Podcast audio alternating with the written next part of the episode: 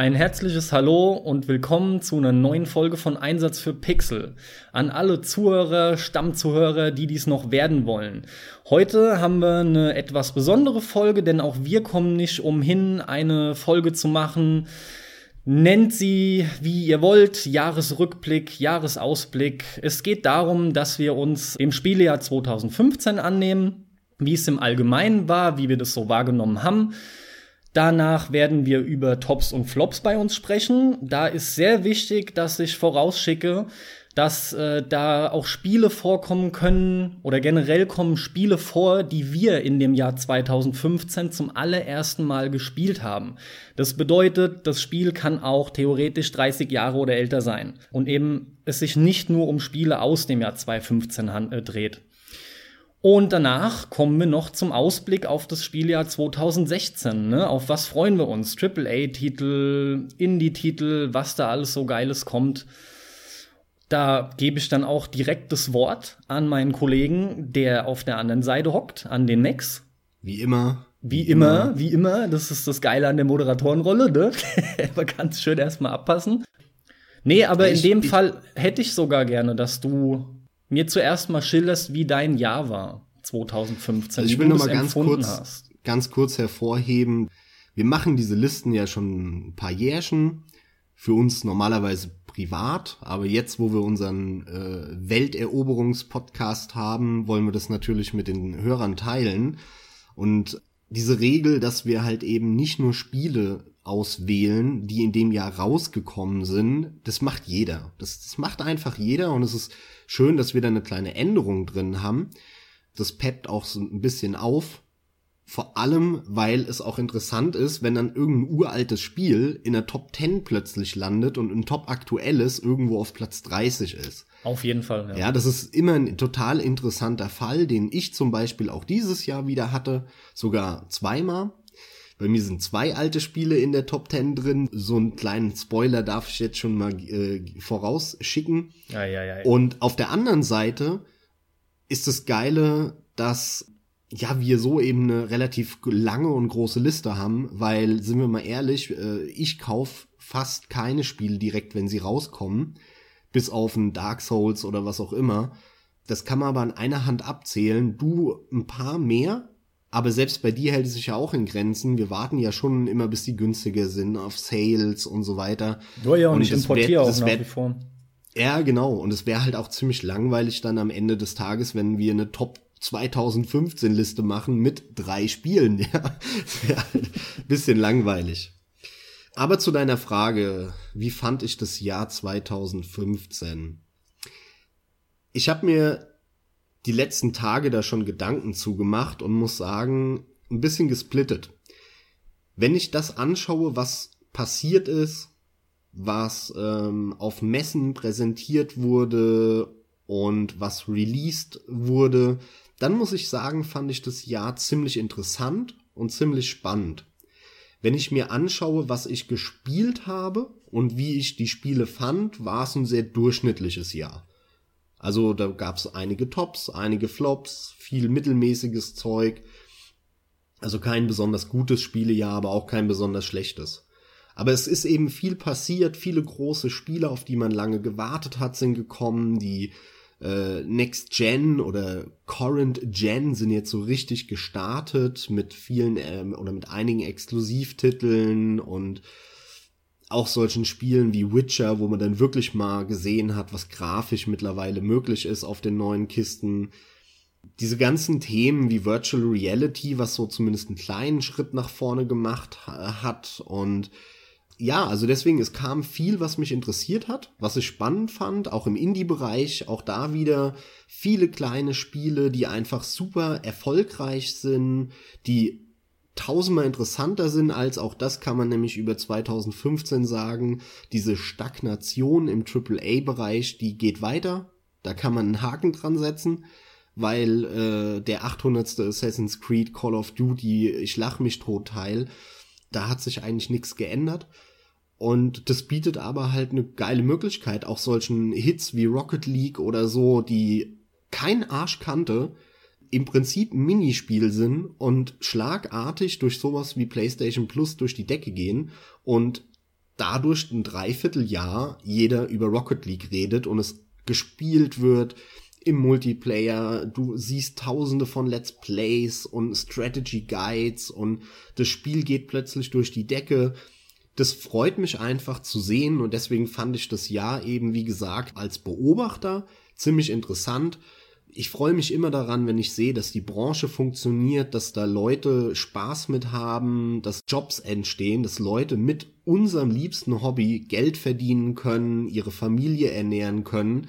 Äh, das ist irgendwie so das Geilste und das hatte ich dieses Jahr öfter, muss ich sagen. Ja, auch wenn von äh, dem, was ich gespielt habe, es ein durchschnittliches Jahr war. Mhm. Ja, war einiges, was du gesagt hast. Waren auch sehr gute Sachen dabei. Hätte ich wahrscheinlich jetzt gar nicht so gut hinbekommen, aber ich habe mich da auch nicht vorbereitet. Bei mir ist es echt jetzt sehr spontan. Du sagst, es war ein durchschnittliches Jahr bei dir. Bei mir war es, würde ich sagen, doch ein bisschen überdurchschnittlich. Ich hatte ich hatte nämlich, äh, nachdem ich meine Liste zusammengestellt hatte, ist mir direkt aufgefallen, dass ich quasi keinen Titel drin hatte, hast du dann ja auch mitbekommen, den ich irgendwie wirklich schlecht fand. Ja? Deine Liste begann ja durchaus mit tatsächlichen Flops für dich. Und bei mir begann sie eigentlich schon mit Spielen, die ich durchaus ganz okay fand. Und das habe ich sonst nicht. Und daran habe ich das dann halt fest, festgestellt, ja ich hatte halt eine der für mich allergrößten Enttäuschungen dieses Jahr. Und das überschattet das Jahr halt auch streng genommen, schafft es aber halt nicht, dieses Jahr für mich irgendwie jetzt im Gesamten runterzuziehen. Nee, stattdessen ist es so, das erste Quartal 2015, wobei das stimmt nicht, es war nur Januar, Februar, habe ich irgendwie noch zugebracht halt mit ein paar PS3-Titeln. Und dann kam ja aber für mich am, am 4. März 2015 der Kauf meiner PS4. Das war ich ja. Will, ich will mal kurz einhaken. Ähm, du sagst, du hast sonst in deiner Liste oder du hast dieses Jahr in deiner Liste, die hat gestartet schon mit Spielen, die zumindest ganz nett waren. Ja, ja. Und keine, keine Scheiße dabei war. Also, Aber ist es nicht schon immer ein Unterschied zwischen uns? Also deine Liste startet irgendwie immer mit einem Spiel, wo du sagst, ja, das ist jetzt keine Scheiße, sondern das ist was, was so ganz nett war. Und ich fange immer an mit irgendwas, wo ich sage, das ist scheiße, das nervt mich ohne Ende, ja. Das liegt halt ganz einfach zum einen erstmal daran, dass mein Spielgeschmack einfach wesentlich besser ist als deiner, ja? Ja, damit, klar. damit beginnt es schon klar. mal. Nein, aber ich kann dir die Begründung tatsächlich nennen. Das darf ich schon überlegen. Ich hatte da irgendwie, glaube ich, zwei Punkte im Kopf. Also zum einen ist es schon mal so, dass du dir viel mehr holst und zwar quasi auch so Blindkäufe hast, ne? Wenn ja. du dir mal irgendwelche Humble Bundles holst oder ach im Sale zwei Euro Klick kaufen, egal, passt. Gut. Ist auch sicherlich vom, von, von der Plattform abhängig, ne? Ich das ist stark PC, von der Plattform auf der Playsee, dadurch kommt es. Mhm, wobei ich aber einhaken würde, ähm, es liegt viel weniger, glaube ich, an der Plattform, als mehr auch an der Tatsache, dass die Preise auf den Konsolen für mich viel zu hoch sind. Während da, mittlerweile sind ja viele Indie-Titel drin und echt, Alter, da tummelt sich ein Kram äh, mittlerweile im PSN-Store. Unglaublich, das meiste kriegst du auch gar nicht richtig mit, ja. Aber die Preise, weißt du, da, da ist nichts, was dann einfach mal nur zwei Euro oder drei Euro kostet. Und du siehst es dann aber und du müsstest hingehen, müsstest dich dann wieder richtig schön im Browser anfangen zu informieren oder mit YouTube-Videos, ja. Und das verläuft sich dann so im Sand. Und irgendwie macht es Steam, Good Old Games und so weiter, irgendwie macht es da mehr Laune zu kaufen und mal so Blindkäufe auch zu tätigen. Aber, Aber so das ist ja Punkt. die Plattform im, im, am Ende des Tages. Am Ende des Tages ist es dann die Plattform in dem Fall, ja. Aber der Preis ist halt auch ein, ein zu nennender Aspekt. Ja, also das ist definitiv ein Punkt, ne, warum du da mehr, mehr so Titel drin hast. Ja, weil du halt denkst, so spricht mich an für das Geld, kaufe ich mir die dann. Guckst du dir da überhaupt dann vorher was an oder machst du tatsächliche Blindkäufe, wie ich sie jetzt genannt habe? Klickst du einfach manchmal an und kaufst, weil es günstig ist, weil es ein nettes nee, Bild dabei hat oder? Eigentlich nie. Also ich gucke mir eigentlich in der, also in der Regel gucke ich mir alles an, vorher zumindest einen Trailer. Ähm, ich will auch in bewegte Bilder sehen. Es gibt ein paar Ausnahmen auf Good Old Games, wenn da wirklich irgendwie ein uraltes Spiel für 60, 70 Cent verramscht wird da gucke ich mir zwei Bilder an und denke mir, ah ja, komm, hast du nie gespielt, irgendwann in den nächsten drei Jahren machst du es vielleicht mal eine Stunde an, ne, packst du ein, Ende, ja. Aber ansonsten, abgesehen von denen, gucke ich mir immer Trailer an. Aber darüber okay. haben wir auch schon mal gesprochen, ich glaube bei, bei unserer schönen Stapel der Schande-Folge. Schön, schöner Querverweis. Das ist so ein Dauerbrenner-Thema. Ja, gut, auch aber, in 2015. Ja, klar, das wird sich auch nicht ändern. Der, der zweite Punkt, den ich da noch zu nennen hätte, du sagst, du siehst bewegte Bilder. Und zwar in der Regel immer. Du guckst dir das also an. Ich mache das auch, sobald mich ein Spiel wirklich interessiert. Und jetzt wundert mich das bei dir nämlich, warum du dann aber doch so viel Mist drin hast, wir beide reden noch immer drüber, dass wir so viel Erfahrung haben, dass wir schon nach den ersten paar Sekunden sehen, okay, so funktioniert das Spiel. Ähm, natürlich siehst du sofort den Look, da kannst du, da kann jeder immer sofort entscheiden, gefällt mir so oder nicht. Worauf ich hinaus will, ist ganz einfach nur, wenn du dich doch sogar informierst über das Spiel und dir das anguckst, wie kommt es denn dann, dass in deiner Liste oft viel mehr Mist drin ist?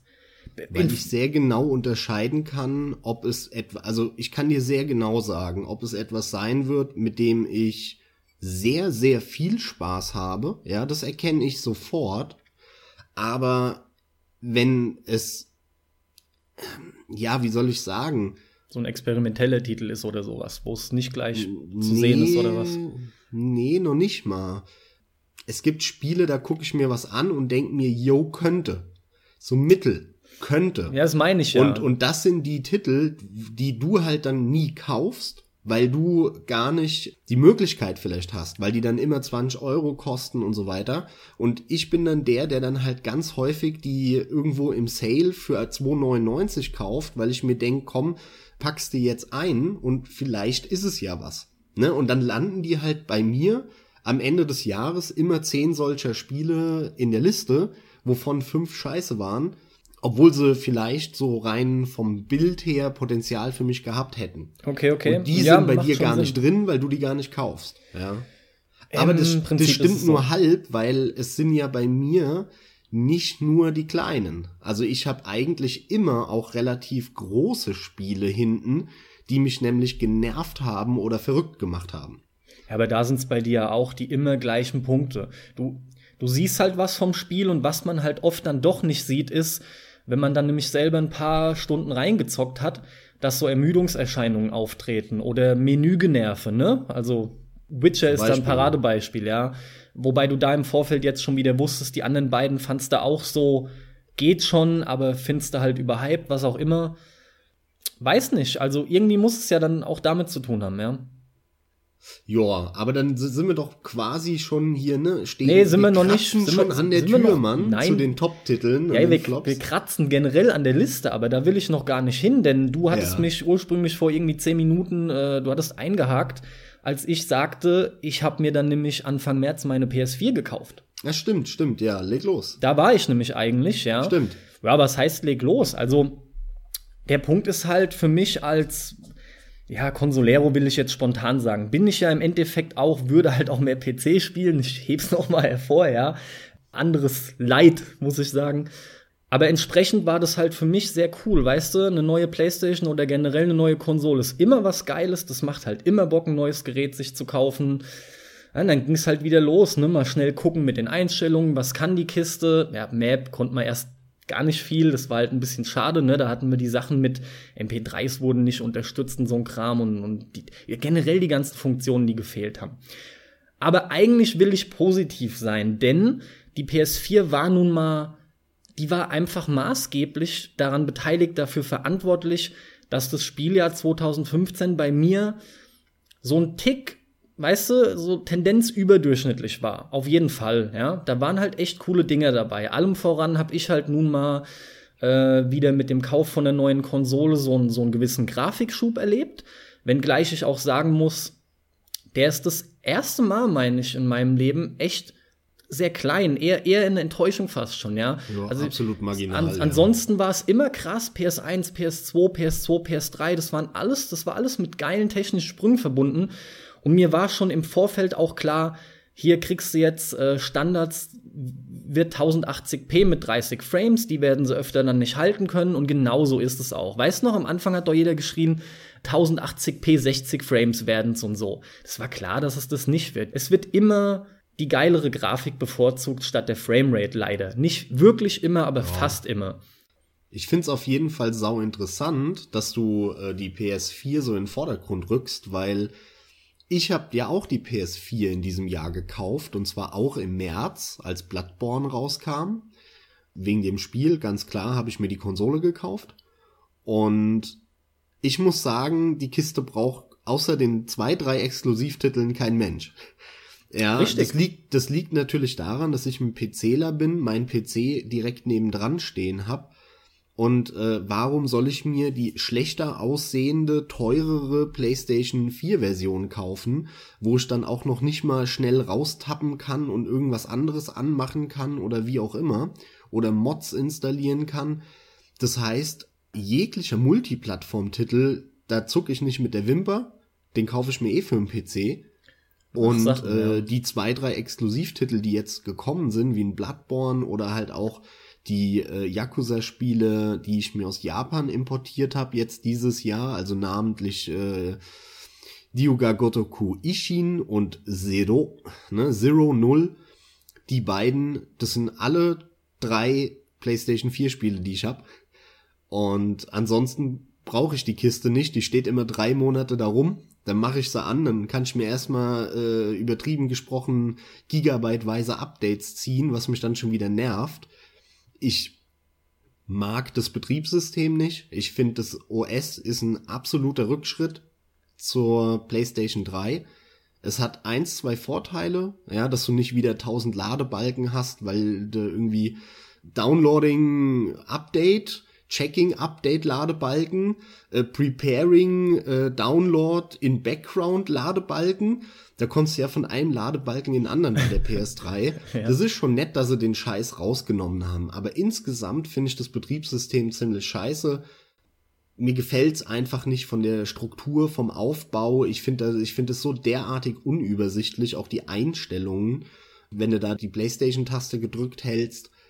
Und dann hast du da irgendwie so einen komischen hast du sechs Punkte und in der Mitte ist ein weißer Strich, wo ja. du denkst, warum ist da ein weißer Strich jetzt? Häng dich und, mal nicht so sehr daran auf, das stimmt schon, ja, ja. Das, das ist alles, alles so, so Kleinkram, äh, über den ich jetzt lange erzählen kann, aber ja, ich muss sagen, ich finde die PlayStation relativ enttäuschend insgesamt, weil sie Na, mir halt aber auch viel weniger bringt als dir, weil ich halt den PC daneben stehe. Na, eben drum und ich stimme dir zu, ich würde natürlich auch äh, genau dasselbe machen. Es geht nur um eine Handvoll Exklusivtitel, warum man die Kiste wirklich haben muss, wenn man das Gefühl halt hat, die spielen zu wollen und zu müssen, die Titel.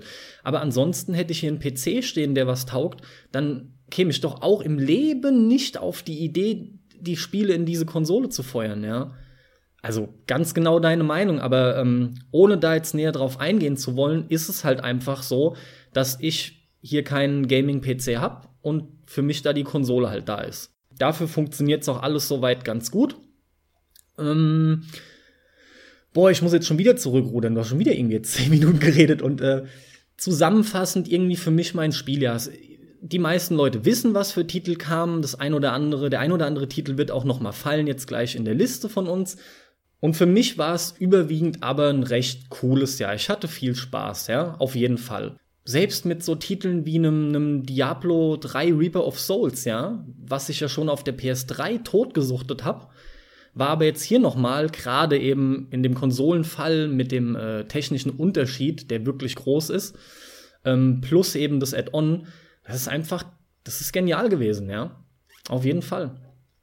Also für mich war das ja echt toll. Und ansonsten, ja, ich weiß nicht, ähm, worauf ich nicht eingehen will, äh, ich sag's nur, damit du es vielleicht kannst, falls du es denn möchtest. Halt sind irgendwie so, so Aufreger, die passiert sind, ja. Keine Ahnung, so Dinge wie wie wurde mit Kojima umgegangen, weißt du, so ein Kram. Aber ja, da habe ich jetzt keinen Bedarf drüber eingehen, zu reden. Nee. Ähm, muss ich nicht. War halt ein bisschen hart, auf jeden Fall, was man da so mitbekommen hat. Ähm, ja, ich fand, ich fand es noch ziemlich krass, dass Batman Arkham Knight so ein Debakel war, weil die PC-Version war PC, ja wirklich ja. eine Frechheit, die sie rausgebracht haben, ja. die sie dann zurückgezogen haben und ach, hör mir auf. Also auch das ist so ein Trend, über den man länger reden könnte, haben ja auch viele, wie so eine GameStar und PC Games und 4Players und wie sie alle heißen, ne, haben da ja Genüge zugesagt, deswegen brauchen wir das eigentlich nicht. Es war halt krass, ja. Weil du gerade Aber das, in der Summe meine ich halt das auch mit meiner Aussage, ich fand das Jahr interessant, es ist viel passiert. Genau, äh, genau. Auf der positiven und der negativen Seite, äh, genau das habe ich damit gemeint, diese Dinge, ja. Ja, Ey, ich muss es jetzt an der Stelle einfach loswerden. Du sagst Trend und ich, äh, du hattest über das OS von der PS4 gesprochen und so.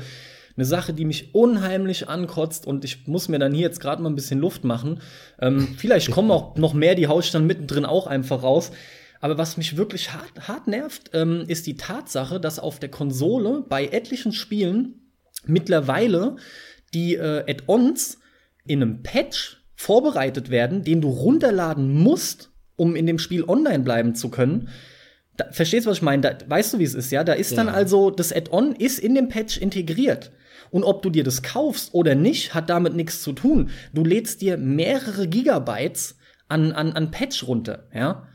Obwohl du genau weißt, die eigentlichen, das eigentliche Geupdate wären hier vielleicht ein, zwei Gigabyte und dann hängen aber noch acht, neun dran zusätzlich und du weißt einfach, verdammte Scheiße, das ist das Add-on und das muss ich jetzt auch mitsaugen und ich werde dazu ja. gezwungen. Hey, das ist eine ganz böse Entwicklung, finde ich. Das kotzt mich richtig an. Schlimmer war nur, als ich mein Gran Turismo 6 mal neu installiert habe, weil du da jeden Dreckspatch einzeln, im, im Bestfall einzeln runterlädst, danach installierst und einzeln im laufenden Spiel nochmal installieren musst. Das Ganze hat mich über einen halben Tag gekostet. Neun Stunden waren's.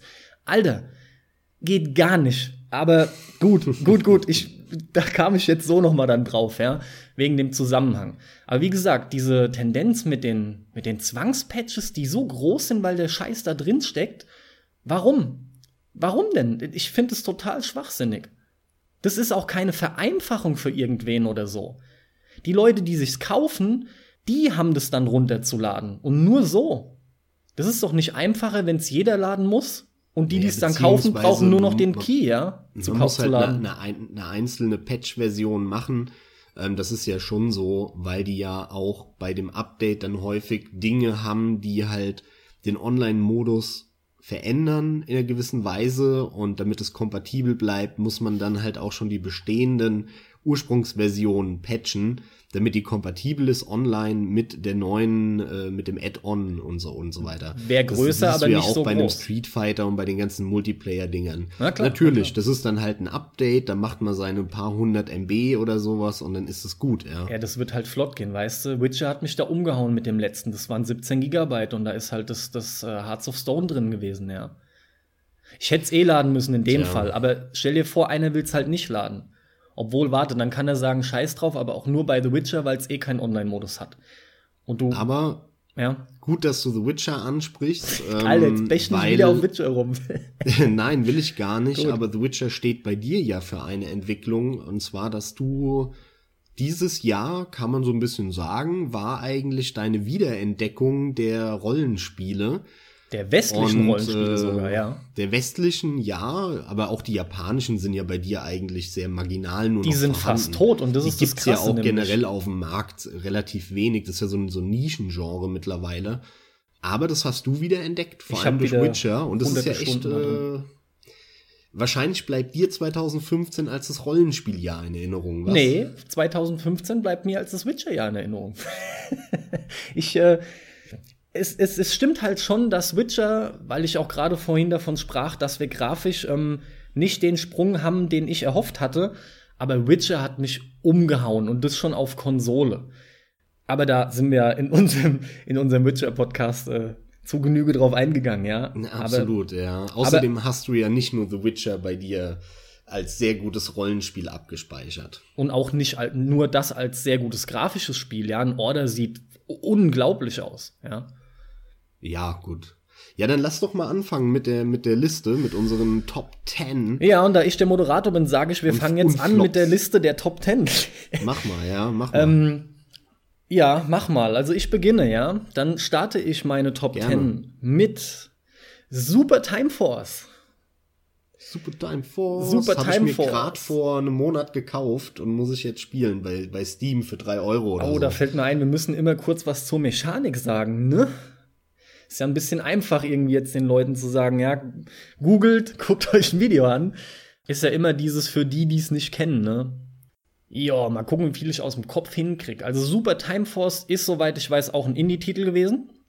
Kam glücklicherweise für mich auch auf Konsole, denn ich habe den gesehen bei Good Old Games zuerst. Und ähm, ursprünglich hatte der mich ganz am Anfang voll angesprochen, ja als ich mir Bilder und erste Kurzvideos angesehen habe, ist aber dann irgendwie wieder in den Hintergrund gerückt, ja, weil ich mir halt am, am PC dann nicht gekauft habe, obwohl ich den hätte spielen können.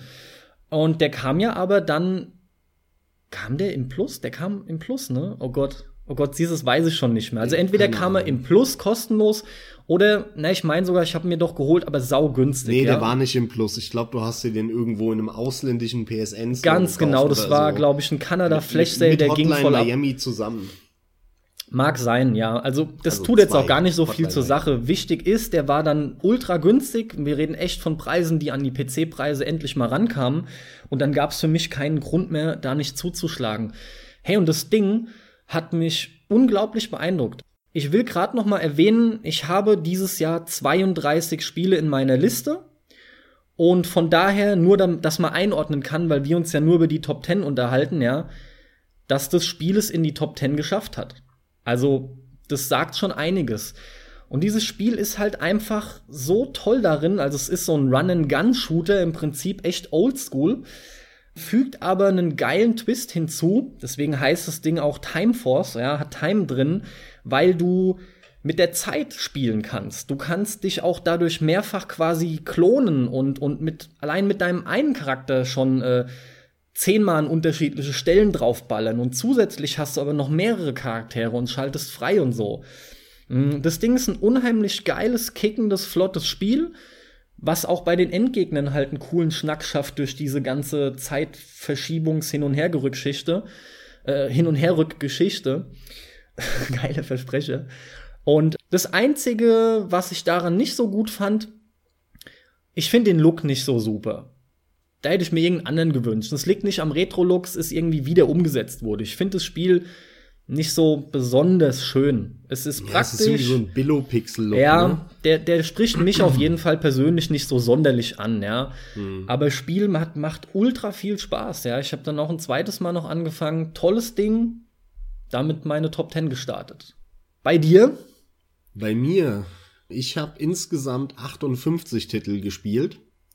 Ähm, allerdings ist auch hier unsere Regel, dass wir die nicht, nicht äh, durchgespielt haben müssen, sondern einfach nur halt ordentlich reingezockt. So mindestens zwei, drei Stunden, so dass man es halt beurteilen kann. Aber wirklich ordentlich, ähm, also ein profunder Eindruck muss da sein, damit du es einsortieren genau. kannst in die Liste.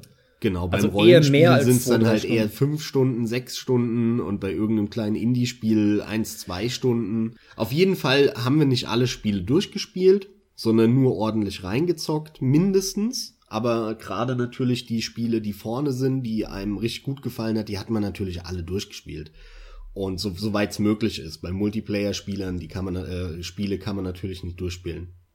Also ich habe 58 und dann starte ich mit meiner Top 10. Und meine Top 10 beginnt mit Cabela's Big Game Hunter Pro Hunts. Ähm, direkt mit einem Guilty Pleasure von mir, weil ich liebe Jagdspiele und habe früher auch schon immer die Deer Hunter Spiele sehr gerne gespielt. Und dieses Jahr gab's, ja, das war im März, glaube ich, März, April, da gab's einen Sale bei Steam, einen Activision Sale. Da gab's das Spiel relativ günstig.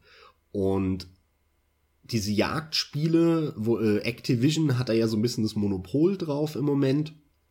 Und es gibt zwei Entwicklerteams, das sind beides irgendwelche Ostblock-Entwickler. Frag mich nicht, die einen in Polen, Tschechien und die anderen in der Slowakei. Und ich glaube, die aus der Slowakei, die machen die Guten. Und dann gibt's noch ein Billig-Team in Tschechien, die machen halt diese ganzen Kabela Safari Spiele, wo du halt so wie in Call of Duty einen Gang lang läufst und einfach nur mit der Pumpgun Löwen, die dann hunderte von Löwen, die auf dich von rechts und links gesprungen kommen, einfach nur wegballerst, ja. Also das sind halt keine richtigen Jagdspiele, da wird keine Jagd simuliert, sondern das sind einfach nur Shooter mit Tieren. So, das gibt mir nichts, da habe ich jetzt kein Interesse dran. Und dieses Big Game Hunter ist eben von dem slowakischen ordentlichen Entwickler und das ist ein richtiges Jagdspiel. Es simuliert eine Jagd und ist dementsprechend halt auch hier und da ein bisschen zäh.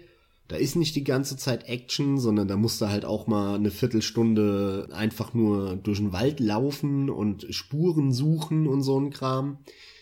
Aber ich stehe da voll drauf. Äh, das ist halt echt so ein kleines Guilty Pleasure von mir. Ich hatte da schon immer Spaß mit. Und das ist ein sehr guter Vertreter davon.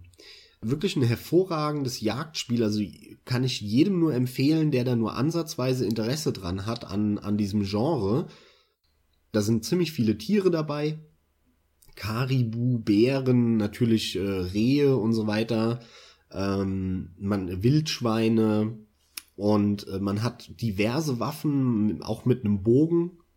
Man hat dann richtige Missionen auf der Karte, wo gesagt wird, du musst jetzt mit der Waffe ein Tier auf die Entfernung töten und so weiter. Also du hast richtige Aufgaben, die auch sinnvoll gesetzt sind. Du hast verschiedene Areale, die dann auch ja das Gameplay beeinflussen, weil im Wald, da sehen dich die Tiere nicht so einfach. Das ist natürlich viel einfacher, sich zu verstecken, wenn da überall Büsche sind. Wenn du aber in der Wüste bist, in der Steppe, da sieht dich das Tier halt schon auf 500 Meter. Das heißt, du musst völlig anders dich ranschleichen. All sowas haben die halt eingebaut. Es sind Bosskämpfe drin, ja, so geskriptete große Tierjagdkämpfe am Ende, die echt gut gemacht sind. Also das Ende werde ich nie vergessen, den letzten Boss am Bergbach, saucool. Also was die sich da einfallen lassen haben, wie man ein Jagdspiel in Form von einem Ego-Shooter machen kann, aber trotzdem halt der Jagd gerecht bleibt. Ja, und nicht einfach nur einen plumpen Bum-Bum Call of Duty einem davor zu setzen. Wirklich hervorragend. Meine Top 10 startet damit. Guilty Pleasure. Wer ein bisschen Interesse daran hat, Leute, kauft's euch, guckt's euch an. Geiles Teil. Also, das muss ich jetzt auch noch dazu sagen. Natürlich war meine erste Reaktion auch so, alles klar, ich habe eher lachen müssen, mehr oder weniger halt, ja. Ja, sorry, aber das meiste, Kabela war mir jetzt schon vorher ein Begriff, aber allein noch nicht mal aufgedröselt in, es gibt ein gutes Team und ein schlechtes Team und die einen sind so die stumpfe Ballerbude, die anderen simulieren Jagd, ja. Und deswegen haben wir es uns ja dann angeguckt, du hast mir Videos gezeigt und ich ja. muss selber sagen, ich hatte wirklich sofort Lust, dieses Spiel zu spielen. Kein Scheiß. Mhm. Und ich glaube, jeder, der sich Videos zu dem Ding mal anguckt, muss mindestens attestieren, selbst wenn es einem dann nicht zusagt, dass man aber sieht, dass da ein gutes Spiel dahinter steckt, ja, sogar ein sehr gutes Wohl. Und ähm, mhm. Also das ist das erste Mal, dass mich sowas beeindruckt hat und mir auch echt im Kopf ist jetzt, dank, dank deiner Liste, ja. Gut, vor allem, wenn man dann halt hört, dass da auch so Sachen wie Bosskämpfe drin sind ja, und geil, Areale. Ja weil das ist halt wirklich gut gemacht. Das ist halt ein richtig schönes Spiel, ja. Ein richtiges Spiel auch. Kabelas Big Game Hunter Pro Hans, meine Nummer 10. Der Pro Hans. Ja, ja. Der Pro Hans. Der Pro Hans. Ähm, gut, dann pick ich mir den nächsten aus meiner Top 10. Dann nehme ich Alien Isolation. Die Meinungen gehen da total auseinander. Die einen finden es stinkend langweilig schon von Anfang an. Die anderen wiederum ja finden es geil, so wie ich. Das ist ja wirklich schon das Interessanteste eigentlich am Spiel, ne? Dass sich selbst die ganze Presse, die bei The Witcher 3 noch am Einheitsstrang zieht, ja, bei Alien Isolation völlig unterschiedlich ist. Da gehst ja. du auf eine Seite und die sagen, hier, bam, was eine Atmosphäre, so gut wurde Alien noch nie eingefangen, 9 von 10. Und dann gehst du auf eine andere Seite, ja, nerviges Schleichspiel, 6 von 10. Total krass. Ja, ist so. Aber auf jeden Fall gibt's halt, wie gesagt, Punkte, bei denen ist man sich auch definitiv einig. Da ist sich auch jeder einig. Noch nie wurde die Alien-Atmosphäre grafisch und auch so besser eingefangen als in diesem Spiel. Man fühlt sich ja. einfach wirklich, also mehr mitten im Film geht irgendwie gar nicht oder mehr Absolut. in dieser Alien-Welt. Das, das sieht so derbe gut aus von dem Look her, wie die das geschaffen und kreiert haben. Dafür 10 von 10 Punkten, ganz klar, das ist sensationell, ja. Wo sich aber auch so ziemlich alle einig sind, ist die Tatsache, dass das Spiel viel zu lange dauert. Ja? Oh ja. Das Spiel ist halt wirklich oh. sehr lang. Mich aber hat es relativ wenig gestört. Generell bin ich echt ein Riesenfreund von Schleichspielen, die dann durch das Schleichen Spannung aufbauen. Und das schafft aber absolut nicht jedes bei mir. Ich finde, das Spiel schafft es gut. Mich hat es auch bis zum Ende gut unterhalten ich habe hier und da auch mal Längen gemerkt, die waren aber für mich halt verschmerzbar. Das hat mich nicht weiter gejuckt. Also ich wollte immer weiter zocken. Wenn ich wirklich spontan was Negatives nennen muss, dann war es zum einen die teilweise doch sehr willkürliche Art und Weise, wie das Alien reagiert und sich verhält. Und viel gravierender aber und deshalb auch zuletzt genannt, die Androiden. Diese ewig langen Kämpfe gegen die Androiden. Das macht keinen Spaß. Aber genau das ist es. Hätten sie das einfach mehr oder weniger, nee, nicht weggelassen. Ich hätte gesagt, kürzt das Spiel so, dass der Androidenkram nicht so lange vorkommt, dann ist es insgesamt auch ein knackeres Spielerlebnis. Das Spiel geht dann nicht so lang, hätte ihm aber eher gut getan dann. Und man hätte immer noch eine kleine Auflockerung zum Alien gehabt, ja, denn das wollten sie mit Sicherheit damit letzten Endes erreichen. Also ich, ich habe das Spiel ja dieses Jahr auch gespielt. Genau, sag du noch mal ein bisschen was ähm, dazu. Und bei mir in der Liste ist es auf Platz 29 gelandet von 58. Yep. Also so irgendwo im mittleren Bereich. Äh, ich fand, wie du eben schon gesagt hast, es ist halt stilistisch, atmosphärisch wirklich ein herausragendes Spiel. Also es ist wirklich herausragend. Man hat sich wirklich noch nie so gefühlt wie in einem Alien-Film. Und die Alien-Spiele sind eigentlich auch gar nicht mal, finde ich, so bekannt dafür, dass sie die Atmosphäre gut einfangen aus den Alien-Filmen. Und das Spiel hat es endlich mal geschafft. Endlich hat es mal ein Alien-Spiel geschafft, dass ich mich wirklich fühle wie 1970 und jetzt geht's hier ab. Und wie gut, ja. Aber ich fand das Spiel halt einfach ziemlich öde. Da hat für mich sehr viel nicht gut funktioniert.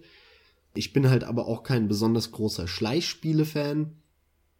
Es war viel zu lange auch dass dann das Alien, dass du das quasi besiegst, zurück auf die, wie hieß das Schiff?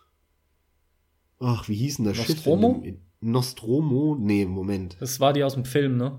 Ja. Ach, Mann.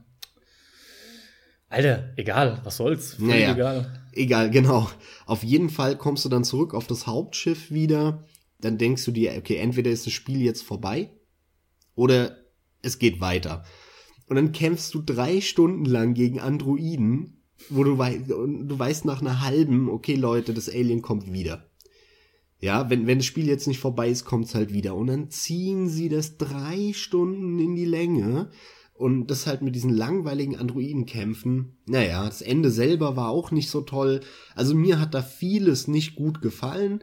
Aber es ist trotzdem in der Mitte gelandet, weil es einfach so eine hervorragende Atmosphäre hat, das Spiel. Und mich, obwohl mich all das gestört hat, ich in Stunde 15 immer noch gerne in Gängen rumgelaufen bin und mir gedacht habe, boah, geil, ich bin gerade echt in einem Alien-Film. Ja, und zusätzlich zu diesem Gefühl kam bei mir wirklich, also ich finde es als Schleichspiel recht gut. Ich habe zwar gesagt, dass mich die Willkür vom Alien, dass es so ein Kritikpunkt spontan wäre, aber der ist wirklich sehr klein, denn ich kam sehr gut mit dem Alien zurecht. Ich habe ja auch Videos gesehen von Leuten, die sind haufenweise gestorben. Ich, fällt dann auch wieder der Maxi ein, der. Ja, ein Kumpel von uns erzählt auf der hast. Gamescom, das war so gut. Ja, erzähl Ich mal gerade. Genau, wir hatten zehn Minuten Zeit auf der Gamescom beim Anspielen. Ich, war- wann war denn das? 2013, glaube ich. Dann waren wir fertig und dein Ziel war es irgendwie, ich weiß es nicht, ans andere Ende zu kommen oder so. Ich, ich weiß es nicht. Ist ein gutes Ziel, ist ein gutes Ziel. Und ich, ich habe auf jeden Fall angefangen zu spielen, wurde vom Alien direkt erstmal erwischt, bin dann respawned und bin, hab mich dann irgendwie durchgeschlichen und kaum war ich halbwegs drin, waren dann natürlich die zehn Minuten auch schon vorbei. ja.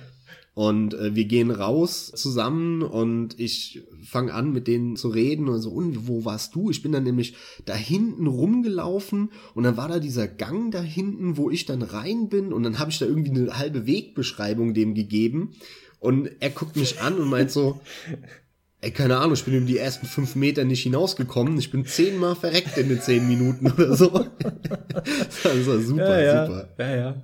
Da musste ich so lachen, als du mir das erzählt hast, ey. Es, es klang für mich sogar auch eher schon nach dem Motto, ey, scheiß Spiel, funktioniert gar nicht. Wie kann man denn das so machen, dass man so oft da Ja. stirbt? Und ich habe davon auch vieles mitbekommen. Das ging vielen Leuten so interessanterweise.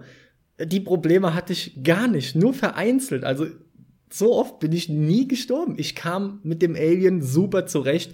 Ich fand sogar teilweise recht simples auszutricksen. Das hat irgendwann gut funktioniert, ja. Ja, man hat sich dran gewöhnt und Auf jeden Fall, auf jeden selbst Fall. im Rennen, selbst beim Rennen ziemlich gut irgendwie sich drumherum manövrieren. Ja. ja. Tja, Natürlich muss man halt auch noch mal sagen, ne, dass jetzt auf der Gamescom die Aktion ja, in zehn Minuten, ne, ja, ja. je nachdem, was für ein Bild es noch war, halt, es kann schon mal sein, dass du da einfach, der hat Pech gehabt, fertig, aber ist halt einfach geil gewesen, wie es passiert ist, ja. Also mein ich mal Platz zu meiner 9. Top 9, ne? Yep. Meine Top 9, Platz Nummer 9 ist äh, Quake, Quake 1. Da haben wir wieder so einen Fall. Äh, 1996 kam das Spiel raus. Und ja, Quake 1 aus dem Jahr 1996 ist besser als 49 Spiele, die hinten dran sind. Das muss ich nochmal betonen, ja. weil das Krasse an Quake 1, ich hatte das halt nie gespielt, nur mal bei einem Kumpel irgendwann gesehen damals, aber ich hatte es nie selber gespielt und dieses Jahr kam es auf Good Old Games raus, weil ja Bethesda als Publisher, die ja die ganzen It-Software-Lizenzen haben, auf Good Old Games gekommen ist und ich habe es mir dann sofort gekauft und auch ziemlich direkt gespielt.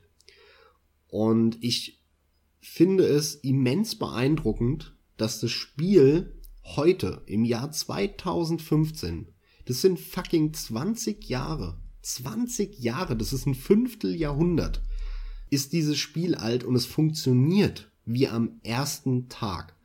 Es hat nur nicht mehr diesen Wow-Effekt, weil grafisch ist es natürlich alles andere als wild heutzutage.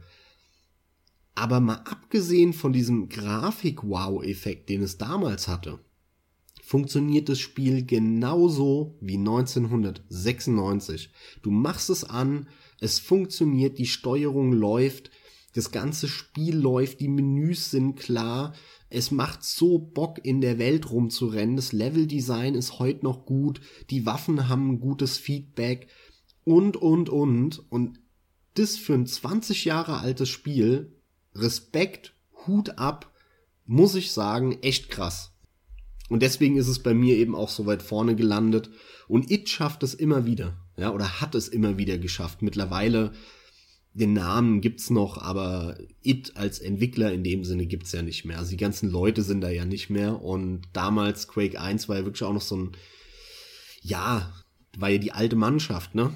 John Carmack und Romero und wie sie alle heißen. Genau. Die waren ja alle da zusammen und haben das gemacht und das war It. Und das merkst du dem Spiel an, deswegen ist es heute noch so beeindruckend.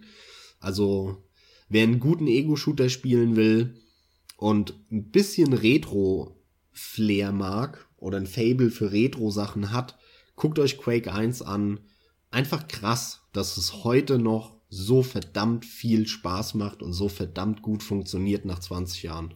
Tja, die können halt die Steuerung, diese Griffigkeit vor allem. Aber geile Level haben sie ja auch designt in Quake, hast du gesagt, ne? Also das stimmt ja diesmal, Ja. haben sie diesmal auch hinbekommen gut. Das Leveldesign war ziemlich geil in Quake. Top, top, ja. Und Mach den willst du ja auch noch spielen, da bist du ja auch schon länger heiß drauf. Ne? Ja, es ist so ein Ding, dass ich damals, ähm, ich habe damals, das war genau der Zeitpunkt, wo ich dann aufgehört habe, ja, meinen PC halt aufzustocken, ja, und aufzuwerten. Und der lief dann nicht mehr.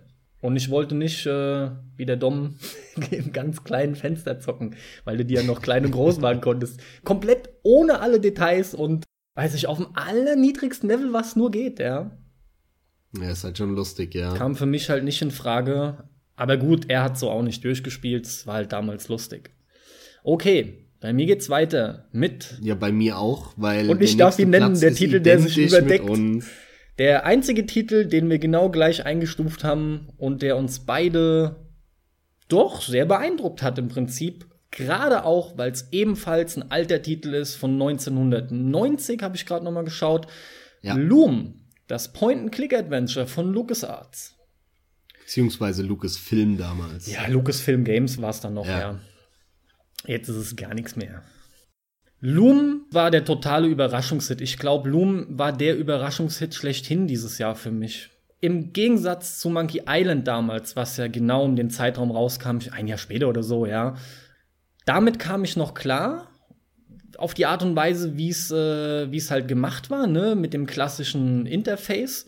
Und Loom hat ja aber genau das verändert. Loom hat ja im Hintergrund immer noch dieses Scum-Interface laufen, funktioniert aber so, dass du die Befehle oder die Interaktionen über die Noten, die du dann eingeben kannst, ja, ähm, ausführst. Auf deinem, was ist es denn, was du da dabei hast? Ist das, war das nur so ein Stab, so eine Flöte? Warum weiß ich das gerade War nicht nur mehr? so ein Stab, aber es ist halt so eine Art Minispiel, wo man dann auswendig lernen muss, hier rot, rot, grün, grün, gelb oder ne, AA, BBA. Genau, ist es dann war halt farblich markiert unsichtbar und mit Buchstaben so. halt, mit klassischen Noten, ja.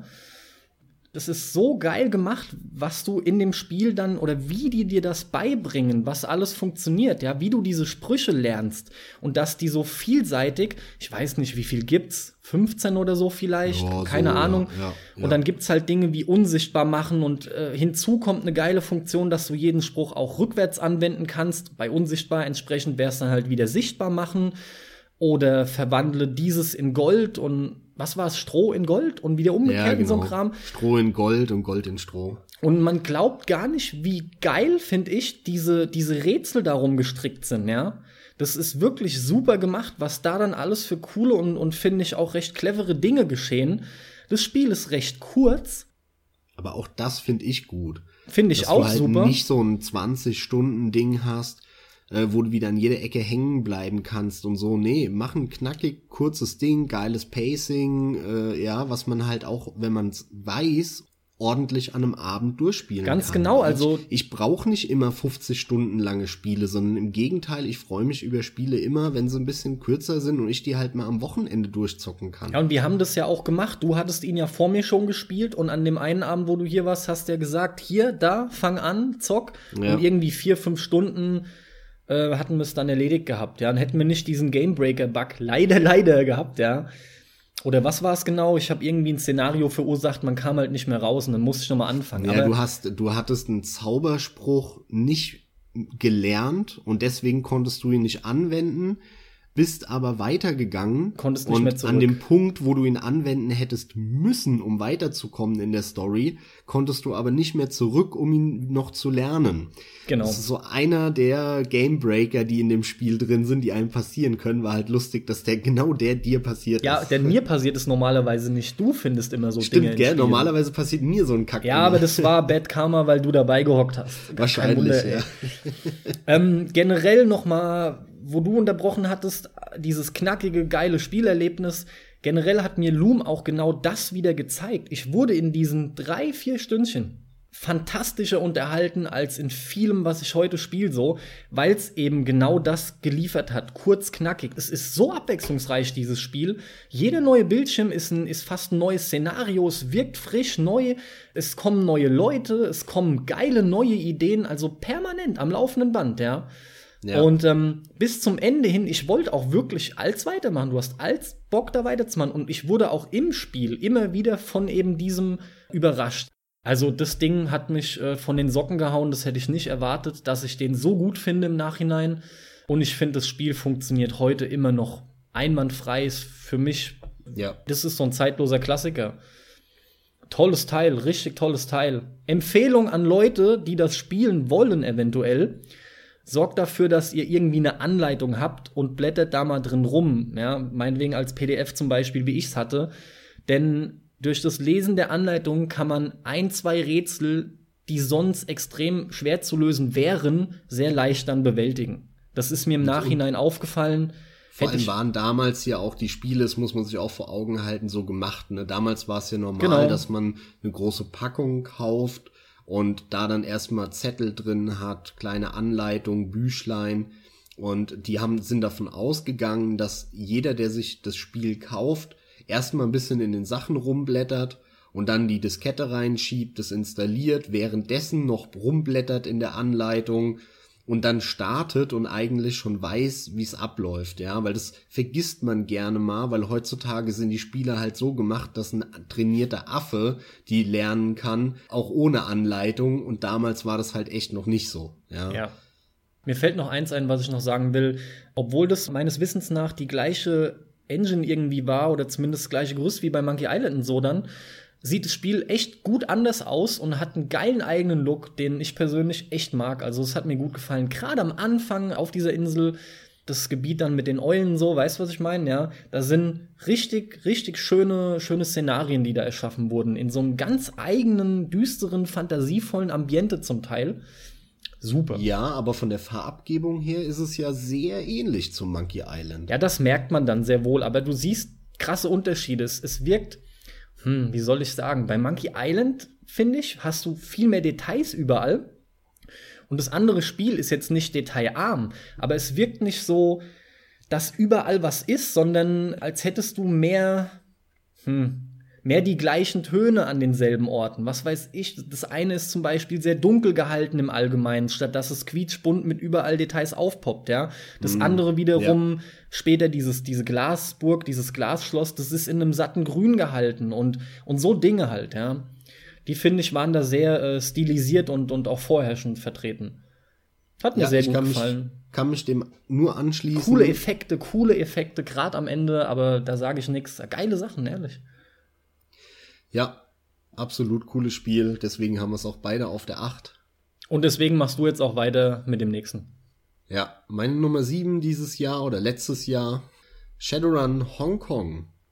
Eine Spieleserie, die ich sehr, sehr gerne mag. Schon den ersten damals, der über Kickstarter finanziert wurde, Shadowrun Returns, äh, fand ich ziemlich gut. Der hat aber noch einige, ja, ich sag mal so, so Anfangskrankheiten gehabt und die haben sie dann mit Shadowrun Dragonfall komplett verbessert und behoben die Fehler. Und Shadowrun Dragonfall, also teilweise schon mit dem Patch, aber in voller Konsequenz dann eigentlich erst mit Dragonfall, weil sie da dann auch eben so ein, zwei Story-Sachen noch verbessert haben. Und Dragonfall war 2014 mein Spiel des Jahres tatsächlich. Ich fand es dermaßen gut, die Spiele sind meines Erachtens total unterbewertet. Gerade Dragonfall hatte eine derartig gute Geschichte und alle drei Spiele, auch der jetzige Hongkong, hat eine fantastische Geschichte. Mit der Geschichte wischt Shadowrun nahezu jedes andere Spiel auf dem Markt äh, den Boden wirklich, auf. wirklich ja. definitiv. Das sieht toll aus, das hat einen sehr, sehr schönen Stil. Diese Cyberpunk-Stadt, Cyberpunk-Fantasy-Stadt, die ist so gut optisch gemacht mit diesen handgezeichneten ähm, Hintergründen und das macht so Spaß, in der Welt rumzulaufen, mhm. dabei sich so eine fantastische Geschichte anzuhören und zu erleben. Das Ding ist so gut geschrieben, da sind in jedem Dialog Anspielungen, Gags, äh, was weiß ich alles drin. Gleichzeitig hat es ein Kampfsystem, was seit dem ersten meines Erachtens gut funktioniert. Das ist nicht das Highlight des Spiels, aber es funktioniert gut. Auch das Level-System ist sehr straightforward. Äh, Shadowrun, äh, wer das Pen and Paper kennt, weiß ziemlich genau, wie auch das Level-System funktioniert. Es ist extrem respektvoll und vor allem sehr gut geht Shadowrun äh, Returns, Dragonfall und jetzt aus 2015 Hongkong mit dem Pen Paper um als Vorlage. Und es ist wirklich für alle, die das Pen Paper geil finden, eine geile Gelegenheit, in der Welt mal in einem Videospiel zu versinken. Und zwar in einem wirklich geilen Videospiel. Wie gesagt, ich halte es für unterbewertet. Und der Shadowrun Hong Kong jetzt im Speziellen hat mir einen Tacken, ja, eine, eine etwas schlechtere Geschichte gehabt als der Dragonfall. Und dieser Wow-Effekt vom Shadowrun Returns ist natürlich mittlerweile auch weg, weil das ist jetzt die dritte Iteration von dem Spiel. Ist super gemacht. Ich hatte wieder sau viel Spaß dabei. Tolle Dialoge, Hammergeschichte auch wieder. Diesmal haben sie auch einen sehr schönen letzten Bosskampf das haben sie aber schon bei Dragonfall gehabt. Dragonfall hat auch ein richtig geiles Ende. Und das haben sie wieder geschafft. Es ist halt nur jetzt das dritte Mal. Und jetzt sage ich halt auch, ey, äh, Leute, jetzt könnt ihr mal was anderes machen. Ne? Dann freue ich mich zwar auch wieder total drauf, aber wie gesagt, dieser Wow vom Einser ist nicht mehr da. Und äh, die Geschichte kommt nicht so ganz an die von Dragonfall ran. Aber trotzdem ist es summa summarum ein her hervorragendes Spiel Guckt's euch an, weil ich finde, wie gesagt, dass das Ding echt unterbewertet ist. Und ich glaube, viele, viele, viele Leute könnten damit echt Spaß haben. Und die schauen sich's nicht an, weil irgendeine Presse dem 6 von 10 gibt. Was meines Erachtens äh, nicht gerechtfertigt ist. Insofern da mein kleiner Appell und mein Platz 7. Ja, ich sag gerade noch dazu, dass ich das so unterschreibe mit der Einschränkung, dass ich nur den ersten gespielt habe, den zweiten auch ziemlich zeitnah gekauft dann, aber ich freue mich riesig drauf, hab halt trotzdem andere Titel bis jetzt überwiegend angehabt. Ich muss halt Bock drauf haben dann auf das Gameplay. Der Hauptpunkt nämlich die Story, das ist der Grund, warum ich mich darauf freue, ja. Und von daher dennoch also den zweiten und den dritten zu zocken, ich freue mich riesig drauf. Und äh, alles, was du gesagt hast, ja, grandios. Ja, man, man, muss vielleicht dazu sagen, äh, es, sind, es ist halt nicht synchronisiert. Das heißt, äh, hier liest man im Endeffekt ein Buch. Das besteht aus fast nur Dialogen, aber sehr, ja. es, man hat auch so eine Art Sprecher, oder so ein, ja, es ist kein Sprecher, aber es gibt so allgemeine Texte, in denen dann steht, im Hintergrund hört man leise Sirenen und so ein Kram. Und dann kommt ein Dialog, ja, wo man dann halt eine ganz normale Sprechblase hat. Ey, ist tatsächlich und, super. Ja, sorry. Wolltest du noch was sagen? Ja, ich wollte ich wollte eben nur sagen, so eine Warnung eben an die Leute. Also ein Shadowrun, Returns, Dragonfall oder Hongkong zu spielen, bedeutet halt wirklich, dass du 25, 30 Stunden lang den Großteil der Zeit da sitzt und liest. Sprechblasen liest. Ja, und das ist Das hört sich gut. erstmal ein bisschen langweilig an, aber die sind so gut, die Dinge, die sind so gut geschrieben.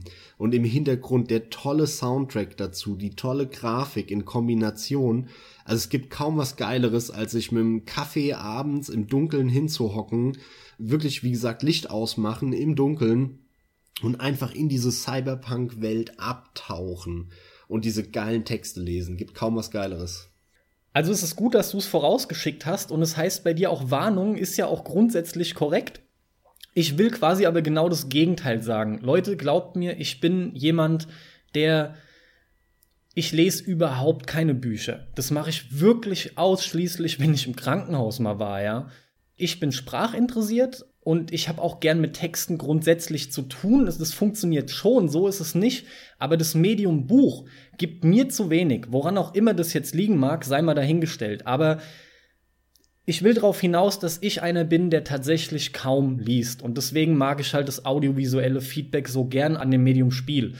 Aber Shadowrun hat es einfach wieder geschafft. Ey, ich war ziemlich direkt von Anfang an. Das hat nicht lange gedauert, echt gefesselt. Schon der Einstieg ist so gut.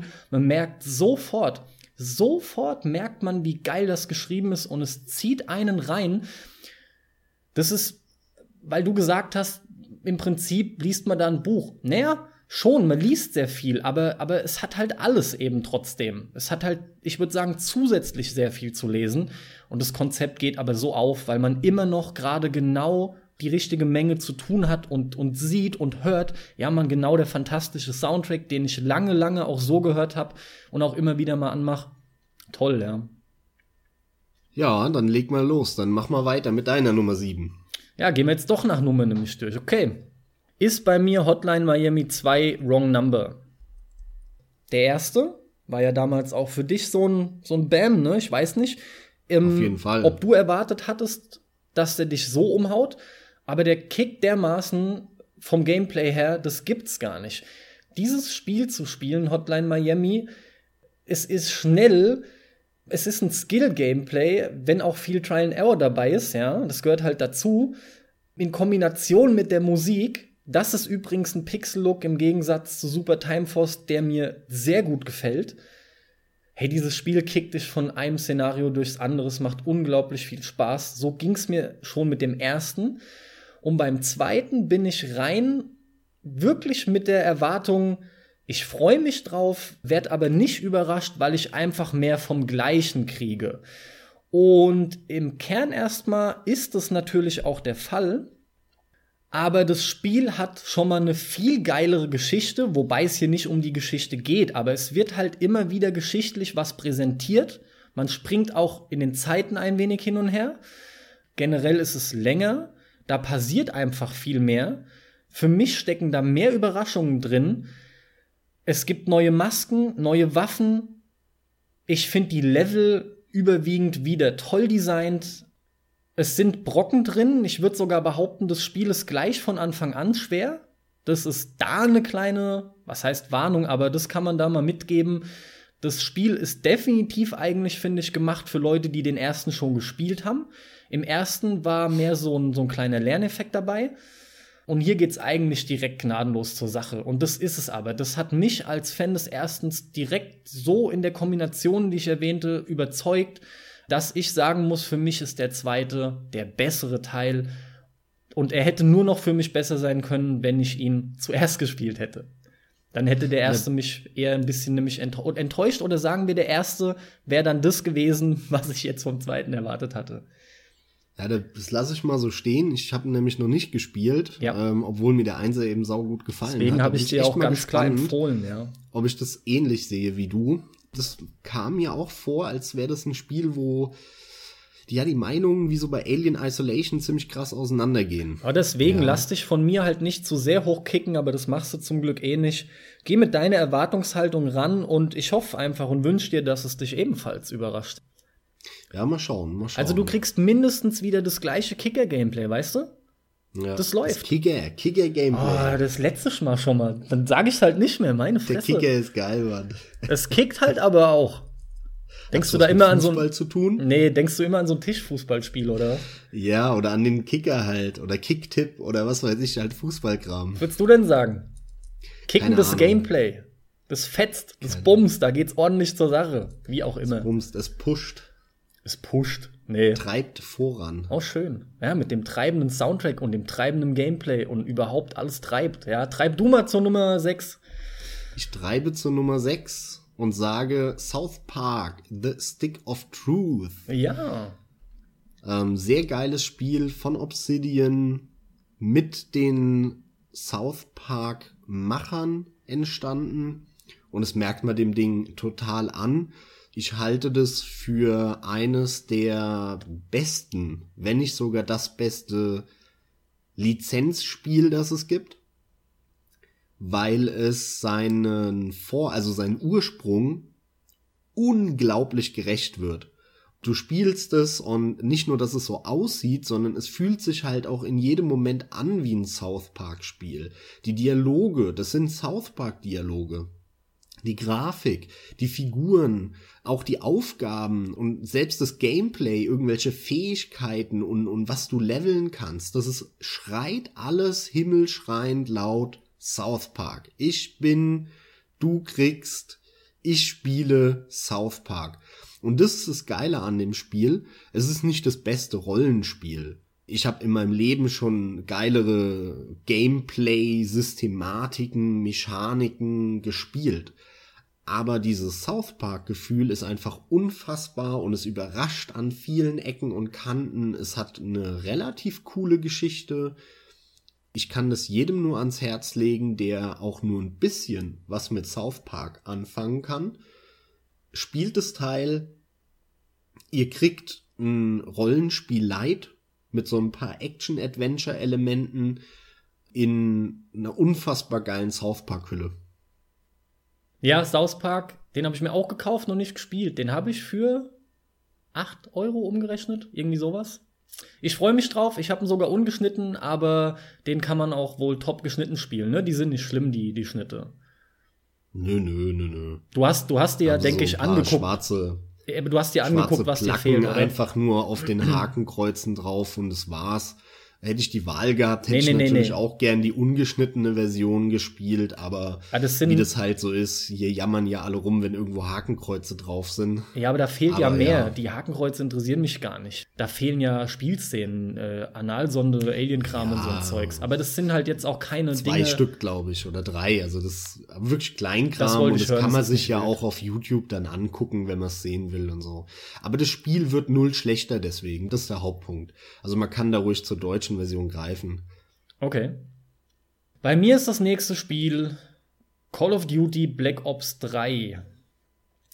Boah. Entschuldigung. Ja. Kurz eingenickt. Ja, ich bin auch am überlegen, wo ich gerade anfange, denn es ist natürlich in meiner Top 10 gelandet. Das heißt, es hat mich sehr überrascht. Überrascht aus dem Grund, weil ich auch seit Jahren aus Call of Duty ausgestiegen bin.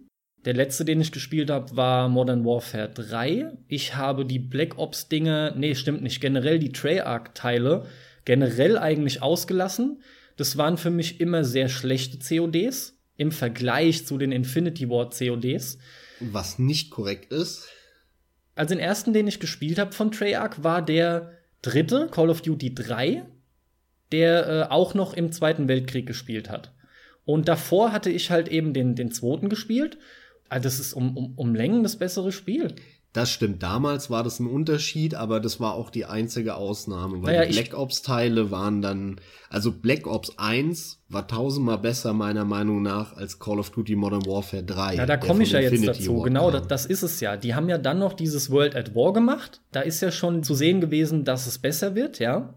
Dass sie da mehr hinkriegen. Den habe ich aber auch selber nicht wirklich gespielt. Und mit den Black Ops-Teilen haben sie dann irgendwie so ihr Ding gefunden, ja, und haben auch Zombie-Mode irgendwie reingebracht wieder, obwohl, nee, war auch schon vorher in World at War. Wie dem auch sei, ich hatte ein paar Jahre wirklich diese COD-Abstinenz und dadurch, dass aber jetzt halt etliche Kumpels den sich geholt haben, und ich habe halt auch wieder Bock auf dieses geile, griffige Gameplay-Gefühl gehabt, ja, auch wenn da so ein bisschen die Ängste noch waren wegen Treyarch. Aber mittlerweile hat sich herausgestellt, die sind total unbegründet. Die Steuerung, das Feeling ist zumindest auf Konsole genau das, was ich an Call of Duty liebe und kenne. Und genau das bekommt man auch. Zumindest im Multiplayer. Im Singleplayer, finde ich, bekommt man nämlich noch ein bisschen mehr. Der Multiplayer, den habe ich echt schnell abgehakt. Den habe ich bis jetzt irgendwie 35, 40 Stunden irgendwas in dem Dreh gespielt. Der macht Bock, keine Frage. Ich finde, es sind sehr schöne Karten dabei. Bis auf eine. Metro, finde ich, geht gar nicht. Mag aber für andere ihren Reiz haben. Ich finde halt, die haben sich im Multiplayer zu wenig getraut. Im Prinzip ist nur das Movement, dass man halt das Jetpack hat, sliden kann und an Wänden lang rennen kann, ist neu. Call of Duty, der sich zu wenig traut. Ist ja was ganz Neues. Das ist aber wiederum der Punkt, warum ich dazu komme, dass er halt in der, in der Top 10 drin ist. Zum einen ist es ja meine und allein auch den Spielspaß, den ich damit hatte, muss ich ja den anderen gegenüberstellen. Ja, und das ist schon eine große Bewertung.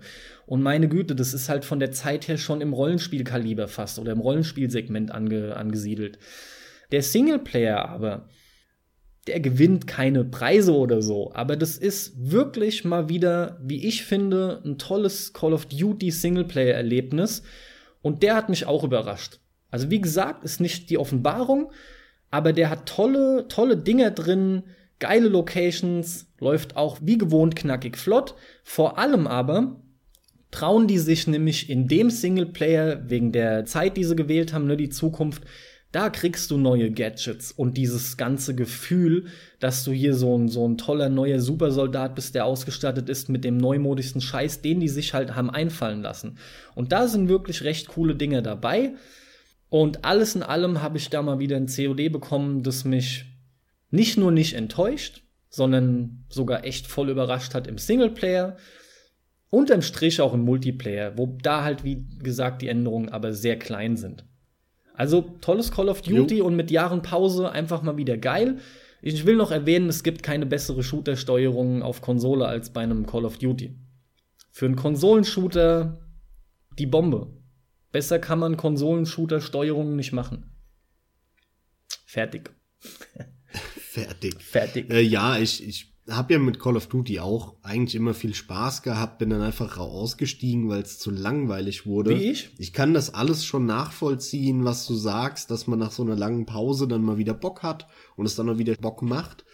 Aber ich weiß nicht, ob ich damit irgendwann wieder anfange. Mal du hast schauen. doch aber mittendrin mal mit deinen paar Kumpels da irgendwie online den, äh, welchen hattest du da laufen? Den du doch Black, dann. ja, Black Ops 1 hatte ich gespielt im Multiplayer noch gut lange. Siehst du? Ich nicht. Ich habe mir den ähm, Call of Duty Modern Warfare 3 dann gekauft und da war es für mich vorbei. Den fand ich so derartig langweilig und öde und ausgelutscht, sowohl im Multiplayer als auch im Singleplayer, dass ich da ausgestiegen bin. Also Ja. nach Modern Warfare 3 ist die Serie an mir vorbeigegangen. Da hatte ich keinen Nerv mehr. Wie gesagt, Aber mir gut, ging's ja eigentlich ähnlich. Ja. Lass mal mit der, mit der Top 5 starten. Die Hälfte haben wir jetzt. Ja. Und meine Top 5 startet mit Crimson Clover oder Clover. Crimson, C-R-I-M-Z, nicht S, ja, also Ja. Crimson. Und das ist auf Steam der bestbewertetste Shooter, beziehungsweise Shoot'em Up, was es gibt. Das ist ein japanisches Indie-Spiel. Und zwar gehört es zum Subgenre Bullet Hell. Und Bullet Hell, wer das nicht kennt, also ein Shoot'em Up kennt, glaube ich, jeder, Gradius, R-Type und wie die alle heißen. Und Bullet Hell ist eben Subgenre davon, wo es darum geht, dass der Bildschirm voll ist mit Gegnern, mit Attacken und, und äh, Kugeln von Gegnern. Und der Reiz ist, den Kugeln, den Kugelmassen der Gegner auszuweichen. Und gleichzeitig halt zu ballern und sich so langsam durchzuwuseln. Und deswegen eben auch Bullet Hell, ja, Kugelhölle. Und das ist ja, kann man sagen, wenn man auf Steam sucht, der beste, den es gibt. Und ich stimme da mit der Steam-Community vollkommen überein. Deswegen ist er bei mir auch in der Top 5 gelandet. Hammerteil. Hammer. Das ist ein Spiel, das machst du an und es kickt sofort, die Mucke geht los und bam, bam, bam, ab geht's, ja, und die Map startet, Mucke geht los und dann hörst du nur das Gefetze von deinem Laser der Bildschirm ist voller Laser und äh, es ist genau das, was ich will. Ja, wenn ich, wenn ich einen Bullet Hell Shooter anmache. Und gleichzeitig haben sie aber sehr intelligente Modi eingebaut. Es gibt einen Einsteigermodus, wo du erstmal äh, das Ganze in Ruhe lernen kannst. Du hast zum Beispiel eine Möglichkeit, du hast, äh, du hast einen Balken, der sich auflädt, wenn du ähm, ballerst, wenn du Gegner killst und den kannst du benutzen, um eine, einen riesen Laserstrahl zu aktivieren. Und auch damit kann man spielen. Es gibt Modi, in denen du, in denen der automatisch startet, wenn die Leiste voll ist. Und dann gibt's aber Modi, wo du den äh, manuell starten kannst. Und gleichzeitig gibt's auch einen Modus, wo du äh, random Schwierigkeitsgrad hast. Das heißt, du spielst, äh, fängst vorne an, spielst das erste Level und es ist super simpel und äh, im zweiten wirst du total weggedönert. Oder andersrum, du fängst an im ersten Level und das ist brutal schwer. Also auch so solche Sachen, die haben super viele geile Ideen drin, viele Modi, sehr durchdacht, sehr geiles Teil und ich muss sagen, ich liebe das Genre. Das ist so ein bisschen meine Entdeckung des Jahres, dass ich diese Bullet Hell Dinger ziemlich gerne spiele und da werde ich in nächster Zeit, in den nächsten Monaten und Jahren vielleicht so nach und nach mich durcharbeiten. Auch mal so ein Mushi Himesama zu spielen, was auch sau bekannt ist im, im Bullet Hell Kreisen. Und ja, die Raiden-Teile. Ja, dass ich mich echt da ein bisschen reinfressen werde in, den nächsten, in der nächsten Zeit. Da freue ich mich auch drauf. Und das habe ich so ein bisschen dem Spiel zu verdanken und deswegen ist es bei mir jetzt so weit vorne auch gelandet in der Liste. Ja, habe ich mir auch angeguckt. Wenn man sowas noch nicht gesehen hat. Ich hatte es vorher schon, aber das ist einfach. Also, wenn man noch nicht weiß, ob man äh, eine Tendenz zur Epilepsie hat, dann kannst du das ja. damit ganz klar rausfinden. Ja? Und nie war eine Warnung voran wichtiger als, ja, als in so einem Spiel. ultimative Epilepsie-Test. Definitiv, ey. Definitiv. Ey. Ja. definitiv. Also, das ist echt bitter. Gut. Dann kommen wir zu meiner Top 5. Und die beginnt mit SteamWorld Dick. Und SteamWorld Dick ist in meiner Top 10 das einzige Spiel, was ich vor dem Kauf der PS4 nämlich noch gespielt habe. Das habe ich nämlich auf der Wii U gespielt. Und du hattest mir den empfohlen. Ja.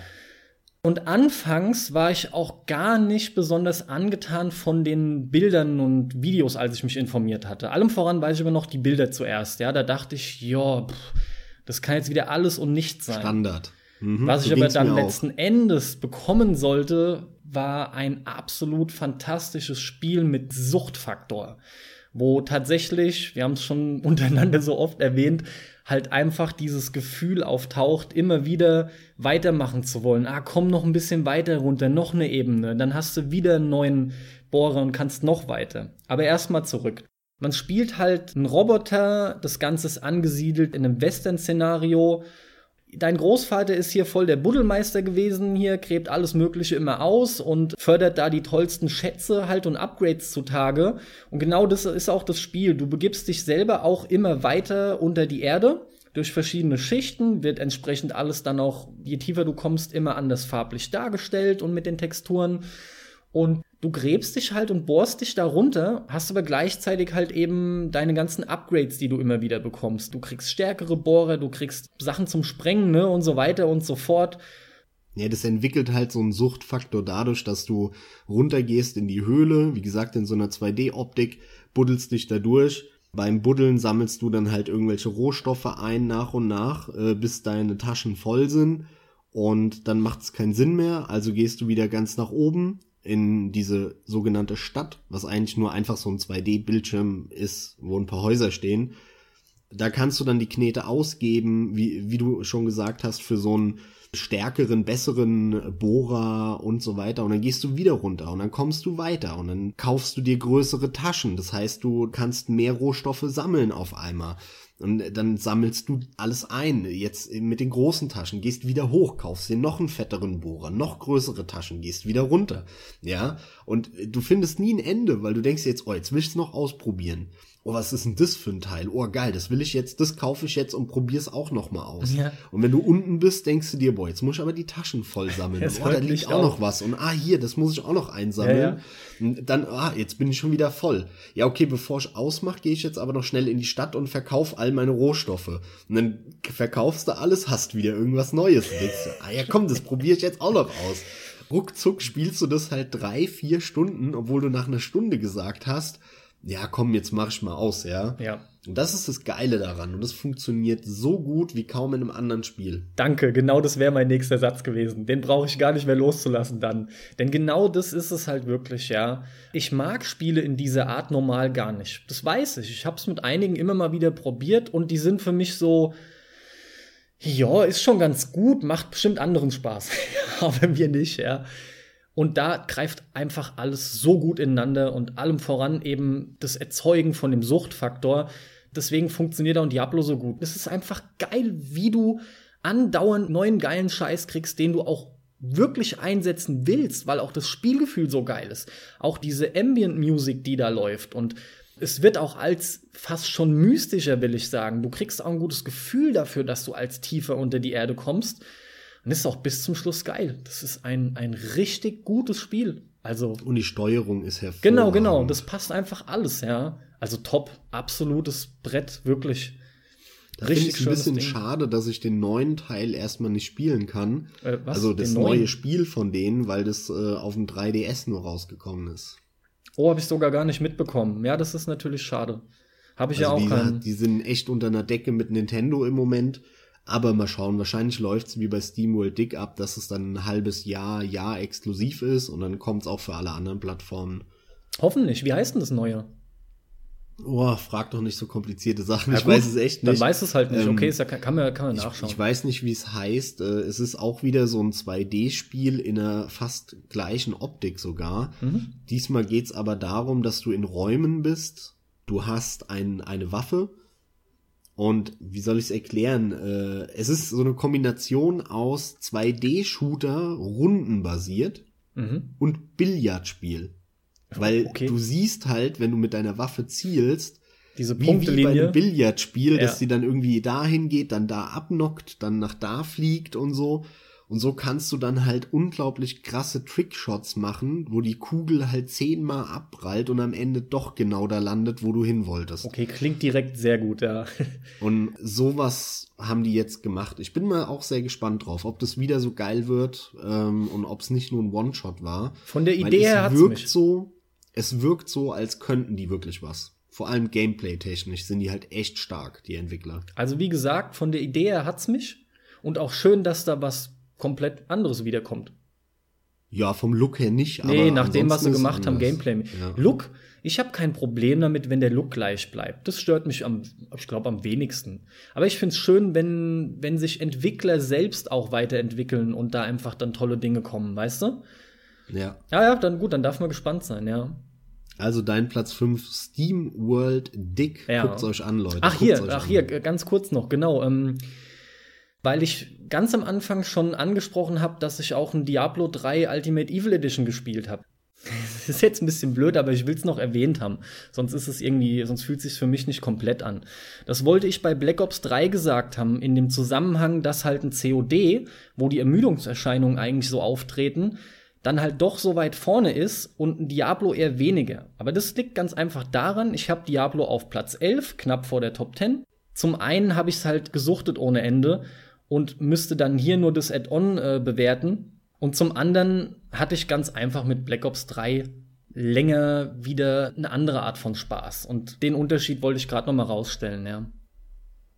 Jo. Ja, bisschen ja. außer der Reihe, aber egal habe ich im Prinzip sogar ähnlich, weil mein Platz 11 ist äh, World of Warships. Mhm. Ganz knapp an der Top 10 bei mir vorbeigerutscht, weil ich das Spiel im Laufe des Jahres, seitdem das im Sommer rausgekommen ist und äh, die Beta ist ja irgendwie schon seit Anfang des Jahres, glaube ich, äh, frei zu spielen, habe ich es immer wieder angemacht. Immer wieder. Alle paar Wochen habe ich spätestens wieder angemacht und ein paar Runden gespielt und es hat so gut funktioniert.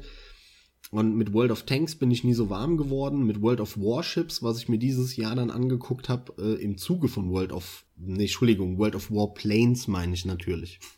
Ja, was ich mir angeguckt habe im Zuge von World of Warships, habe ich ja schon ein bisschen Spaß mit gehabt, aber so richtig gekickt hat's mich auch nicht.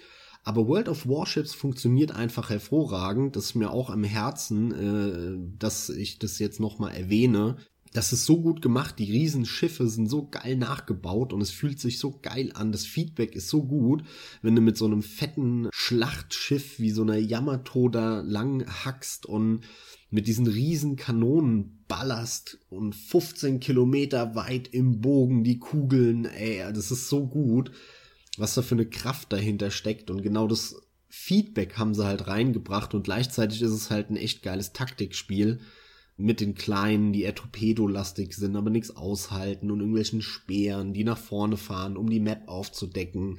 Ähm, Flugzeugträger ganz hinten sind, die den Schutz von den anderen brauchen. Schlachtschiffe, die dann halt mit den fetten Kanonen aber total langsam unterwegs sind und es ist ein hammermäßiges Teamplay und sieht gut aus, hat geiles Feedback. Also da muss ich echt sagen, World of Warships, Daumen hoch. Ja, haben wir doch beide noch mal einen Titel reingemogelt.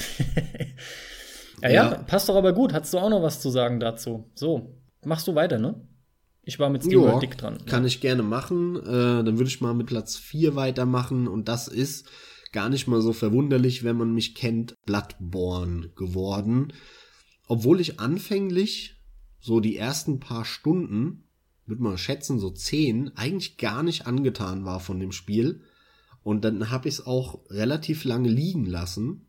Und als ich dann im August war's, äh, zwei Wochen Urlaub hatte, habe ich es dann gespielt, durchgespielt und bin dann doch drauf hängen geblieben, muss man einfach so sagen. Ich habe es doch dann ziemlich gesuchtet und nach dem ersten Mal durchspielen direkt nochmal gestartet und äh, alle ja, Geheimnisse, an denen ich vorbeigerannt bin, mir nochmal angeguckt, wie ich da hinkomme und die dann alle beim zweiten Run mitgenommen. Und das Spiel hat einfach super viel zu bieten. Es ist wieder ein sehr tolles Spiel von From Software. Ja, es ist der vierte Teil. Ja, es hat ein paar Sachen gemacht, die mir nicht so gut gefallen. Wie zum Beispiel diese nervigen Zufallsdungeons, die man Gott sei Dank nicht machen muss. Und vor allem fehlt mir eins, warum eben Demon Souls und Dark Souls 1 ähm, so stark waren. Und es ist seit Dark Souls 2 und jetzt mit Bloodborne weggegangen du hast halt kein, kein Inventar mehr, du hast gar kein Rüstungsmanagement mehr, du wechselst die Waffe nie. Und das stört mich ein bisschen. Bei Dark Souls 1 hast du halt wirklich noch andauernd die Waffe gewechselt. Und da hattest du auch genug Rohstoffe und bei Bloodborne gibt dir das Spiel noch nicht mal die Möglichkeit eigentlich eine andere Waffe auszuwählen. Klar, da kannst du dir eine andere Waffe kaufen und die auswählen, du kannst sie aber nicht aufleveln, mhm. weil dafür hast du nicht genug Rohstoff in einem Durchspielen. Das heißt, es macht überhaupt keinen Sinn, eine andere auszuwählen. Und das verstehe ich nicht. Warum macht man das so schlecht? also was heißt schlecht, aber äh, schlecht ist es in dem Sinne nicht, aber ich verstehe es nicht, weil ich hätte halt, ich würde gerne wechseln, ich hätte gerne mehr Rohstoffe. Es kann doch nicht so schwer sein, da ein bisschen mehr hinzulegen. Ja, das Balancing ist dann vielleicht ein bisschen schwieriger, aber das ist halt der ihr fucking Job. Und bei einem Dark Souls haben sie es gemacht. Da habe ich auch andauernd eine neue Waffe gehabt und äh, eine neue Rüstung und habe mir hier Waffen, ein Flammenschwert gebaut und hier ein Blitzschwert und so. Und in Dark Souls 2 und Bloodborne haben sie diese Dinge komplett rausgeschnitten. Und deswegen sind die beide für mich schlechter am Ende des Tages als ein Dark Souls 1 oder auch als ein Demon Souls muss dazu aber sagen, Dark Souls 1 war halt für mich auch eins der allerbesten Spiele aller Zeiten. Insofern, dass es da nicht rankommt, ist zu verkraften, ja. Aber ich hatte halt bei all den Kritikpunkten trotzdem super viel Spaß mit. Und es ist ein hervorragendes Spiel, was auch hier wieder mit der Konkurrenz den Boden aufwischt. Es funktioniert gut und ich finde auch den Ansatz geil zu sagen, hey, hier den großen Cut was machen alle? Sie laufen mit dem Schild durch die Gegend und halten es die ganze Zeit hoch. Also nehmen wir dem Spieler jetzt genau das weg. Den Ansatz finde ich echt geil. So hätte ich es am Ende auch gemacht. Und dass halt am Ende in der Umsetzung hier und da was rausgekommen ist, was äh, nicht perfekt ist, okay, geschenkt. Ich hatte trotzdem einen Haufen Spaß mit, hab mir die PS4 deswegen gekauft hab in Summe, ich weiß nicht, 70, 80 Stunden Bloodborne gespielt, keine Ahnung, irgendwas um den Dreh. Ja, mein Platz 4. Bei aller Kritik muss es so weit vorne sein. Es ist ja auch gut für dich. Ich bin immer noch dran, ja. Meine Nummer 4 war ein Egoist, ein Ego-Shooter, der mich extrem positiv überrascht hat und für mich auch gefühlt aus dem Nichts kam. Und zwar ist es Wolfenstein The New Order. Wolfenstein ist bei mir so ein Ding. Wolfenstein hat mich eigentlich noch nie groß interessiert. Das, Weil es aber auch ein PC-Spiel war. Naja, gut, ich habe ja damals Wolfenstein auch gesehen, ja, äh, als ich dann noch mit Doom angefangen habe und so. Aber ich. Der erste war ja nur ein Doom-Verschnitt in dem Sinne. Eben, ich Da war ja das eigentliche so Highlight Doom, aber danach meine ich Return to Castle Wolfenstein war dann ja der nächste, der halt wirklich groß war und erfolgreich. Und ähm, das war ja ein reines PC-Spiel warum auch immer hatte es mich aber irgendwie auch nicht gereizt. Aber du hast recht, natürlich hatte ich auch nicht die Möglichkeit, es zu spielen, obwohl ich hätte bei dir vielleicht mal spielen können. Das hatten wir ein, zwei Mal auch schon. Jo.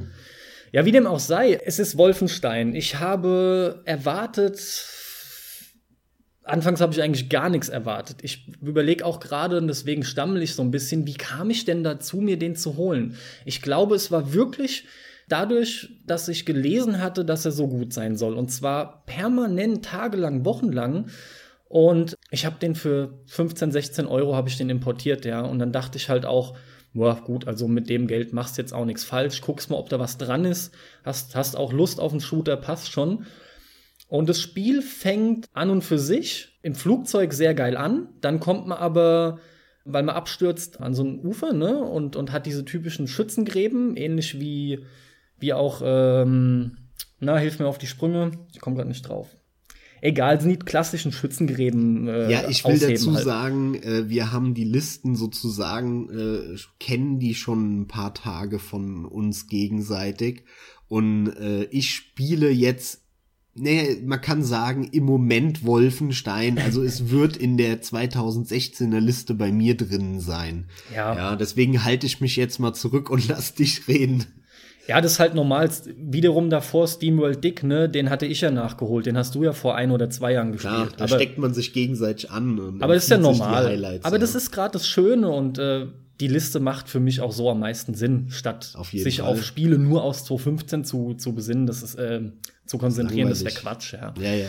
Nach diesem ganzen Schützengraben-Zeugs, was vielleicht, man will mich jetzt nicht verschätzen, aber lass es mal vielleicht ein Stündchen gehen im Höchstfall, und dann fängt das Spiel aber an aufzudrehen und lässt auch in meinen Augen eigentlich kaum nach, ja. Er ist auch sehr lang für einen Shooter, also unüblich von seiner Länge her. Für meine Schätzung waren es so zwölf Stunden, aber da könnte ich mich jetzt auch täuschen, aber definitiv länger als der Standard sonst.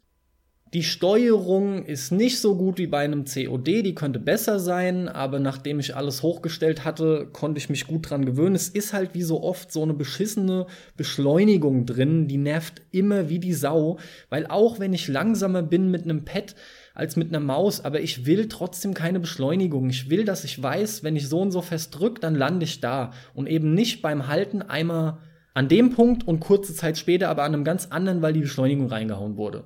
Allerdings nur auf der Konsole. Nur, weil nur auf, auf der Konsole. Auf dem PC ist die Steuerung wirklich top. Ich habe mir jetzt am, auf dem PC angefangen und äh, da ist wirklich alles top. Ja, schön zu hören. Es, es hat aber dem Spiel bei mir überhaupt keinen Abbruch getan. Ich finde die Grafik toll.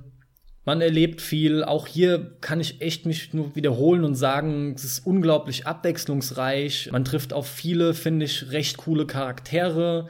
Es kommen coole Bossfights, die mir sehr gefallen haben. Es macht auch in dem Spiel, finde ich, Spaß, äh, Akimbo-mäßig rumzurennen mit, mit doppelten Waffen. Das Spiel fühlt sich auch beim, beim Ballern, finde ich, oft sehr, ich sag jetzt mal vorsichtig, taktisch an. Es ist keine stumpfe Ballerbude, was ich anfangs auch irgendwie gedacht hätte. Er ist flott, auch hier er ist sehr griffig.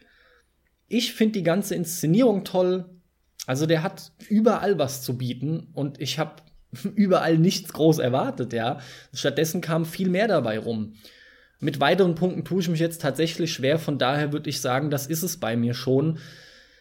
Es war eine Überraschung und es ist ein super Shooter, der weitaus find, mehr zu bieten den, hat. Ich finde den Rahmen äh, interessant, weil man ja sagen muss, es ist ja wirklich offenkundig von quasi jedem abgefeiert worden und jeder fand es zumindest mal gut oder sogar sehr gut. Und äh, ich find's cool, dass Bethesda es hier wirklich geschafft hat, so dieses Erbe von dem prototypischen Ego-Shooter, ja, von der Firma It Software, wirklich so auf, aufs Next Level zu hieven und bei allen Kleinigkeiten, die man daran finden kann, vielleicht am Ende des Tages, im Detail gehe ich dann nächstes Jahr darauf ein, finde ich es einfach geil, dass wir einen richtig guten Shooter bekommen haben, der auch so ein bisschen klassisch ist, aber die klassischen Tugenden auch geil kombiniert mit so dem moderne, moderneren Kram. Ja, sehr schön, genau. Und, ja. und diese Dinge finde ich einfach sehr fröhlich und stimmen mich auch dann, um einen kurzen Ausblick auf unseren letzten Teil aus dem Podcast zu geben, auf den Ausblick auf 016, stimmen mich sehr positiv, was dann Doom angeht weil da ja dann 016 auch der nächste Teil kommen soll, der dann einfach nur Doom heißt und ich vertraue da Bethesda, dass die zumindest mal keine Scheiße machen und im schlimmsten Fall einfach nur einen ganz netten Shooter oder mittelmäßigen Shooter rausbringen. Und im Idealfall eben auch so ein Ding, was sehr positiv ist, sehr gut ankommt, wie jetzt bei einem Wolfenstein. Und das freut mich daran. Ja. Platz 4 bei mir und abschließend äh, will ich nur noch gesagt haben, dass ich gerade ähm, den Nachfolger spiele, das ja ein Prequel ist, The Old Blood. Und, ähm, naja, Nachfolger ist ein Add-on. Es ist ein Add-on, ja. Aber ein, Sta ein, Stand ein Standalone-Add-on, ja. Das kann man noch erwähnen.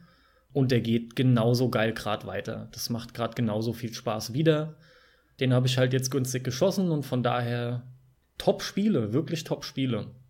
So, ja, und bevor wir jetzt oder ich mit der Top 3 anfange, ähm, will ich noch mal kurz bisschen auf die Flops des Jahres bei mir eingehen. Was waren Flops? Wovon habe ich viel mehr mir erhofft und erwartet? Und dann ist leider nicht viel bei rumgekommen. Einmal habe ich tatsächlich auf dem vorletzten Platz bei mir in meiner Liste, auf Platz 57, Sam Max äh, Hit the Road eingelistet oder listen müssen, weil ich das echt scheiße fand.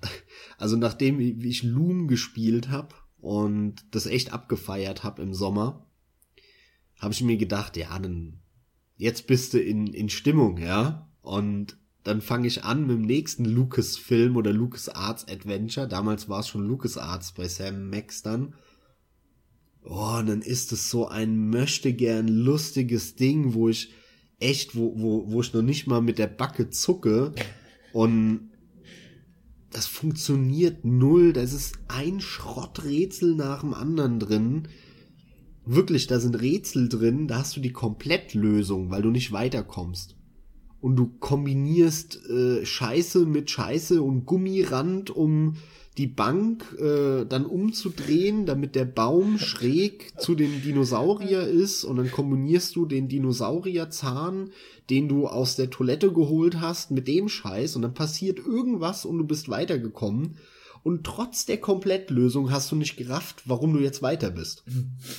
ja, und dann denke ja. ich mir halt, sorry, also das ist wirklich ein Punkt, das geht gar nicht, das geht gar nicht sowas.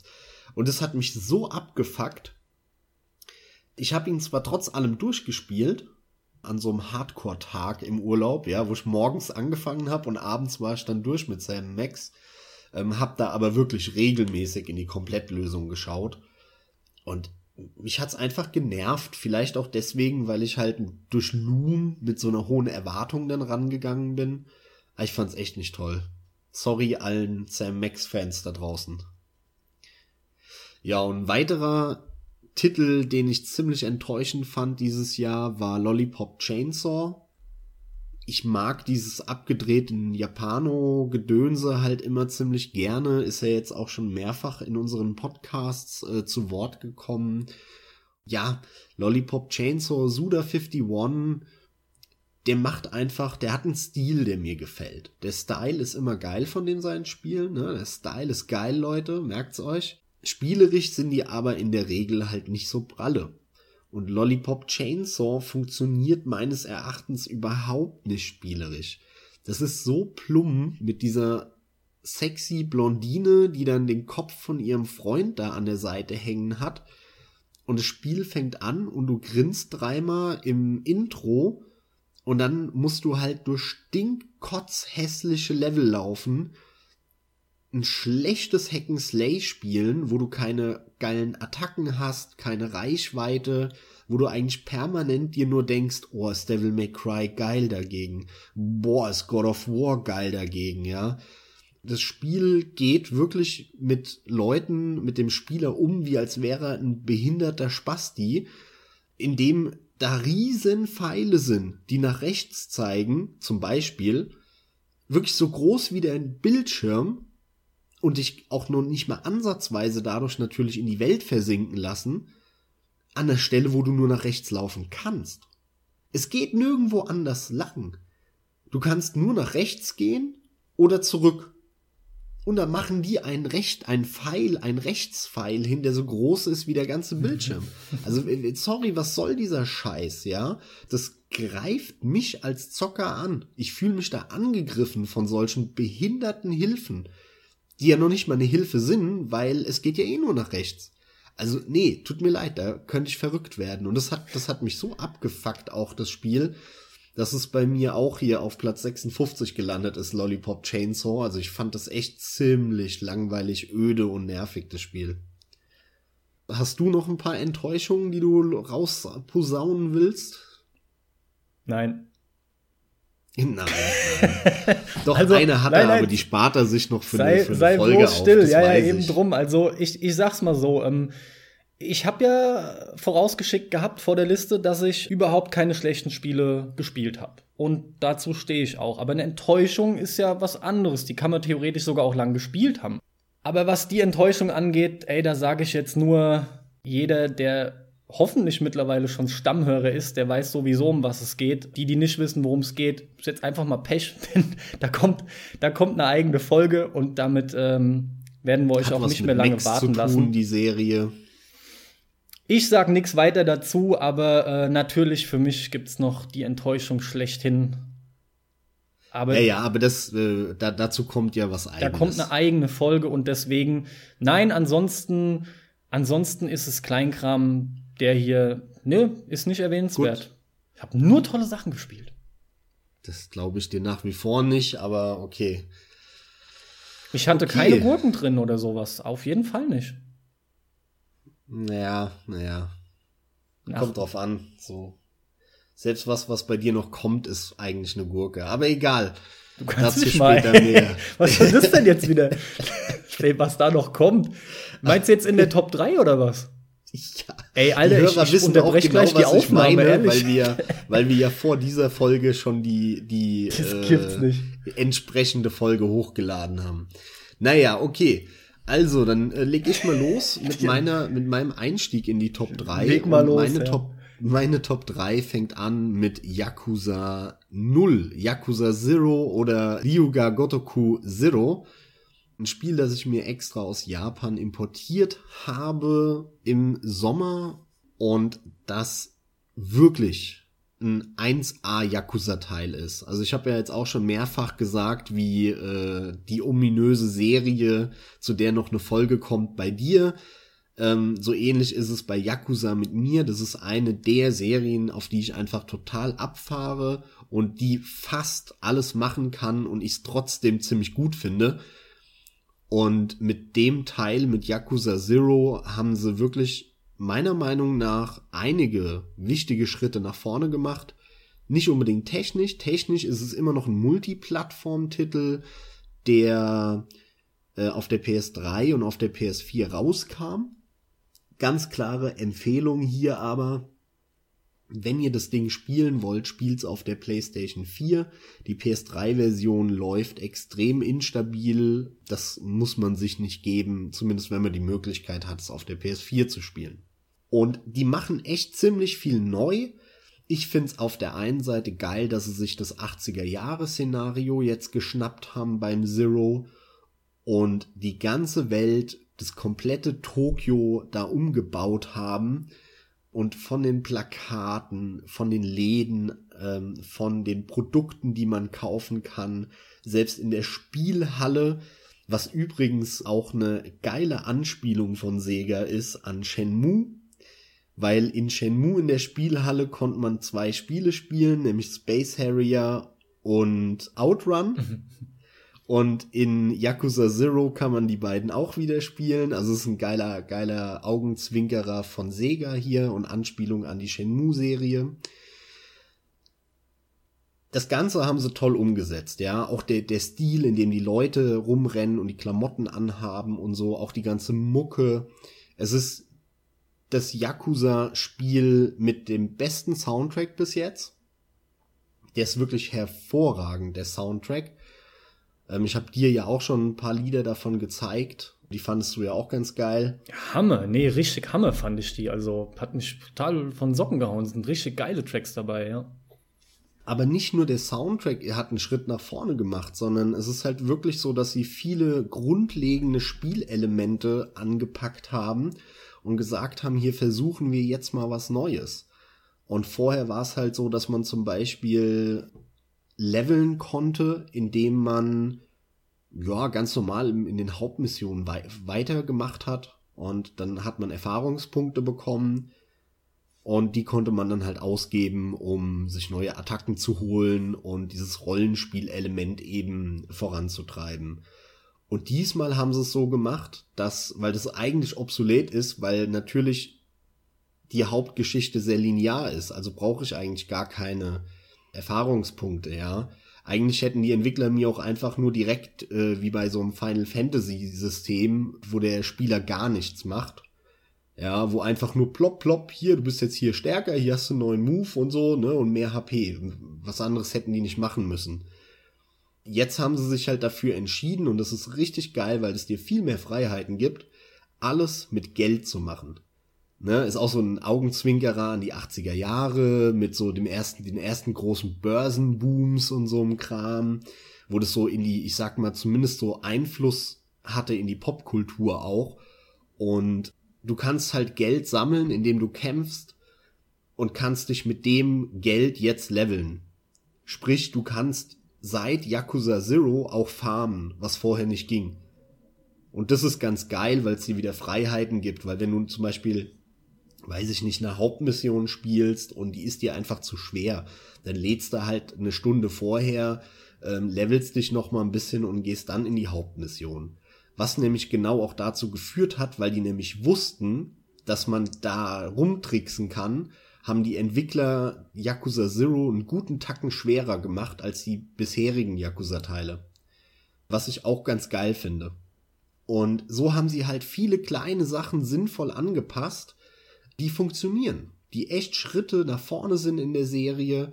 Und das ist auch der Grund, warum halt Yakuza Zero bei mir auf Platz 3 und Bloodborne auf Platz 4 gelandet ist, weil Bloodborne, so viel Spaß ich auch im Endeffekt mit dem Teil hatte, ja, ist Bloodborne für mich in der Summe eher ein Schritt zurück in der Serie, anstatt nach vorne. Und Yakuza Zero ist halt wirklich ein Schritt nach vorne in der Serie und nicht zurück. Und deswegen ist das Ding bei mir auf Platz drei gelandet. Für alle, die das nicht auf Japanisch zocken wollen, die aber grundsätzlich Interesse dran haben, Sony hat ja auch angekündigt, den Teil mit englischen Texten rauszubringen. Und das wird noch ein Jährchen dauern, das wird dann wahrscheinlich Ende 016 werden. Aber freut euch drauf, alle, die da Interesse dran haben. Ihr kriegt hier wirklich, wirklich einen hervorragenden Yakuza-Teil, der vieles nach vorne bringt und äh, verändert zum Positiven. Freut euch drauf. Ist halt schön zu sehen, dass es auch Serien gibt, gell? obwohl da so viele von schon erschienen sind, so viele Titel. Es geht halt. Du kannst das nächste Spiel rausbringen, was im Prinzip im Kern so ist, aber du bringst es weiter, ja. Es ist machbar. Absolut. Naja. Ja. Zwinker, Zwinker, Assassin's Creed. Okay.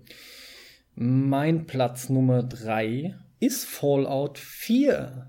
So, und jetzt, Max, ne? nachdem ich immer mit Bethesda-Spielen so meine Probleme habe. Genau. Das ist Platz, so eine Hassliebe. Und, und Platz zwar, 3 Bethesda dieses Jahr. Ja, ja.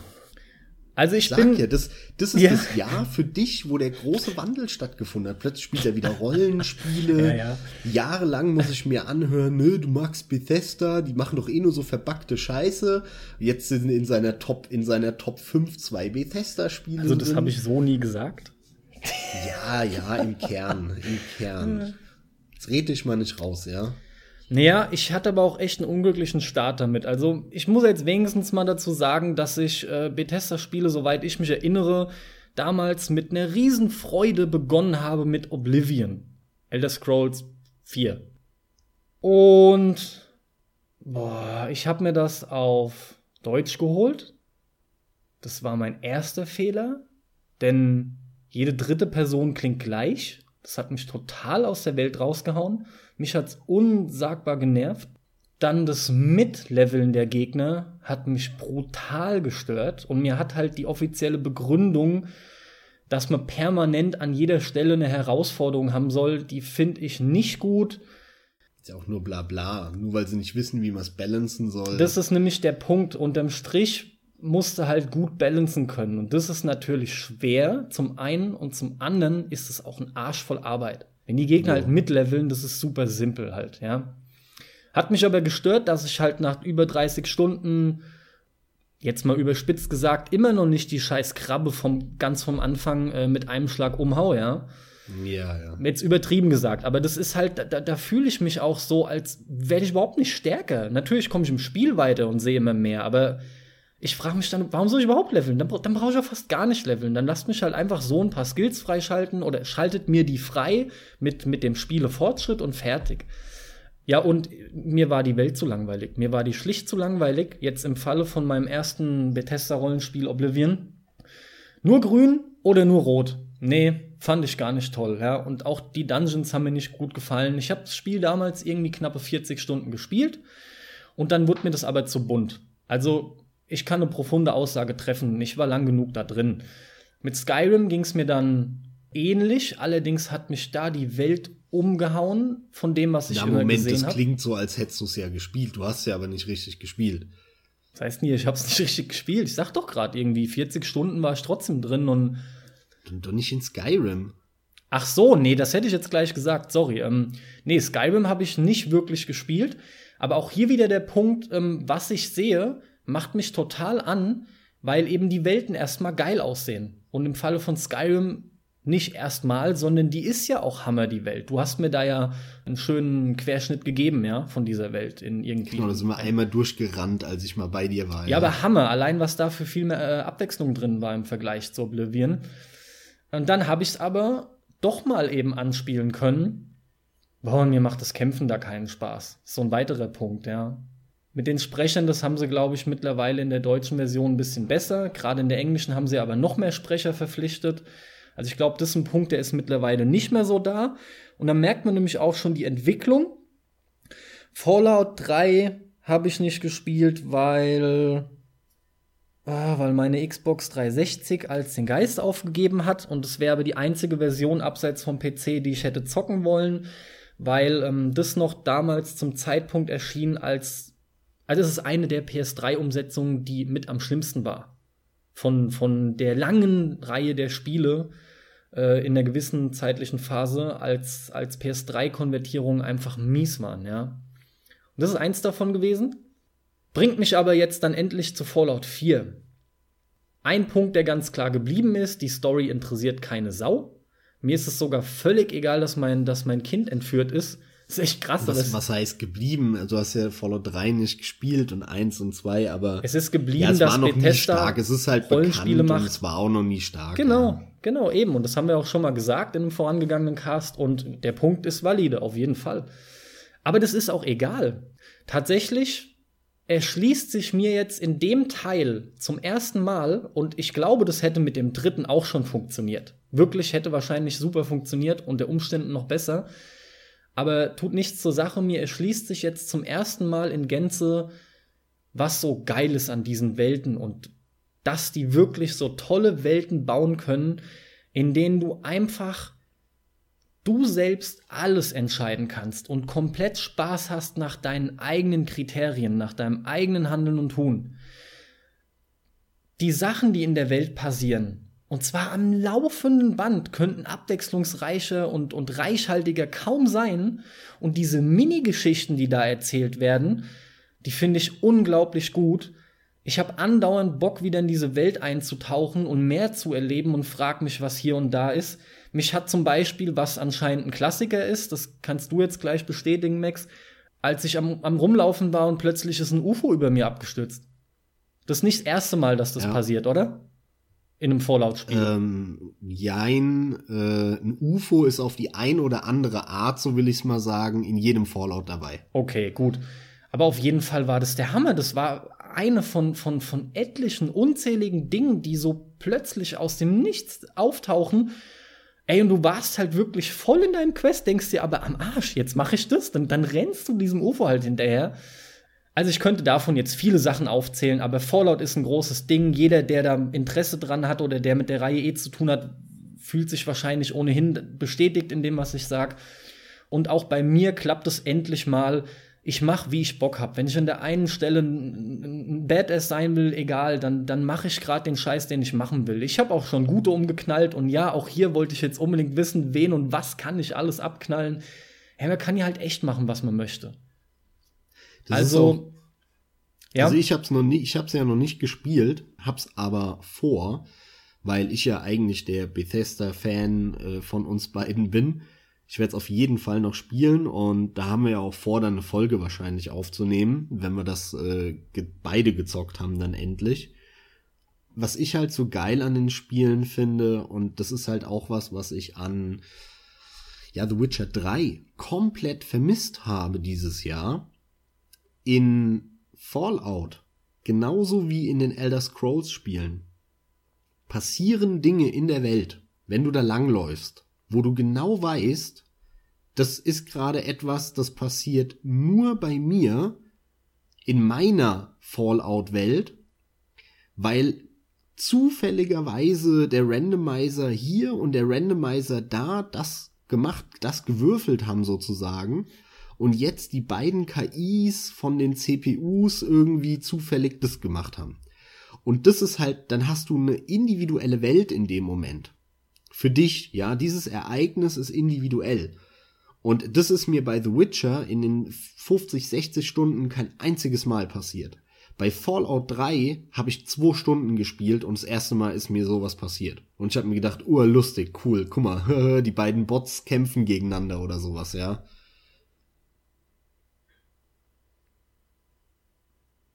Okay, sorry. Ein Satz verpasst oder was? Ich habe echt gedacht, du bist so im Fluss, da geht's noch weiter. Macht ja nichts. Ähm, aber du bist mit deinem dritten Platz dran. Ne? Oder bin ich da falsch? Habe ich es gerade voll verrafft? wenn du das nicht mehr kommentieren möchtest, die Aussage, ja. Ähm, nee, ich habe soweit alles gesagt. Mir ging zwischendurch noch mal durch den Kopf, dass, ähm, ach Gott, als wir halt die Folge auch mit dem Witcher 3 hatten, so ein bisschen Witcher und Fallout gegenüberzustellen, aber Ich würde sagen, das machen wir in der Fallout-Folge und ziehen das noch mal ein bisschen ran. Gerne, ja. Denn äh, Gerne. zum Abschluss bei mir dann vielleicht doch noch zu Fallout 4. Ja, auch hier sind unzählige Bugs, die ich so in Witcher gar nicht erlebt habe. Sind aber alles keine Gamebreaker, sind sogar eher lustig teilweise. Also die da entstehen schmunzelt halt aber man. auch genau dadurch, ne, dass du halt diese ganz vielen zufälligen Ereignisse hast und so. ja, mag und ja sein. Äh, wenn da so wenig geskriptet ist und so wenig vorherbestimmt ist und so wenig auch so statisch ist, dann hast du halt automatisch viel mehr Situationen, an die man nicht denkt, äh, die halt nur hier mal passieren und die anderen hundertmal nicht. Und dann hast du halt super viele Bugs. Das ist immer Ja, ein das Grund, ist warum richtig, die Spiele viele Bugs haben. Also sorry, es hat ja auch schon jeder gesagt äh, und ich sehe das genauso. Die haben da Bugs drin, ey, die schleppen die schon seit Jahren mit und das sind Bugs, die haben nichts mit Randomizern zu tun oder so, wie diese scheiß Köpfe, Hälse, die lang werden, Köpfe, die sich drehen, ja, ja, ja. Gliedmaßen, die tanzen. Klar, das Ich sag mal, wie es ist. Also, also technisch sind es jetzt nicht die allertollsten, aber halt auch nee. absolut äh, mehr als in Ordnung. Ich finde den Gesamteindruck von Fallout 4 optisch echt schön. Mir gefällt das Spiel gut. Wenngleich ich sehe, hier hast du kein Grafikbrett vor dir. Da, da könnte deutlich mehr Natürlich. drin sein. Aber da wiederum muss man halt sagen, ähm, das werfe ich halt Bethesda irgendwo dann vor. Entweder können sie es nicht besser oder sie wollen es nicht besser, weil sie wissen, dass gerade am PC, hey, sorry, aber das Spiel sah halt schon ein, zwei Monate nachdem es rauskam, bald doppelt so gut aus auf dem PC, wie das, was die Entwickler selbst gemacht haben, ja. Also, das ist halt wieder eine andere Geschichte. Aber im Prinzip habe ich Fallout 4 jetzt Naja. nur gelobt. In der Folge werden dann auch Kritikpunkte fallen, ja. Aber auch da muss ich zu sagen, äh, die konzentrieren sich halt aufs Wesentliche. Ist ja richtig auch. Das- Ja, das und lass auch, halt ja. lieber ein paar Schickimicki-Texturen weg. Das Spiel soll Spaß machen und geil funktionieren. Das machen sie, behaupte ich.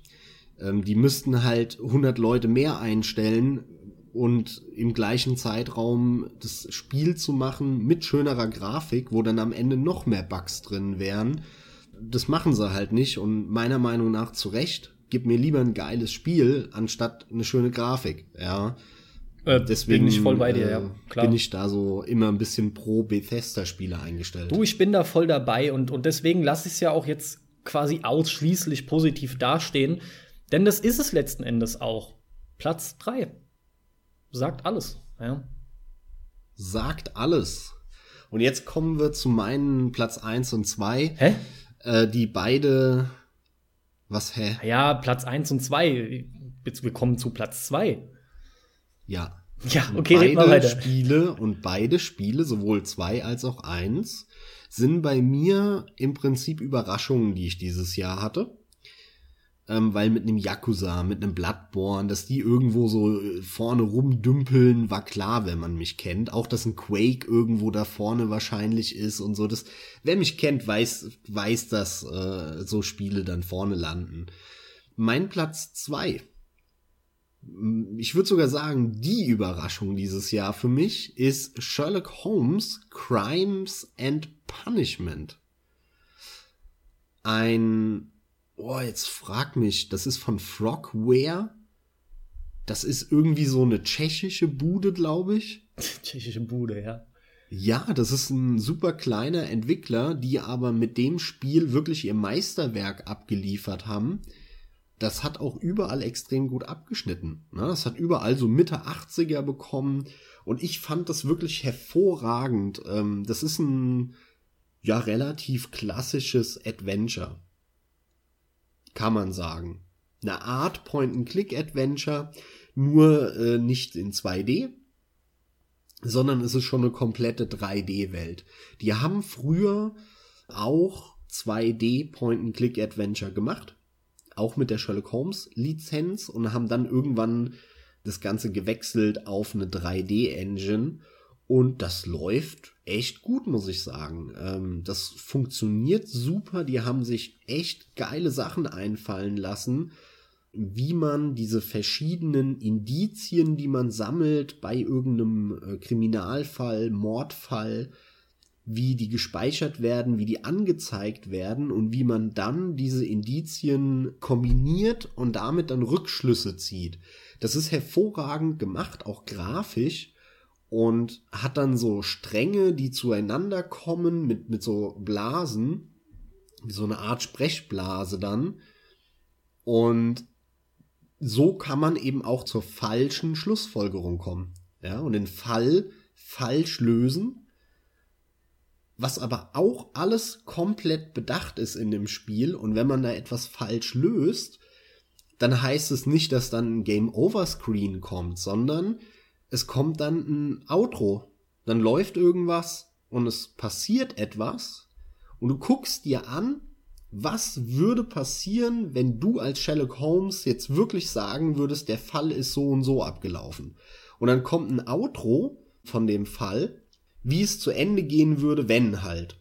Und danach kriegst du die Info, das ist das Ende, aber deine Lösung war falsch. Wenn du die richtige wissen willst, kannst du nochmal zurück ne, be bevor du dich entscheidest ähm, und weiterspielen und dann die richtige aussuchen oder du kannst das nächste Kapitel starten, sprich äh, nächsten Kriminalfall lösen. Das heißt, sie geben dir hier auch die Freiheit zu sagen, ey nee, ist, mir hat der Fall nicht so gut gefallen, komm, ich gehe zum nächsten. Oder du kannst halt darauf beharren, so habe ich's gemacht und wollte dann natürlich auch unbedingt wissen, was der, was die richtige Lösung war. Muss dazu sagen, es sind sechs Fälle, für jeden einzelnen Fall braucht man so, ja, ich sag mal, eins bis drei Stunden, je nachdem. Und ich habe von den sechs, ich glaube, vier oder sogar fünf auf Anhieb richtig gelöst. Aber das ist wirklich saugut gemacht. Es hat richtig Spaß gemacht. Es hat eine tolle Atmosphäre. Und ich muss auch sagen, ich bin mittlerweile irgendwie diese ganzen, diese ganzen Action-Spiele, sage ich mal, ja ich finde, es gibt viel zu viele Spiele, in denen es nur darum geht zu ballern. Da gibt's dann ein Ego-Shooter-Form, in Third-Person-Form, dann gibt's Rennspiele, ja, bei denen du ballern kannst, wie so ein Twisted Metal oder so. Ich kann das alles nicht mehr sehen. Und ich freue mich im Moment über jedes Spiel, wo nicht geschossen wird. Wo es nicht darum geht zu kämpfen, sondern halt wie nur in einem Crimes and Punishment, wo es darum geht, Rätsel, also Fälle, Kriminalfälle zu lösen. Oder so einem Spiel wie Loom, was einfach eine tolle Fantasiewelt ist, wo man ein hervorragendes Fantasie-Adventure spielt, ja. Oder auch so ein Big Game Hunter, auch wenn man da zwar schießt mit einer Waffe, ist es aber nicht irgendein Geballer, ne, sondern das ist ja sehr geplant, sehr, sehr, sehr taktisch auch, sehr ruhig, ja das sind alles solche Sachen. Ähm, ich freue mich irgendwie im Moment um, über jedes Spiel, wo einfach nicht wahllos rumgefetzt wird. Ich habe das irgendwie total satt, muss ich sagen. Also das Und, geht mir äh, genauso. Das geht mir echt genauso. Ja. Deswegen ähm, ist auch diese Übersättigung bei uns beiden so da und äh, ja, man ist, wie du gesagt hast, wirklich so extrem dankbar dafür, wenn einfach endlich mal wieder Spiele kommen, die dir halt zeigen, warum du Spiele liebst, warum du das Medium so gut findest, was Spiele leisten können, was die für dein Hobby, für deine Freizeit dir bringen können, ja.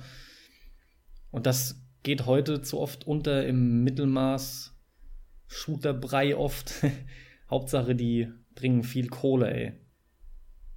Ja. Ja. Das ist echt definitiv. traurig, aber stimmt. Aber wie du siehst, äh, die Dinger kommen trotzdem immer wieder und auch mehr denn je, ja, zum, zum Großteil auch dank Indie-Entwickler, aber auch, auch trotzdem AAA-Dinger. Also Sherlock Holmes ist ja durchaus, ey, ich habe den ja angemacht, muss ich dazu sagen. Ähm, der war kostenlos für die PS3 im Plus und du hattest ja gemeint, der läuft halt unsagbar schlecht. Der läuft scheiße auf der, auf der PS3. PS3 ich habe ihn halt ja. trotzdem auf der PS3 durchgespielt, weil er da halt im Plus war. Ähm, wenn ich die Wahl hätte, empfehle ich aber jedem, ähm, auf PC holt oder PS4. auf, auf, der, auf dem PC. Ja, gut. Nicht auf der PS4. Ja, das ist ja klar. Auf, aber auf der PS4 nur, wenn ihr keinen PC habt. Ja. Aber ansonsten holt euch die PC-Version, die Ach, läuft am rundesten natürlich. Ja, darum ging's mir. Aber eine PS4-Version gibt's auch. Ja, also ja, man hat die Möglichkeit, auch. es auch auf einer Konsole zu spielen. Ich weiß nicht, ob es eins für die Xbox gibt. Das ist mir auch herzlich egal. Das kann jeder selber Bin ich nachschlagen. Bin mir auch nicht sicher. Ähm, vermutlich sogar. Und ich ja. weiß auch nicht, ob die PS4-Version tatsächlich so viel besser läuft. Ja, ist Als die zu Xbox hoffen. Xbox One-Version meinst du dann? PS4 und Xbox One. Nee, nee, im Vergleich zur PS3. Die, die ah, Frage ah, okay. ist halt, ob es wirklich, theoretisch können sie es auch scheiße konvertiert haben, ja, weil sie halt absolut. mehr grafische Effekte drin haben und dafür läuft es genau. trotzdem wieder schlecht. Ich weiß es schlichtweg nicht. Ich auch nicht. Aber die Möglichkeit besteht und ich wollte es genannt haben. Das Ding macht einen fantastischen Eindruck und ich wollte nur gesagt haben, ich hab's, ich hab's angemacht. Ja, er läuft nicht gut auf PS3, aber der sieht sogar auf PS3. Ich finde, es ist ein extrem hübsches Spiel grafisch.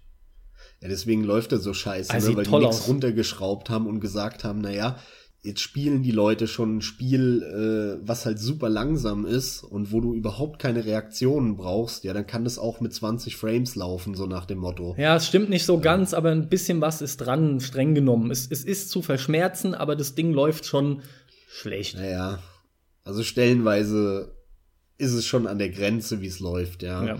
Aber nichtsdestotrotz, scheiß auf den technischen Kack. Jeder kennt's, wenn mal irgendwas scheiße läuft, irgendwas verbuggt ist. Damit lebt man halt. Das ist, das gehört halt zu unserem Hobby dazu. Klar, das perfekte Spiel hätte diese Probleme nicht, aber ich würde mir niemals ein geiles Spiel entgehen lassen, nur weil es ein bisschen schlechter läuft oder verbuggt ist, ja. Und das trifft halt hier genau darauf zu. Und es ist auch ein tolles Spiel, was man zu zweit oder zu dritt spielen kann, wo man sich zusammen vor die Glotze haut mit einer Packung Chips und einem Bier oder so und zu dritt, zu zweit so einen Fall löst, in die Gespräche geht mit den Leuten und irgendwelche Zeugen verhört, Dinge kombiniert und so weiter und jeder seine Gedanken genau. äh, miteinander teilt das und sagt, das, das Schöne, war doch ja. sicher der oder nee, guck mal, aber da haben wir doch das gefunden und so. Ähm, das funktioniert so hervorragend bei dem Spiel. Und der Vorgänger hatte halt noch eine durchgehende Geschichte. Ich habe mir den mittlerweile auch gekauft auf Steam, den Vorgänger, habe ihn aber noch nicht gespielt. Der war vom Aufbau her genauso, hat aber, wie gesagt, eine durchgehende Geschichte erzählt, acht, neun, zehn Stunden lang dann. Und ich find's gerade so geil an dem Crimes and Punishments, dass der diese sechs kleinen unterschiedlichen und auch vollkommen getrennt voneinander äh, Geschichten äh, erzählt. Das ist richtig gut, weil du hast die Abwechslung. Natürlich ist ein Mordfall dabei, aber dann verschwindet auch mal irgendwas und hier ein Diebstahl und so. Und es ist auch vom Setting her ist es anders. Das eine ist halt klassisch in London, in dem Klischee Sherlock Holmes Szenario. Dann passiert mal was, wo er auf Reisen ist und so weiter. Also du hast dadurch auch ein, ein Setting, eine Setting-Variation drin. Und es ist das Adventure des Jahres für mich. Generell eins der besten, die ich gespielt habe. Ich kann es echt jedem nur ans Herz legen, der irgendwas mit Kriminalfällen Sherlock Holmes anfangen kann und Adventure spielen.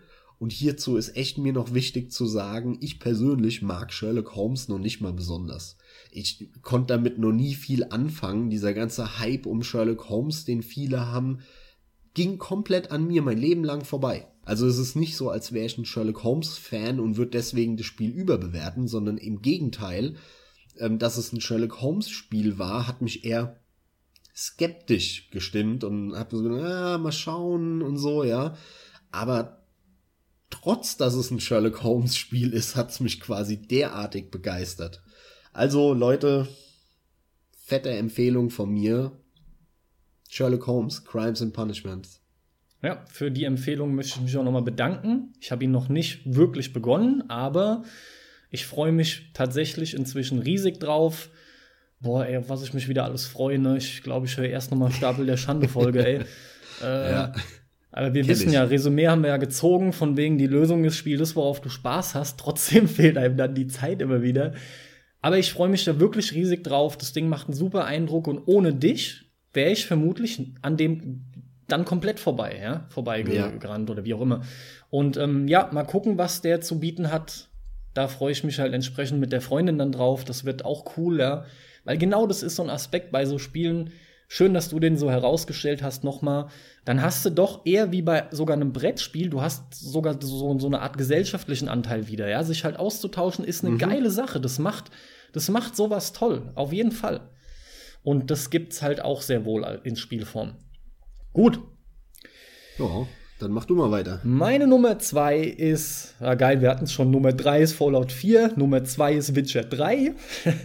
Und ähm, eigentlich möchte ich sagen, gibt's bei mir gar keine Nummer zwei. Die mhm. muss es halt gezwungenermaßen geben, denn Witcher 3 war eigentlich monatelang, das ist, das ist das Spiel, was mich 2015 am meisten beeindruckt hat, am meisten in seinen Bann gezogen hat.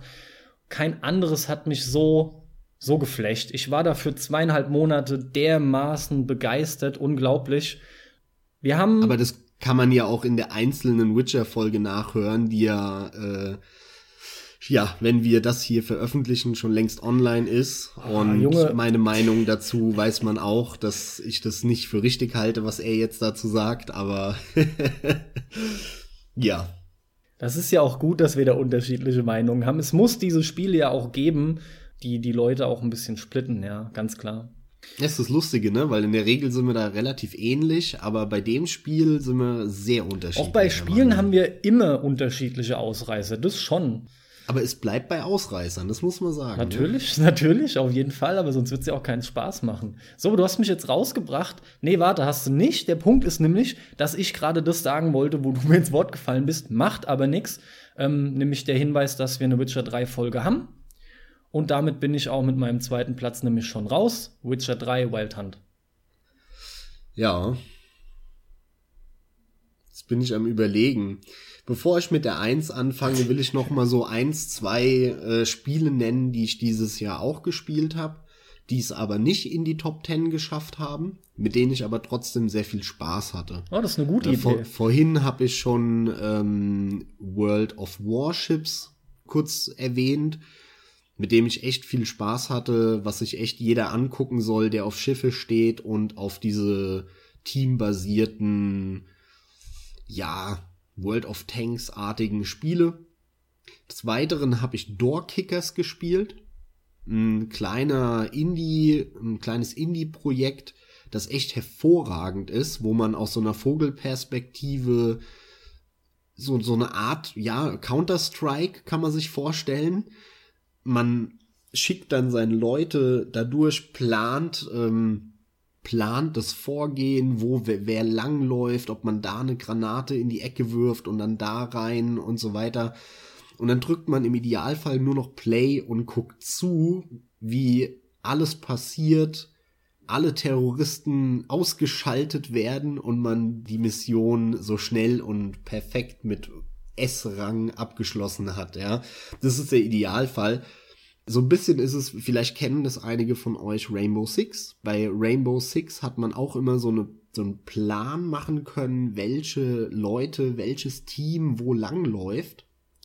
Und so ähnlich ist es bei Doorkickers gemacht, nur mit einem unglaublich guten Soundtrack. Wenn man auf Play drückt, kann man auch jederzeit wieder pausieren und alles ändern. Ja, man kann jederzeit eingreifen, komplett alles ändern und ähm, man kann auch in Echtzeit eingreifen. Das ist das Geile. Man kann auch einfach Leertaste hämmern, okay, los geht's. Und dann kann man in Echtzeit denen befehlen, was sie zu machen haben. Hervorragendes Spiel, kickt, ist echt ein gutes Ding, sollte man sich anschauen. Dann habe ich Roundabout gespielt. Auch ein sehr lustiges Spiel mit Full-Motion-Videos. Da gibt's so ein japanisches Spiel, das vom Prinzip her genau gleich ist, wo ich immer wieder den Namen vergesse. da geht's darum, dass man einen Stab, der sich permanent um 360 Grad dreht, durch irgendwelche Passagen und Gänge manövrieren muss. Und Roundabout hat genau das Prinzip, nur, dass man hier kein Draht oder kein Stück Metall spielt und es durch irgendeinen Minigolf-artigen Kurs manövriert, sondern hier hat man ein Taxi in der Stadt, was sich die ganze Zeit dreht. Und man dann von A nach B manövrieren muss. Sehr lustiges Teil, ja, sorgt immer für Gaudi. Auch, das ist auch ein schöner Multiplayer-Titel, den man dann zu zweit oder so abwechselnd spielen kann ja, da lacht man immer, ja. Und wenn's, wenn's nicht die dummen Tode sind, die, die man quasi stirbt, weil man irgendwo durch das Drehen dagegen donnert, dann sind's die total absurden und lustigen Full-Motion-Videosequenzen. Ähm, sehr schönes Teil, sehr lustig. Dann habe ich Unfinished Swan oder Swan oder wie auch immer Spawn, gespielt. Ja. Endlich nachgeholt. Tolles Spiel, tolle kleine Playstation-Perle. Sehr kunstvoll, hat mir richtig viel Spaß gemacht, auch in irgendeinem Freitagabend in drei, vier Stunden durchgespielt. Hat auch keine Rätsel, die scheiße sind, sondern da läuft alles, da flutscht alles. Einfach eine, eine schöne Zeit, die man abtaucht in so eine total verspielte, künstlerische Fantasy-Welt, die stilistisch gut gemacht ist, die echt gute Ideen hat, ein paar gute Rätsel mit diesen Farbklecksen, ich werde nie vergessen, wo ich vor dem Riesenlabyrinth gestanden habe auf einmal und ich gedacht habe, boah, muss ich da jetzt echt komplett durch? Krass, ja. Kann ich auch nur empfehlen, also falls da an so kleinen, bisschen Azi-Fazi-Spielen jemand von euch Interesse hat und vielleicht schon immer ein Auge darauf hatte, aber sich nie sicher war, holt euch Unfinished Sworn, richtig geiles Teil. Also ich glaube, Unfinished Swan äh, ist, ist viel mehr auf dem Schirm von vielen Leuten, als du vielleicht gerade meinst. So habe ich es zumindest wahrgenommen. Da haben etliche drüber gesprochen, äh, in Foren etc. Also das Ding hat relativ weite Kreise für so ein vergleichsweise kleines Spiel gezogen. Ich bin mir da nie so sicher, weil das Ding ist, es ist halt ein Spiel, über das man gut reden kann, auch äh, aus, aus journalistischer Sicht, weil es halt viel Stoff beinhaltet zum darüber sprechen wie viele Leute das sich dann oder tatsächlich bereit sind, dafür mehrere Euros auszugeben stimmt, und ja. zu spielen, glaube Ja. ich, sind am Ende viel weniger, als man denkt, obwohl es so wirkt, als würde die ganze Welt darüber reden, weißt du? Ja, da, da kannst du schon recht haben, dass es unterm Strich leider weniger gekauft haben.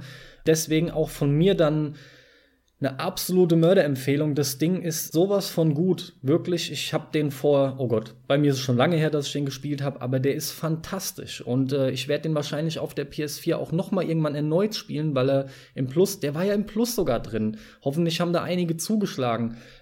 Deswegen freue ich mich auch auf deren nächstes Projekt. Ähm, das ist nämlich, wie heißt es denn?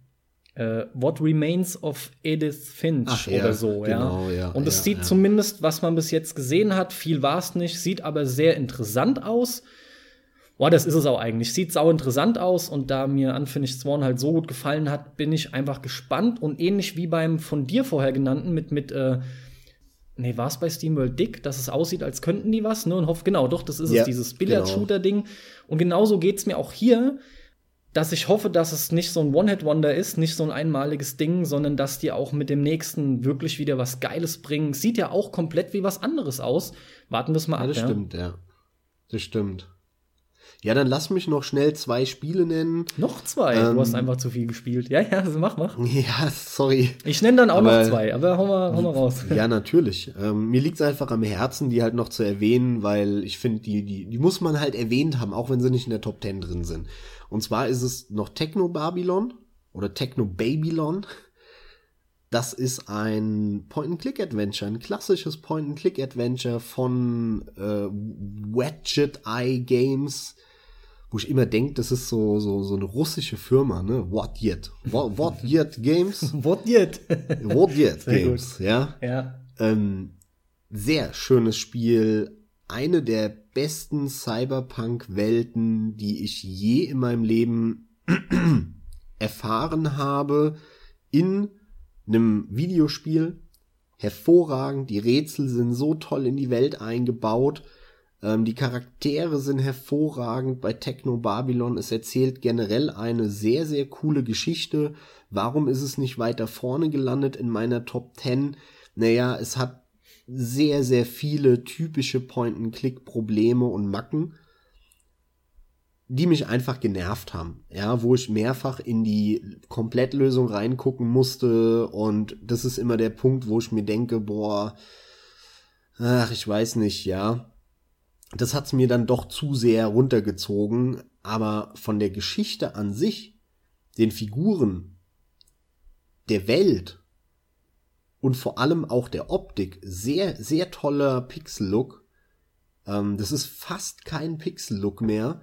Das ist so wunderschön, das Spiel. Also an alle Cyberpunk-Freaks da draußen, spielt Techno Babylon. Wirklich, spielt Techno Babylon. Werde ich machen, danke. Auf jeden Und Fall. du bist ja auch noch gleichzeitig ein Point-and-Click-Fan. Das Ding trifft auch genau meinen Nerv, ganz klar. So, und als nächstes Spiel, was ich auf jeden Fall zumindest noch erwähnen will, auch wenn es nicht in den Top 10 ist, ist Honey Pop. Honey Pop. Honey Pop. Ein Anime Dating Match 3 Puzzlespiel. Hört sich Ey. verrückt an. Ja. Da gähnt er, da gähnt er. Ich es habe nicht gegähnt, ich habe ey gemacht. Das war Begeisterung, Ah, okay. gespielte. Das Ding ist wirklich, wirklich richtig gut. Ähm, Christian Schmidt hat es auch äh, erwähnt in seinem Jahresrückblick. Der fand es auch ziemlich geil. Und man muss sich dann nur die overwhelmingly positive Bewertungen angucken auf Steam. Das Teil ist richtig, richtig gut. Das macht seinen Job hervorragend. Und zwar ein Mix aus einem ähm, Match 3 Dating Sim Visual Novel zu sein. Mhm. Und genau das ist es halt auch. Und es trifft es derartig gut. Es macht so Spaß, mit den Mädchen da irgendwie so augenzwinkernde sexuelle Anspielungen durchzugehen. Sowas Und die spielst haben du. alle. Hä? Sowas spielst du. Sowas spiele ich, ja. Ich bin halt Japano-Freak, Mann. Mit Und kleinen die- die- Mädchen und sexuellen Anspielungen. Das stimmt nicht. Da sind auch Lehrerinnen dabei und Milfs. Das ist nämlich das. Geile an dem Sehr Spiel, gut. weil die das ja alles, die, da ist ja für jeden ein Typ Frau dabei. Ist für, für alle, da sind Pedos sind Ne? abgedeckt, Nekros sind Da, abgedeckt. sind, da, ja, da ja, ist eine, ist mit, eine mit, mit, mit runden Augen, mit Schlitzaugen, eine schwarze, weiße, äh, alte, junge, da ist jede Art von Frau dabei sozusagen, dass für jeden bloß was dabei ist. Und die unterscheiden sich dann halt auch charakterlich natürlich. Die eine ist total schüchtern und zurückhaltend, die andere hat so eine freche Klappe. Ja, die sind total unterschiedlich. Und äh, du musst halt die Charaktere wirklich kennenlernen. Und es ist im Prinzip dann ein Auswendig-Lernspiel, weil die dann zwischendrin immer fragen, na und was war meine Lieblingsfarbe oder so? Echt? Ja, ja. Und du musst, okay, okay, ja. Und du ja. musst dann halt beantworten, was ihre Lieblingsfarbe war, was er halt vor einer Stunde erzählt hat oder sowas. Ja, ja. Wenn du es nicht weißt, dann Cool. Kannst dir richtig Notizen machen nebenbei, wie früher du, wenn du Dungeons aufgezeichnet macht das hast oder Spiel, so. macht das Spiel automatisch. Du kannst äh, in dem Moment, wo du auf also wechselst zu einem Mädchen, weil die die die Frauen sind sozusagen die Level Ah, und du okay. kannst frei zwischen den Leveln, zwischen den Frauen hin und her wechseln und in dem Moment, wo du ein, eine ausgesucht hast, kannst du dir das Eigenschaftsfenster angucken und da stehen die kompletten Eigenschaften, die sie dir schon preisgegeben hat Mhm. und kannst dann da noch mal vorher nachgucken und danach rausgehen, ins Gespräch gehen und dann halt hoffen, dass äh, sie dich irgendwas fragt, was du weißt, weil ansonsten dein Meter bei ihr runtergeht, ja. Und der ist wieder wichtig für das Match 3 Spiel am Ende des Tages. Kann das was? Und Das wollte ich mich noch fragen. Kann dieses Match 3 ja, Ding kann, da das was? ist ein, das ist ein super, das ist ein super, super funktionierendes Puzzlespiel. okay, weil ich Vor allem mag ist es kombiniert so. mit dem Rest. Es ist kombiniert mit dem Rest, weil die Schüchterne, die mag dann zum Beispiel, ja, du hast halt so, so, so verschiedene Farben in dem Spiel und die sind, stehen für verschiedene Eigenschaften. Ja, Mhm. ich weiß gar nicht, Rot ist irgendwie Romantik und Pink ist Verspieltheit und so weiter. Und diese, diese Eigenschaften, die geben dir je nachdem, bei, bei welchem, bei welcher Frau du jetzt bist, äh, macht's mehr Sinn, die eine Farbe, also die eine Eigenschaft zu matchen immer mit rein, als die andere. Und manche Sachen mögen die gar nicht. Und die, die so eine freche Schnauze hat, das ist so eine rothaarige Schülerin, die fand ich immer ganz geil. Ja, ja, klar. hasst halt Rothaarig macht Romantik. hartrohrig, ne?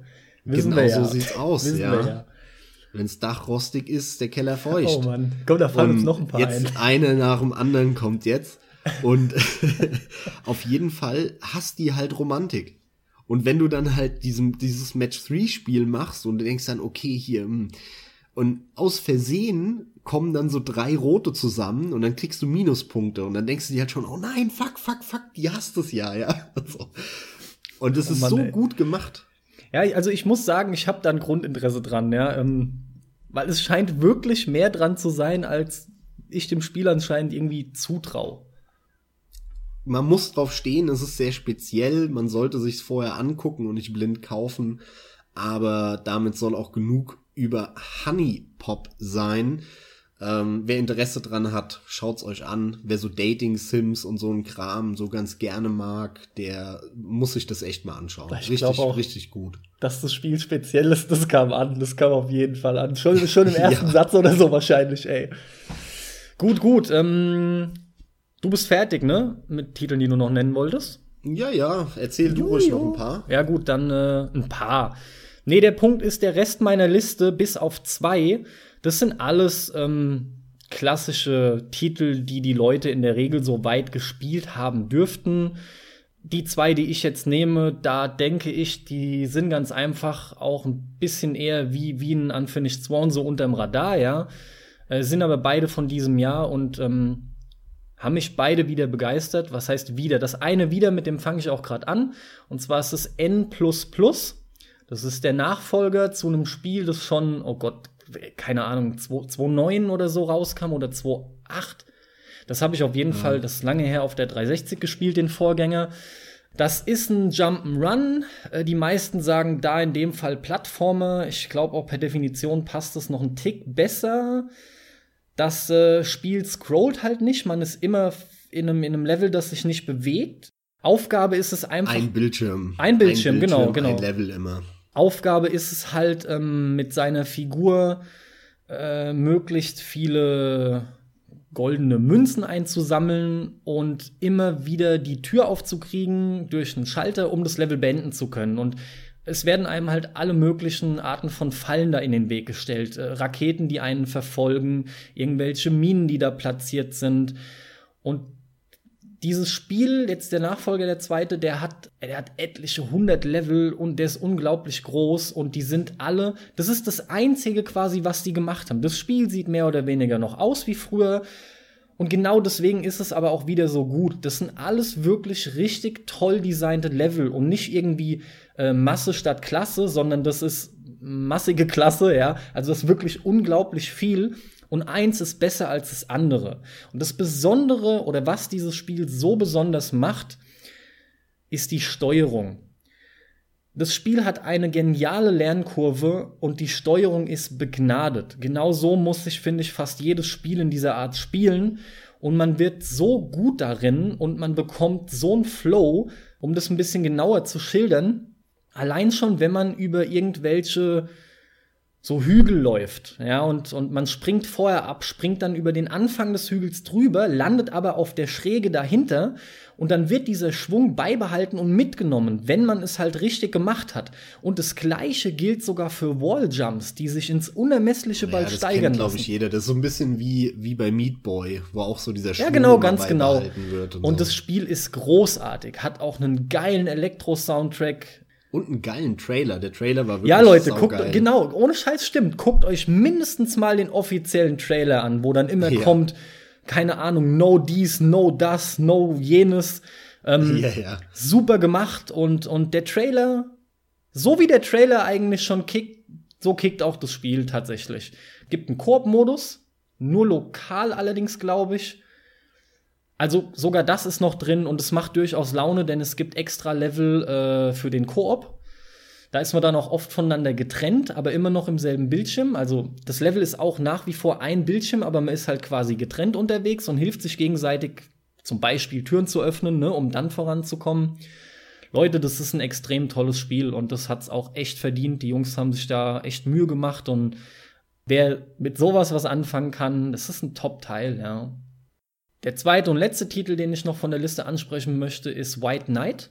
Ein Spiel, was im Schwarz-Weiß-Stil gehalten ist und ist im Prinzip auch ein Gruselhaus-Abenteuerspiel. Für mich, ich hab's mal so, so ein bisschen augenzwinkernd, mein aktuelles oder neues Silent Hill genannt, aber auch einfach nur wegen den kleinen Referenzen mit dem, mit so einem Geisterhaus, mit so einer Gruselvilla halt im Prinzip.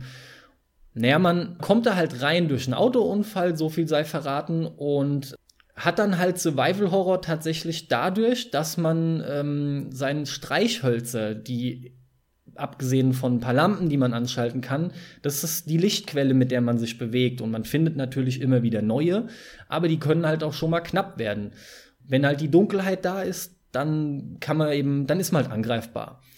Dieses Spiel ist echt von Anfang bis Ende ziemlich toll. Also das hat auch eine nette Geschichte. Man kann da auch viel noch äh, in den Texten so hier im Hintergrund äh, über, über den Ort erfahren und über die Leute und was da so geschehen ist. Ein Preis für Geschichte gewinnt das Ding nicht schon so, aber die ist mehr als grundsolide, würde ich behaupten. Die ist echt schön gemacht, auch am Ende noch nett. Und vor allem aber schafft das Spiel einen schönen, angenehmen Grusel, eben entsprechend kombiniert mit diesem so irgendwie Survival-Horror-Feeling.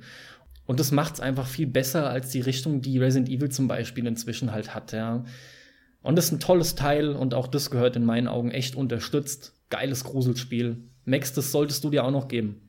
Will ich, will ich. Steht bei mir auch auf der Liste, definitiv. Also ich glaube, dass du den mindestens so, weißt du, so durchschnittlich okay, wo du auf jeden Fall Spaß mit hast, finden wirst. Ich weiß halt ja. nicht genau, ich will sagen, ich glaube, ich bin fest davon überzeugt, dass er dich nicht enttäuschen wird, ja. Das dass, du das, dass du das Ding nicht scheiße findest.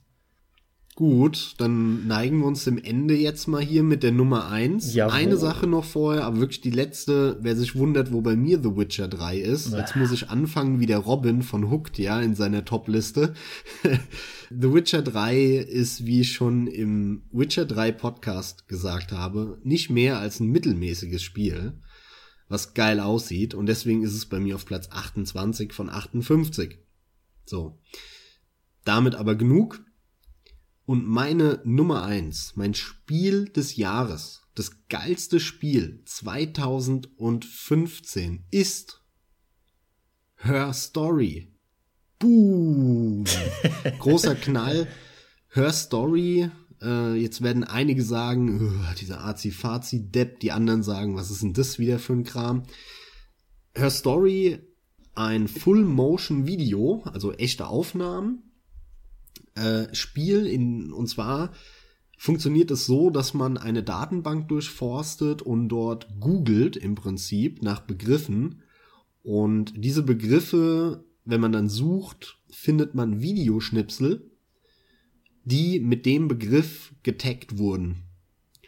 Und dann kann man sich eben diese Videoschnipsel anschauen auf so einem virtuellen 1995er Rechner was ganz, ganz lustig gemacht ist und auch ein nette, ambientes Soundtrack hat. Und so sucht man sich die Geschichte Stück für Stück zusammen. Und man guckt sich irgendwas an und denkt sich, boah, vielleicht, es könnte ja irgendwie hm, mit dem Haus was zu tun haben. Und dann sucht man halt nach Haus und guckt sich alle Videos an, die mit Haus getaggt sind denkt dann wieder darüber nach, was man gesehen hat und äh, denkt sich, oh, nach dem Begriff und dem muss ich jetzt noch mal suchen und so weiter. Und man ja kommt so Stück für Stück voran in der Geschichte, erschließt sich nach und nach die Geschichte für sich und es ist wirklich eine hervorragende Geschichte, die geile Twists hat, eine geile Idee hat grundsätzlich und die super funktioniert und vor allem auch perfekt geeignet ist auf dieses, ich suche mir Stück für Stück die Geschichte zusammen. Ja, das ist nämlich nicht einfach eine, eine, eine Larifari 0815 Geschichte, die geschnitten wurde, sondern die Geschichte ist extra für das Spiel geschrieben und das merkt man halt. Ja, und das macht so gut. Und gleichzeitig finde ich, passt es so hervorragend in unseren Zeitgeist, dieses, wo man eh den ganzen Tag nach jedem Scheiß googelt, finde ich das so geil, dass, dass man hier nach diesen Begriffen sucht Gleichzeitig liebe ich halt Full-Motion-Videokram. Ich fahre da schon mein ganzes Leben drauf ab. Und hier, die macht es auch ganz gut. Und die Videos sind zwischendrin auch immer mal wieder aufgelockert durch, durch so, so witzige Sachen. Es kommen einige Witze und Anspielungen. Es gibt Videos, wo dann einfach mal, wo so ein Lied trällert drei Minuten lang und du dir denkst, boah, was hat das jetzt metaphorisch mit der Geschichte wohl zu tun, ne? Und kommst vielleicht auch über das Lied wieder auf Begriffe, nach denen du suchst, worüber du wieder zu Videos kommst, die du dir anguckst.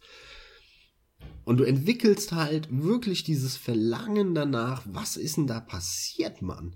Du wirst zu diesem Detektiv, der herausfinden will, was passiert ist. Und das schafft das Spiel so unfassbar gut, und das so spielerisch, dass du auch mal was eingibst, wo du dir denkst, ja, dieses typische Text-Adventure-mäßige Fuck the Girl. ja, so. Und, und in die Richtung geht es aber, weil du dir dann auch, du, du fängst an, damit rumzuspielen und du lässt dir lustige Dinge einfallen, die du eingibst und dir denkst, oh, mal gucken, was ich da finde. Und es hat mich einfach derartig gepackt. Es waren auf jeden Fall die, ich sag mal, fünf Stunden, die besten fünf Spielestunden in diesem Jahr für mich und zieh meinen Hut äh, vor den Machern, ähm, beziehungsweise dem Macher, das war so hauptsächlich ein Typ. Das ist einfach so gelungen, macht so Spaß und ist so eine Ohrfeige auch gegen die ganzen AAA-Spiele, und es hat mir so Spaß gemacht, dieses wirklich das Spielen, was Spielen definiert, hat dieses Spiel für mich irgendwie gezeigt. Ja, ich habe da wirklich davor gesessen und mir gedacht, ah, was könntest du noch mal ausprobieren und so. Ja, das was halt Spielen ist. Und das habe ich da gemacht und das auch noch geil präsentiert mit einem coolen Soundtrack, mit Full Motion Video, auf das ich stehe, mit einer geilen Geschichte, mit fetten Twists und und und. Und das alles noch mit Low Budget, wo ich mir auch denk, boah krass, ja Deswegen mein Spiel des Jahres 2015, Her Story. Schön, schön, ja. Kann man auch gut nachvollziehen. Also, das mit dem Spielen ist halt so schön. Wobei ich da immer ein bisschen denke, weil du sagst, so was Spielen definiert. Ja, ich finde, es geht so ein Tick mehr so in Richtung Rumspielen, ja. Weißt du? So, ja, so. aber das ist für mich Spielen. Schon, ja, weil halt immer Ausprobieren dabei ist, das stimmt. Ja, ich tue mich nur ein bisschen schwer damit. Das ist, ich will da jetzt hier nicht irgendwie Haarspalterei betreiben oder so, aber wenn ich klassisch an Videospiele denke, ist es nicht das, was ich mit damit verbinde, sondern wirklich, du meinst jetzt schon einfach den Begriff Spielen, schon im irgendwo experimentellen äh, Sinn. Nee, im allgemeinen Sinne. Du musst, lest dir mal den Wikipedia-Artikel zu Spielen durch, das okay. ist sehr interessant. Mach ich, ja. Ähm, weil, wie die das definieren auch, oder was es für Definitionen gibt, die mehr oder weniger anerkannt sind. Und ein paar Sachen haben die Definitionen immer gemein, und das ist, dass Spielen in einem Regelsystem bestimmte Ziele erreiche, ist und das aber mit einem nicht ernsten Hintergrund sozusagen. Ah, mh. ah ja, okay, ja, ja. Ja, ja macht Sinn. Und ja. das Problem ist nicht das Spielen in dem Sinne, da hast du nicht Unrecht. Das Problem ist, dass halt nahezu alle anderen Spiele mir Regelsysteme geben, die ich schon in- und auswendig kenne. Mhm. Ich muss nicht mehr nachdenken, was ist erlaubt und was nicht, sondern ich kenne das Regelsystem und das sieht nur anders aus oder so. Und Her Story ist ein geiles Beispiel dafür, wo ein Spiel mir neue Regelsysteme gibt und ich erstmal damit anfange, wenn ich das Spiel spiele, herauszufinden, wo die Grenzen des Regelsystems sind, um dann im nächsten Schritt das Spiel richtig zu spielen. Und bei einem Bloodborne, bei einem Shoot'em Up wie Crimson Clover, bei einem Action, Adventure, seichtem RPG wie The Stick of Truth, bei einem Ego-Shooter à la Quake, ja, bei einem Yakuza Zero, so einem Third-Person-Adventure-RPG, äh, ja, in, in der zehnten Iteration, denke ich nicht mehr nach über das Regelsystem. Das mache ich an und fange an zu spielen. Und bei The Her Story habe ich wirklich nachgedacht, was bietet mir das Regelsystem denn für Vorteile? Was für Nachteile? Wo kann ich das vielleicht austricksen? Was ist neu daran und was ist alt daran? Habe ich vielleicht schon mal sowas gehabt? Ja, wo sind die Grenzen davon?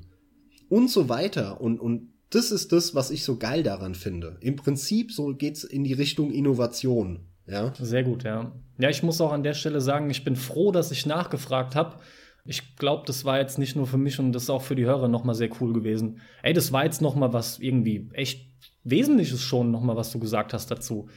Richtig cool, ja, hat mir, hat mir jetzt gut gefallen. Ja, ich werde den Wikipedia-Artikel auch mal nachschlagen. Gucke ich mir auch mal an. Man okay. Soll ja auch was lernen hier. Ja. Ja, ja. Gut. Her Story war dein Platz Nummer eins. Und mein Game of the Year 2015 ist Rocket League geworden. Rocket League. Tja. Also, mit Fußballspielen kann ich grundsätzlich nichts anfangen. Das gilt bei mir äh, für Fußball im Allgemeinen. Aber Rocket League ist nun mal eben, das ist kein Fußballspiel. Das ist nicht wie ein FIFA oder ein Pro Evo oder was auch immer. Vermutlich fragt sich halt der ein oder andere, warum ist das jetzt auf Platz 1 gelandet? Und die Antwort ist echt sehr simpel. Das ist das Spiel, was sich seit Ende Januar, als es rauskam im Plus, permanent spielt. Fast täglich seitdem. Das ist unglaublich. Mir ist das auch fast im Nachhinein, als ich über die Liste nachgedacht habe, erst noch mal so bewusst geworden, weil man zum Beispiel Witcher, das ist perfekt, den ich ja von Anfang an eigentlich auf Platz 1 nehmen wollte, wo ich gesagt habe, da kommt nichts ran quasi. Aber der war halt irgendwann rum, selbst wenn ich da wirklich lange zweieinhalb Monate dran gespielt habe. Aber es war irgendwann vorbei und ich glaube, man denkt oft, dass auch so auf Platz 1, da müssen dann irgendwie so Dinger sein, die einen so irgendwie in seinen Grundfesten fast schon irgendwie, die da dran gewackelt haben, die irgendwie einen so dermaßen umgehaut haben. Aber zum einen. Ja, das ist halt die, deswegen, es ist so ein bisschen der, der, der Gegensatz zu mir, ne? Bei mir sind es so die intensivsten paar Stunden, die ich im, im, im Jahr hatte. Und bei dir ist es eher so Richtung, habe ich am längsten gespielt, ja? Nein, genau Und das ist jetzt am mein meisten Spaß damit gehabt. Was davon richtig oder falsch ist, ist eine andere Ja, aber pass auf. Ist nur eine andere Herangehensweise. Du hast recht, aber es, es stimmt nicht so ganz, was du gerade da zu mir gesagt hast, weil nur nach dem Spielspaß gehe ich hier auch nicht, sondern, und das Nee, nach der Länge meine ich eher. auch nach der Länge, aber das übernehme ich jetzt mal von dir, denn tatsächlich hat Rocket League 2015 vor allem mir die intensivsten Spielstunden beschert über den längsten Zeitraum auch noch, ja? Also es ist diese Ja, Kombination quasi, denn allem voran hat das Spiel eine Engine, die sieht, finde ich, super aus. Die ist knackig, die ist scharf, das Spiel läuft absolut flüssig. Ja, das ist schon mal ganz wichtig für ein Spiel dieser Art. Das Spiel ist ein klassisches Spiel in meinen Augen. Das ist so ein schönes Skill-Ding, ja. Das ist so ein Skill-Gameplay einfach. Und genau da macht das Spiel auch richtigen Fass auf, weil das Spiel eine sensationelle Lernkurve hat. Am Anfang, ich habe mir auch, das mache ich immer mal wieder, ne? Ich habe Replays aufgezeichnet vom Anfang von dem Spiel. Und da kann ich nur drüber lachen und gleichzeitig Kopfschütteln, wenn ich sehe, wie ich am Anfang gespielt habe. Aber ich weiß das auch noch genau, dass es so war und krieg das auch immer wieder mal mit bei anderen. Am Anfang kannst du einfach, da bist du froh, wenn du es schaffst, normal gegen den Ball zu fahren. Gut, dann- das ist aber der klassische Multiplayer-Effekt halt, ne? Ah, Genau, das ist ja auch ganz klar, ja.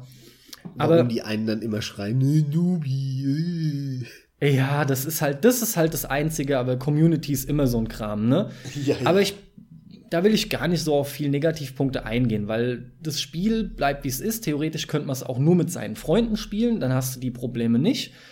Die Lernkurve ist es halt für mich bei so einem skillbasierten Gameplay, ja. Ähm, du wirst so sicher, du machst dann deine Flips, du kriegst irgendwann hin, dass du doch die Kamera wechselst. Es gibt zwei Kameras, eine klassisch direkt hinterm Auto, bei der wird dir aber fast jeder sagen, damit kann man nicht spielen, denn die Ballcam, die Kamera, die einfach permanent auf den Ball fixiert ist, das ist die, in der du das Hauptspiel zubringst oder die meiste Zeit spielst. Das gehörte für mich auch dazu. Ein weiterer Schritt war das besser zu werden, äh, indem ich gelernt habe, in den richtigen Momenten die Kamera kurz zu wechseln, um zum Beispiel viel gezielter, wenn, wenn mir die Ballcam den Boost-Punkt von mir zum Beispiel nicht zeigt, den dann eben exakt aufnehmen zu können, ja, um eben nicht dran vorbeizufahren. Und du hast ja neben den, neben den Doppelsprüngen, neben den Flips quasi, ja, kannst du ja auch noch die Stadien, die, die wirken offen, weil du schon überall rausgucken kannst, abgesehen vom Boden natürlich. Aber sie sind geschlossen, dadurch, dass Ja, da so ein Gitter ist ist quasi. Glaskugel. Und du kannst da halt eben so Dome-mäßig fährst du da halt eben, du kannst an den Wänden langfahren, an der Decke lang und dann kommen da Schüsse zustande, ist unglaublich und allem voran namensgebend eben Rocket League, dein Raketenantrieb, den du hast. Das ist eben nicht nur der Standard-Boost, mit dem du geile, geile Lobs machen kannst, mit dem du den Ball unglaublich stark wegballern kannst, sondern du kannst damit in die Luft steigen und das kannst du kombinieren mit allem, was ich davor genannt habe. Und da kommen Schüsse zustande. Du kannst streng genommen ganz oben von, vom obersten Punkt an der Decke kannst du den Ball dann ins gegnerische Tor hauen. Und du merkst, wie du sicherer wirst und wie du besser wirst. Und ja, Intensivität ist natürlich da. Ich meine, das ist ein Multiplayer-Spiel. Das ist immer geil, sowas dann, ja. Das Spiel geht vorne und hinten auf. Es wird kostenlos mit neuen Karten versorgt bis zu dem Zeitpunkt. Die ähm, DLCs, die rauskommen, sind nur kosmetischer Natur. Gleichzeitig auch mit irgendwie 4 Euro, 3,99 pro Ding, definitiv in einem, in einem Preissegment, wo man sagen muss, das ist, das ist durchaus akzeptabel, ja. Ey, da passt einfach alles. Das Spiel ist Was, was großartig. ist denn, was mich jetzt interessieren würde, Bitte. was ist denn deiner Meinung nach der Grund, warum das Spiel, weil das gibt's ja schon lange, war aber Damals nicht so erfolgreich, wurde. Ja, warum war das denn vorher nicht erfolgreich? Ey, tatsächlich glaube ich, dass, wie man es oft schon lesen konnte, PlayStation Plus hier die treibende Kraft war. Also glaubst du, dass der, der Vertriebsweg der entscheidende Punkt war? Nein, es ist einer der entscheidenden Punkte. Ein anderer wäre für mich die Überlegung, dass das Spiel zum damaligen Zeitpunkt keine guten Chancen hatte. Die Faktoren, boah, wird mir schwerfallen, die zu benennen. Vielleicht war zum einen die Zeit nicht wirklich reif. Vielleicht war das Spiel auch damals, das war nämlich viel verspielter, was das Arena-Design anging, ja, und nicht so klassisch gehalten. Vielleicht war das einfach too much. Vielleicht war das wirklich einfach zu viel des Guten und hat Leute ja. auch dahingehend ein Stück weit nicht abholen können. Und jetzt haben sie es einfach, die haben, die haben den besseren Vertrieb bekommen. Das haben halt Leute sich auch einfach mal angeguckt. Das kostet ja nichts außer der PlayStation Plus Gebühr, ja. Also das sind meine Überlegungen dazu, warum der jetzt so groß ist, ja. Trifft auch vielleicht interessant. besser den Nerv heutzutage. Es mag sein. Ja, Ist auf jeden Fall eine, ein üblicher Platz 1 die, dieses Jahr oder im Jahr 2015. Und ich glaube, sehr viele werden auf Platz 1 Rocket League haben dieses Jahr. Ey. Oder The Witcher halt, ne? gute Frage. Ja, ich glaube auch eher The Witcher, aber wie gesagt, die, die nehmen sich da nicht viel. Es kommt halt drauf an, was ich betrachte quasi, ja. Also da merkt Welchen man mal wieder, der Carsten von uns beiden ist halt einfach der Massenstandardzocker mit, mit Call of Duty, Witcher und Rocket League in seiner Top-Liste. Ja, das Schlimme ist, dass ich sogar ähm, jetzt bei dem Podcast mit der Liste kann ich da gar nicht so sehr widersprechen. mir mir, mir war es ja selber und das spricht aber auch Bände. Ey, ich habe mich schon ein Stück weit fast, ja, in Anführungsstrichen schlecht gefühlt, als ich Warum? als ich Black Ops 3 gesagt habe, ja. Aber deswegen, du darfst halt nicht vergessen, bei einem aber Call of aber die Duty Call of war Duty Spiele waren noch nie scheiße. Die sind halt nur unfassbar öde geworden. Aber werden- scheiße waren die noch Nö, nie. ist korrekt, aber wäre halt einfach nicht so, wären nicht so viele Jahre bei mir vergangen. Ich hatte auch mein, meine Auszeit, das ist es halt. Es Ja, ja, wirkt klar. jetzt nicht super frisch, aber es macht einfach wieder für etliche Stunden Spaß. hatten wir ja auch irgendwann mal dieses Jahr über Assassin's Creed, wo wir gesagt haben, äh, da gerade wo der neue rauskam, und da haben wir auch drüber gesprochen und gesagt, ey, boah, jetzt so nach, was weiß ich, vier, fünf Jahren kein Assassin's Creed mehr, könnte man doch irgendwie mal wieder einen spielen. Mhm. Ja, ja? Und, und weißt du was? Weil du mich gerade so ein bisschen angegriffen hast, oder zumindest fühle ich mich so leicht angegriffen, denn ich will nicht im Raum stehen lassen, da merkt man wieder, der Carsten und die Billo AAA 0815 Scheiße, die mir ja oft auch auf den Sack geht. Deswegen lese ich jetzt doch noch Titel vor, die in meiner Liste drin vorkommen. Ob manche sind ein bisschen Sehr gut. grenzwertig mit dem ähm, das ist doch Indie und was weiß negativ. ich. Das Du ist bist jetzt still, witzig. ich lese jetzt vor. Am, am ich Ende lese des jetzt. Tages ist doch der, der, der wie auch so oft wir sagen, AAA-Kram ist langweilig, ja. Und das haben wir jetzt auch wieder mehrfach auch in diesem Cast wiederholt. Aber das sind ja keine schlechten Spiele. Ich will, ich will ja auch gar nicht sagen, dass du schlechte Spiele gespielt Nee, du hast. greifst Ich will nur mich an einen viel halt schlimmeren an. Massengeschmack. Ob das gut oder schlecht ist, überlasse ich den Zuhörern. Aber ich kann das nicht haben, weil ich finde die Masse schrecklich und äh, das ist halt der Punkt. Natürlich gibt's auch Spiele, die mir gefallen aus Massengeschmack raus, weil einfach Spiele, die extrem geil sind, auch oft viele ansprechen. Mir auch, Aber- ich habe auch Bloodborne bei mir drin oder Yakuza. Natürlich, eben, In, in aber- Japan spielt jeder Honk Yakuza, ja. Ja. Massenspiele, Spiele. Ja. Lass mich trotzdem noch hier irgendwie 5 Grad sagen. Ich hätte da ein Resogun zu bieten, ja. Ein Towerfall Ascension, ein Octodad, Deadliest Catch, ein Never Alone, ein Magica 2, ein Raise the Sun und so weiter und so fort, ja. Das waren jetzt irgendwie noch mal, weiß nicht, sechs, sieben Titel. Und das, Genug kleine. das sind alles kleine. Und die, die, meine Liste ist auch kunterbunt gemischt, definitiv, ja. Okay, ich glaub's dir. Und ja, zum Beispiel letztes Jahr, ich lese da jetzt nichts vor, das wäre jetzt Quatsch, aber letztes Jahr weiß ich noch, war die Liste sehr gedreht. Da hatte ich einen Großteil von Indie-Titeln, weil die mich da so begeistern konnten. Echt, ja? Das War so, ja, ja, war so. nicht mehr so dran erinnern. Was war denn dein bestes Spiel letztes Jahr? Äh, warte, ich muss gerade einen Ordner. Ah, Kacke. äh, Meins war Dragonfall und deins Game war, of the Year deins? 2014 war bei mir Bayonetta 2. Bayonetta, stimmt natürlich. Bayonetta bei dir. Ja, ja, Genau. okay. Und Platz Bin wieder 2 da. war EDF 2025. Ja. Mhm. Stimmt, den hast du ohne Ende gesuchtet hier. Auf jeden Fall. Und da hatte ich Shovel Knight, Mark of the Ninja, Harveys neue Augen, lauter so ein Kram. Äh, Ganz im Ernst, Ja. waren ganz andere Titel. War, war völlig anders. Von daher, ich will nichts mehr hören. Außer weiter in den Podcast, ja. Ja gut, dann haben wir doch den Teil eigentlich abgehakt, oder? Dann würde ich sagen, fangen wir jetzt noch mal so ein bisschen mit dem Ausblick auf nächstes Jahr an. Was, worauf wir geil sind oder wovor wir Angst haben vielleicht sogar, wer weiß. Was, Ja. was, was hältst du davon? Ne? Ja, ist halt jetzt die Frage, wie lange wir das noch gestalten. Also jeder, der bis hierhin durchgehalten hat, schon mal Respekt, beziehungsweise Der, der kann auch noch fünf Stunden Mir- die, die, die Titel Mir, jetzt mir persönlich, ausharren. mir persönlich geht's so und deswegen habe ich mit der Länge des Podcasts überhaupt kein Problem. Ich kann mir von den ganzen Podcasts, weiß ob ich jetzt fünf Folgen hintereinander höre oder eine, die zehn Stunden geht, jetzt mal übertrieben, Genau, aber das ist nämlich der ich höre ja das gerne macht gar zu. keinen Unterschied. Das ist der Punkt, weil du kannst ja eh immer pausieren und alle in, in allen Podcasts reden immer, oh, das hört sich doch niemand so lange an. So ein Quatsch. Ich höre mir das immer an. machen und morgen weiterhören. Genau. Das Anstrengende ist das Aufnehmen und nicht das, nicht das Anhören. ja, eben ich sitze hier in meiner Suppe, weißt du, mit dem ganzen anstrengenden Podcast-Gebabbel da und nicht die Zuhörer, ja. Aber ja, äh, selbstverständlich, ich würde auch sagen, damit sind wir jetzt durch. Nochmal sogar ganz nett hier 2014 ein bisschen angerissen.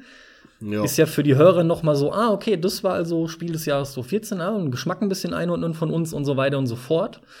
Kommen wir tatsächlich zu dem Ausblick, den wir euch auch noch zu bieten haben für 2016. Ja, ähm, Also da, da muss ich dazu sagen, ich freue mich ehrlich gesagt ziemlich stark auf 2016.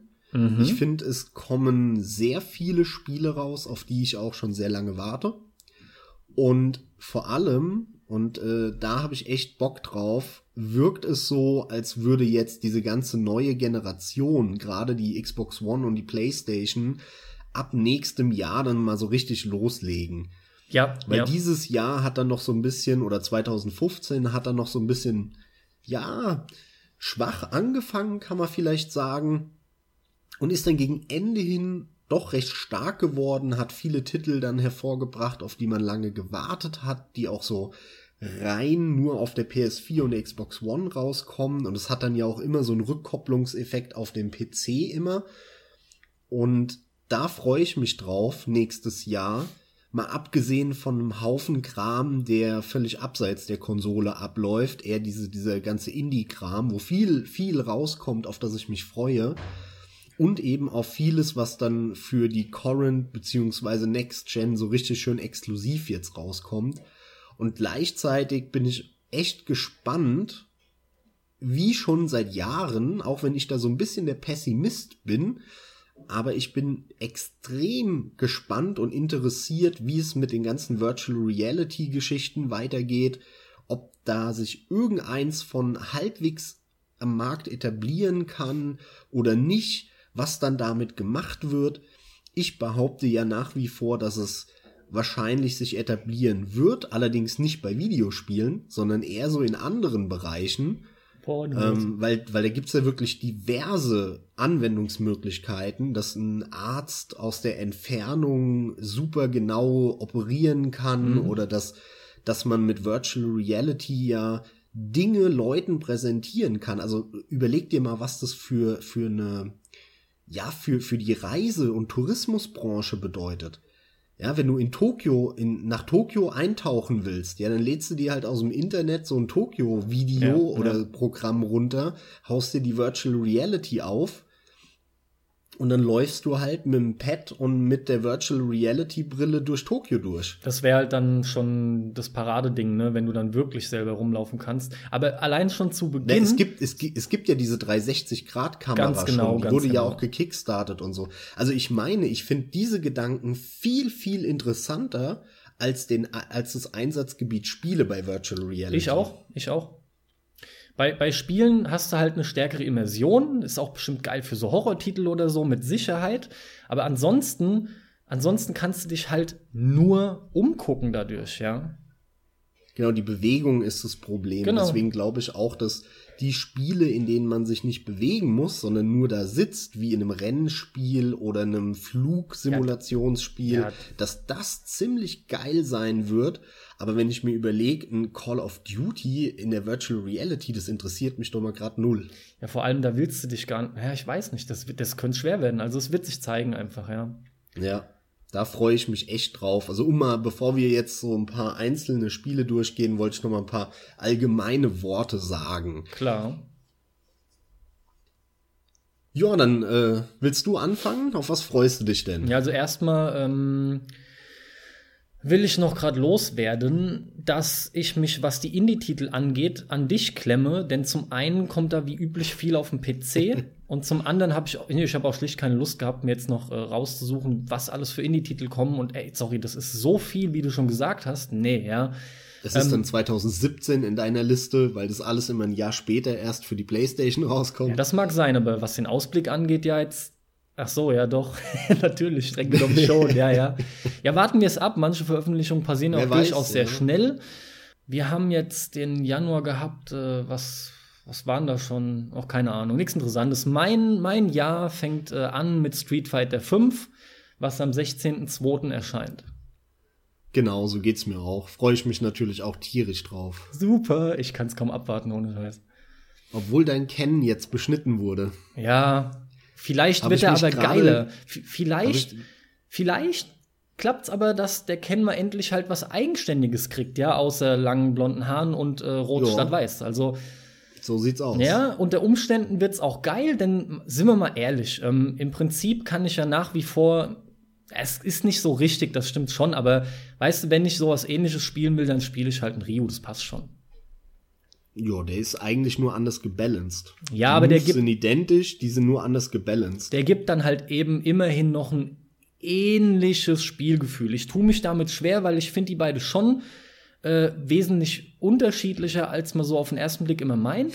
Eben gerade durchs Balancing, du merkst es halt, ja. Aber nichtsdestotrotz, also ich sehe das jetzt erstmal gar nicht so negativ, ja, dass der Ken da jetzt hier umgemodelt wird. Also ich freue mich da auch voll drauf. Außerdem Ähm, gibt's viele abgesehen andere, Alter, die kommen. Viele andere Charaktere, die noch kommen, ja. Vielleicht interessiert er mich gar Ja. nicht mehr plötzlich. Ja, natürlich, klar. Ich finde es halt vor allem interessant zu sehen, ob das Spiel wieder so ein Beat'em-up-Hit wie äh, Street Fighter 4 wird, Ja. weil es auf den offiziellen Turnieren, auf der Evo und so, da wurde ja nur Street Fighter 4 gespielt. In den letzten bald zehn Jahren wurde nur Street Fighter 4 gespielt, auf der ganzen Welt, auf den Turnieren. Und ob das Street Fighter 5 wirklich noch mal zumindest noch mal auf dem Niveau halten kann, da bin ich sehr gespannt drauf. Geht mir genauso, aber ich weiß auch nicht. Meine Prognose lautet, das Ding wird super. Ich, Glaub auch, ja. ich hoffe es einfach natürlich. Das ist auch mehr die Hoffnung, die aus mir spricht, aber tatsächlich nicht nur, denn, ey, sorry, das, das wird was. Komm, der wird nicht scheiße. Also, Glaube ich auch nicht. Vor allem ist ja Capcom auch schon immer krass involviert in diesen ganzen Multiplayer-Turnier, äh, ESL oder E-Sport Genau, äh, genau. Geschichte. Und äh, Street Fighter 5, da ist ja an der gesamten Entwicklung fast von Anfang an der, der, der Daigo Umehara beteiligt und genauso auch der Momochi und so.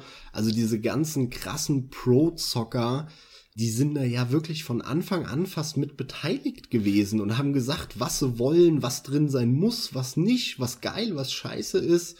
Also da hat Capcom schon einen Riecher für, deswegen bin ich da auch sehr positiv eingestellt. eben. Eben. Ja, dann mache ich mal direkt weiter. Mach weiter. Mit Mirror's Edge Catalyst. Oh, so weit springen Mirror's wir vor, Edge okay. freue ich mich voll drauf. Ja, sorry. also Mirror's ähm, Edge, ich bin da voll heiß drauf. Ich freue mich da total drauf, weil ich finde Mirror's Edge 1 ähm, war eins der besten oder zumindest mal interessantesten Spiele der letzten Generation, weil EA sich damals wirklich was getraut hat. Das war eine Zeit, wo sie nicht den 800. Battlefield Scheißdreck rausgeprügelt haben, sondern äh, diese diese ersten paar Jahre der PlayStation 3 da hat sich EA was getraut und da kam dann halt ein Dead Space raus, was eines der besten, für mich sogar das beste Horrorspiel aller Zeiten ist. Ähm, es, da, da kam Mirror's Edge raus, der einfach sich spielerisch mal was neu getraut hat, fantastisch aussah grafisch. Und das ja auch noch von den Battlefield-Jungs entwickelt, ja. Und ich find's einfach schön, dass und es ist so ein bisschen sinnbildlich für eine Entwicklung, die ich sehe, auch bei Sony. Seitdem sie jetzt so einen Erfolg mit der PS4 haben. Ich finde, man merkt, dass was Marketing angeht, die sich ein bisschen umorientiert haben. Und wo sie vorher gesagt haben, nee, wir machen so Spiele überhaupt nicht, weil die sich am Ende auf dem Papier nicht rentieren, ja, mhm. weil die zum Beispiel leicht im Minus sind. Ja. Es ist aber viel klüger meiner Meinung nach, weniger blöde Banner im Internet zu schalten und irgendwelche komischen Plakate in der Welt aufzuhängen, wo Sony PlayStation draufsteht und dafür lieber ein Spiel, bei dem was vorher so knapp im Minus war zu entwickeln und dafür Tausende und Abertausende von Gamern weltweit zufriedenstellen, ja, und vielleicht sogar neue dazu zu holen, weil die jetzt doch Interesse daran haben, was das für einen Marketing-Effekt hat und für eine Markenbindung langfristig zur Folge hat. Das ist viel wichtiger und dafür kann man auch mal viele oder mehrere Spiele leicht im Minus herstellen, als irgendwelche das Geld am Ende für irgendwelche Schrottplakate an der Bushaltestelle rauszuschmeißen. Diesen Wandel, finde ich, merkt man ein bisschen, dass die Entwickler oder die Publisher hier umgedacht haben und gesagt haben, hey Moment, es muss sich nicht jedes Spiel auf dem Papier für uns lohnen, kurzfristig, direkt danach, sondern wir können auch das als Marketing-Effekt sehen, ja, und so eine extrem starke Markenbindung herausheben und vor allem halt auch ein positives Image im Internet, weil Microsoft ist genau deswegen auf die Fresse gefallen, weil sie ein sau mieses Image bekommen haben im Internet. Mhm. Ja. Ne, und dem kannst du allen vorbeugen, indem du sowas machst. Und Mirror's Edge steht für mich so ein bisschen dafür, weil EA rechnet ja damit, dass das Ding wieder sich nicht besonders toll verkauft. Aber sie binden halt ihre Kunden an sich und zeigen, dass sie auch für ihre Kunden da sind, die verstehen. Und auch wenn es nur eine kleine äh, Gruppe ist, aber die zufriedenstellen. Ne? Und es hat einfach für die Marke EA einen extrem positiven Effekt. Tausendmal Fall, mehr, als ja. wenn du auf irgendeine Four-Players-Seite gehst und dann ein scheiß EA-Banner läuft. Mhm. Und wenn du das miteinander verrechnest, ist unter Umständen ein Mirror's Edge 2 rauszubringen viel positiver, als diese ganzen Kack-Banner äh, zu machen und keinen Mirror's Edge rauszubringen. Weißt du, was ich meine? Ich weiß genau, was du meinst. Ja, ja, klar. Ja, aber wie gesagt, ich freue mich halt da total drauf. Ich fand es so gut, es sah stilistisch so gut aus und ich bin da echt heiß drauf.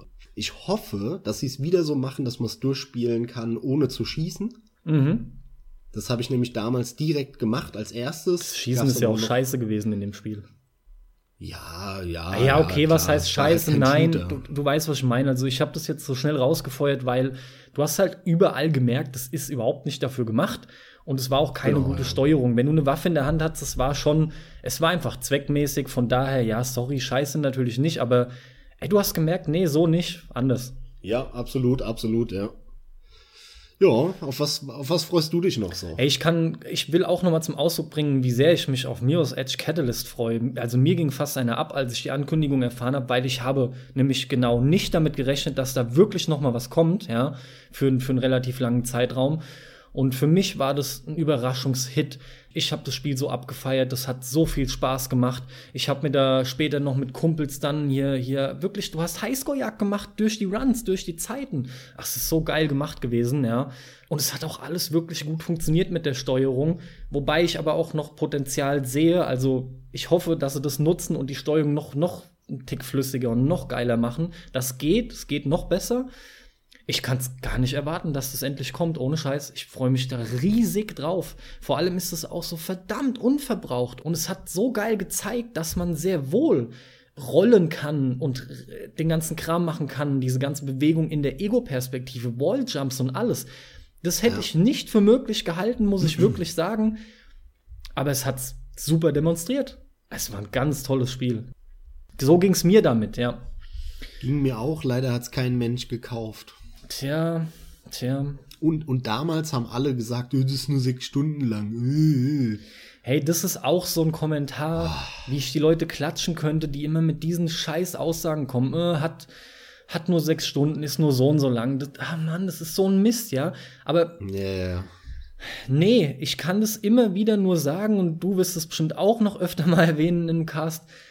Lieber Hammer drei Stunden als langziehende, ätzende 30, was weiß ich. Das ist einfach, ist doch kein Problem, wenn es kürzer ist. Natürlich, ich weiß auch, wie das alles entstanden ist. Es fing halt damals an, dass die Dinger kürzer wurden zum Teil. Und ja, es gibt da natürlich auch Beispiele, da merkst du, irgendwie, weiß nicht, musst halt raus, ja, hat nicht mehr gelangt, es wurde halt quasi beschnitten, dann fühlt sich aber dadurch wieder unfertiger an und so.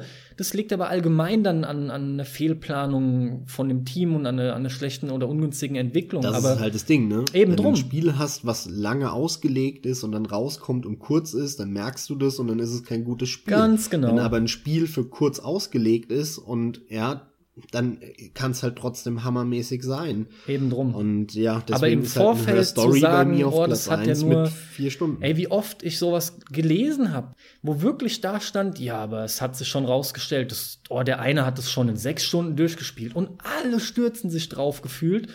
Und dann ja. heißt, ja, nee, also dann, oh, hier gleich, gleich storniert, Vorbestellung storniert, was weiß ich, ja, kaufe ich nicht.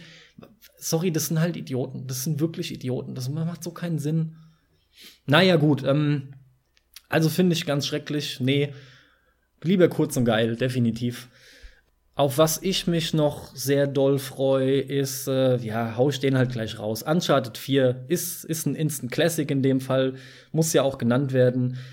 Aber da freue nicht nur ich mich drauf und auch berechtigterweise. Ja, und selbst du attestierst dem Spiel ja wenigstens durchaus einiges Positives und hast dir auch gezockt und hattest netten Ballerspaß. Ja, ne? ich habe Teil 2 gespielt. Ich habe Teil 1 nicht gespielt und ich habe Teil 3 nicht gespielt. Gut, aber du hast wenigstens und Teil 2 habe ich gespielt mit durchaus sehr viel Freude, ja. Du hast wenigstens Obwohl den ich besten diesen Abenteuer Action Adventure Kram echt nicht mag, aber das hat, war einfach gut. Man merkt, dass die Produktionsqualität von den Teilen echt top ist. Also Naughty Dog lässt sich da nicht lumpen. Das sind echt coole Dinge. Aber das ist für mich halt auch so ein One-Shot. Damit kann ich einmal Spaß haben, genauso wie mit einem Batman Arkham Asylum. Ja, okay. Das sind halt alle immer diese Action-Adventure. Damit kann ich einmal mhm. Spaß haben. Ich weiß. Und danach, wenn ich jetzt auch auf irgendeiner Messe was von Uncharted 4 sehe, oder schlafen mir die Füße ein. Wieder dieser Drei-Tage-Bart-Typ mit der Pistole, der wieder mit dem Auto irgendwelche Kisten umfährt und dann beinahe die Klippe runterfällt. Das ist halt das Einzige, es ist halt so ausgelutscht. Diese Erscheinung, diese Ermüdungserscheinung, die habe ich halt bereits im äh, dritten dann gehabt. Ne? Ich habe ich hab alle gespielt, aber äh, der, ganz im Ernst, der erste war nett, mehr nicht. Der zweite war ein Brett und für mich ein nahezu perfektes Spiel seiner Art. Und der dritte war dann noch mal eine Kopie vom zweiten und hat deswegen auch nicht mehr ganz so krass gewirkt. Ja, so geht's mir persönlich. Ähm, ja. Was mir aber im dritten schon aufgefallen ist, du weißt halt einfach trotz allem, dir passiert nicht wirklich was beim Klettern und du weißt vor allem, ja, okay, jetzt kracht hier ein Stein, ein Ziegelstein ab, wo er dann wieder macht, wow, wow, und sich festhalten muss. Und hier stürzt jene Brücke ein und dort dieses und jenes. Mal gucken, ob da ein paar Neuerungen kommen, weil von dem, was ich gesehen habe, du kannst es halt voraussagen. Du kennst einfach diese, diese Mittel, man ist derer eigentlich schon, schon müde, ja. Diese Mittel, die benutzt werden, um da so möchte gern Spannung beim Klettern zum Beispiel reinzubringen. Das brauche ich auch nicht mehr. Lass mich hochklettern, ist gut, ja. gehört aber auch gleichzeitig wieder zu diesem schönen filmischen, zu dieser Inszenierung dazu. Also ich freue mich riesig drauf, auch weil Naughty Dog immer technisch extrem geile Sachen bringt. Und ein Riesenlob da, geht von mir da ist an. Sony auch hinterher, ne? Mag sein, aber Naughty Dog konnte es schon immer. Die haben auch. Das stimmt, die also, konnten es tatsächlich schon immer. Ja, immer Sony sagt dann halt eher mal, hey, nehmt euch noch das halbe Jahr. Hauptsache, das als Vorzeigeprojekt wird sauber. Da haben sie halt auch die gute Situation. Ne? Ist halt die Frage, ob sie sich dieses Recht erarbeitet haben, das weiß ich halt nicht, oder ob Sony von Anfang an das so gemacht hat und zusätzlich haben sie sich halt erarbeitet, weil es einfach. Beides Faktoren. Ich denke nämlich auch. Wie stark ja. dann muss man schauen, ja. Äh, ja, und ansonsten, was ich wollte mit dem Lob bei Naughty Dog, ich find's großartig, ich find's wirklich großartig, dass sie hingegangen sind und sagen, für den Singleplayer 30 Frames und äh, eine super Optik. Und im, im Multiplayer geben wir euch die 60 Frames und schrauben dafür die Auflösung einen Tick runter, was eh nicht groß stört. Aber die 60 Frames im Multiplayer, da bin ich jetzt schon so für dankbar. Ja, klar. Finde ich, wissen ist, schon, was sie machen. Ist allgemein die richtige Entscheidung halt einfach, weißt du, gegen menschliche Spieler dann flüssiges Gameplay zu liefern, also richtig flüssiges. Und das sollte einfach viel öfter passieren. Und deswegen habe ich den jetzt da noch mal so stellvertretend herangezogen. Ich finde, das ist wichtig, ja. Sie zeigen damit ja, dass sie auch die Fans hören. Genau, ne? auch das, ja. Das Bin halt gespannt, was sie wirklich Neues bringen können, ja. Ich denke schon, die haben das ein oder andere haben sie in petto, was einen noch überraschen wird. Aber klar, es wird auch ein Technikbrett. Das Ding wird fantastisch aussehen, allein das macht auch wieder Spaß. Dann springen wir mal weiter Bitte. zu meinem nächsten und zwar ist es Nio. Ah, den habe ich auch. Für alle, die sich jetzt fragen, fuck, was soll denn das sein? N-I-O-H. Nio. Nio. Wird das neue Spiel von unserem geliebten Team Ninja, das heißt von den Dead or Alive äh, slash was haben die noch gemacht? Ninja Gaiden ja, natürlich. Das ist ja hauptsächlich, ja. Und Slash, die haben doch noch irgendwas gemacht. Ja, Kommen wir da drauf? Boah, Beachvolleyball. Uh, ja, geil, normal. Mann. Titten Bounce, Bounce. Nio sieht wirklich aus wie ein Hybrid aus Ninja Gaiden und, und Tenshu. Onimusha. Ach ja, stimmt ja. Tenshu kam schon nur wegen dem Samurai-Krempel. Aber hast ja recht, natürlich Onimusha. Ja, Tenshu ist ja aber ein, ein Schleichspiel und Nio sieht ja null nach einem Schleichspiel aus, sondern es wird ja schon so ein Action-Third-Person-Geschnetzel. Ja, ich war auch leider mehr eben bei den Bildern, die ich sah, statt beim Gameplay-Gefühl. Was aber Käse ist, natürlich ist das entscheidender. Ja, deswegen freue ich mich auch so wahnsinnig drauf. Ich auch, ey. Wie, Jahre, wie lange? Fast jedes Mal, wenn wir uns sehen, fragen wir uns eigentlich, warum haben wir keine fucking Samurai-Spiele mehr? Ja, ja, ja, klar. Warum, Mann? Warum gibt's kein Onimusha mehr? Warum macht es niemand? Die Marke ja? war groß. Und jetzt kommt endlich wieder so ein Teil und ich freue mich halt drauf, auch weil es sogar so ein bisschen Fantasy düster wird, ja, so mit bösen Geistern und all so einem Scheiß, wo ich wieder drauf stehe. Ich bin da richtig heiß drauf. Der Trailer, den sie da irgendwann mal auf der, ich weiß es nicht mehr, E3 oder wo auch immer gezeigt haben, der sah so gut aus. Also, boah, und als Japan-Fan sowieso. Das war so ein wirklich Hidden Gem auf irgendeiner so Messe. Ich bin mir echt nicht mehr sicher, wo es angekündigt wurde, aber alle haben wieder über die großen Dinge geredet und hier Assassin's Creed und da Call of Duty und ja, Bethesda bringt noch Fallout 4 raus. Irgendwo an der Seite kam dann ja und Nio kommt auch und check. Ja, ja. Was? Nio, das muss abgefeiert werden. Dass ein Fallout 4 kommt, ist doch klar. Ja. Richtig, stimmt ja. ja, ja auf jeden Fall. Bin ich richtig geil drauf. Also mir geht es genauso. Ich füge noch hinzu, ich vermisse schmerzlich die Onimusha-Spiele. Wir haben ja auch den zweiten noch mal wenigstens gemeinsam angefangen gehabt. Vermutlich aus Zeitgründen nicht zusammen fertig gemacht, weil wir so weit voneinander getrennt wohnen halt. Aber ähm, mir fehlen die. Ich fand die so großartig. Zumindest eins bis drei. Dann gab es noch Dawn of Dreams, der hat mich leider nicht mehr so mitgerissen, aber grundsätzlich waren das tolle Spiele und Neo sieht zumindest bis jetzt fantastisch aus, als könnte es wirklich viel äh, Potenzial bergen, ja, und ja, mehr habe ich zudem nicht zu sagen. Aber zu? Aber zu, und ich nehme ihn dir vorweg. Wie wir gesagt hatten, war ja dieses Jahr, das ist auch so ein bisschen so mein Rollenspiel-Wiederentdeckungsjahr, und zwar waren das ja so die westlichen Dinge. Du und nimmst mir ein westliches Rollenspiel weg. Nein, eben nicht. Und ich hoffe, Ja, dass okay, nächstes Jahr, ja, dass ich da endlich mal in eine Serie einsteigen kann, die ich schon lange sehr interessant finde, weil du sie so liebst und auch wieder zu japanischen Rollenspielen zurückfinde.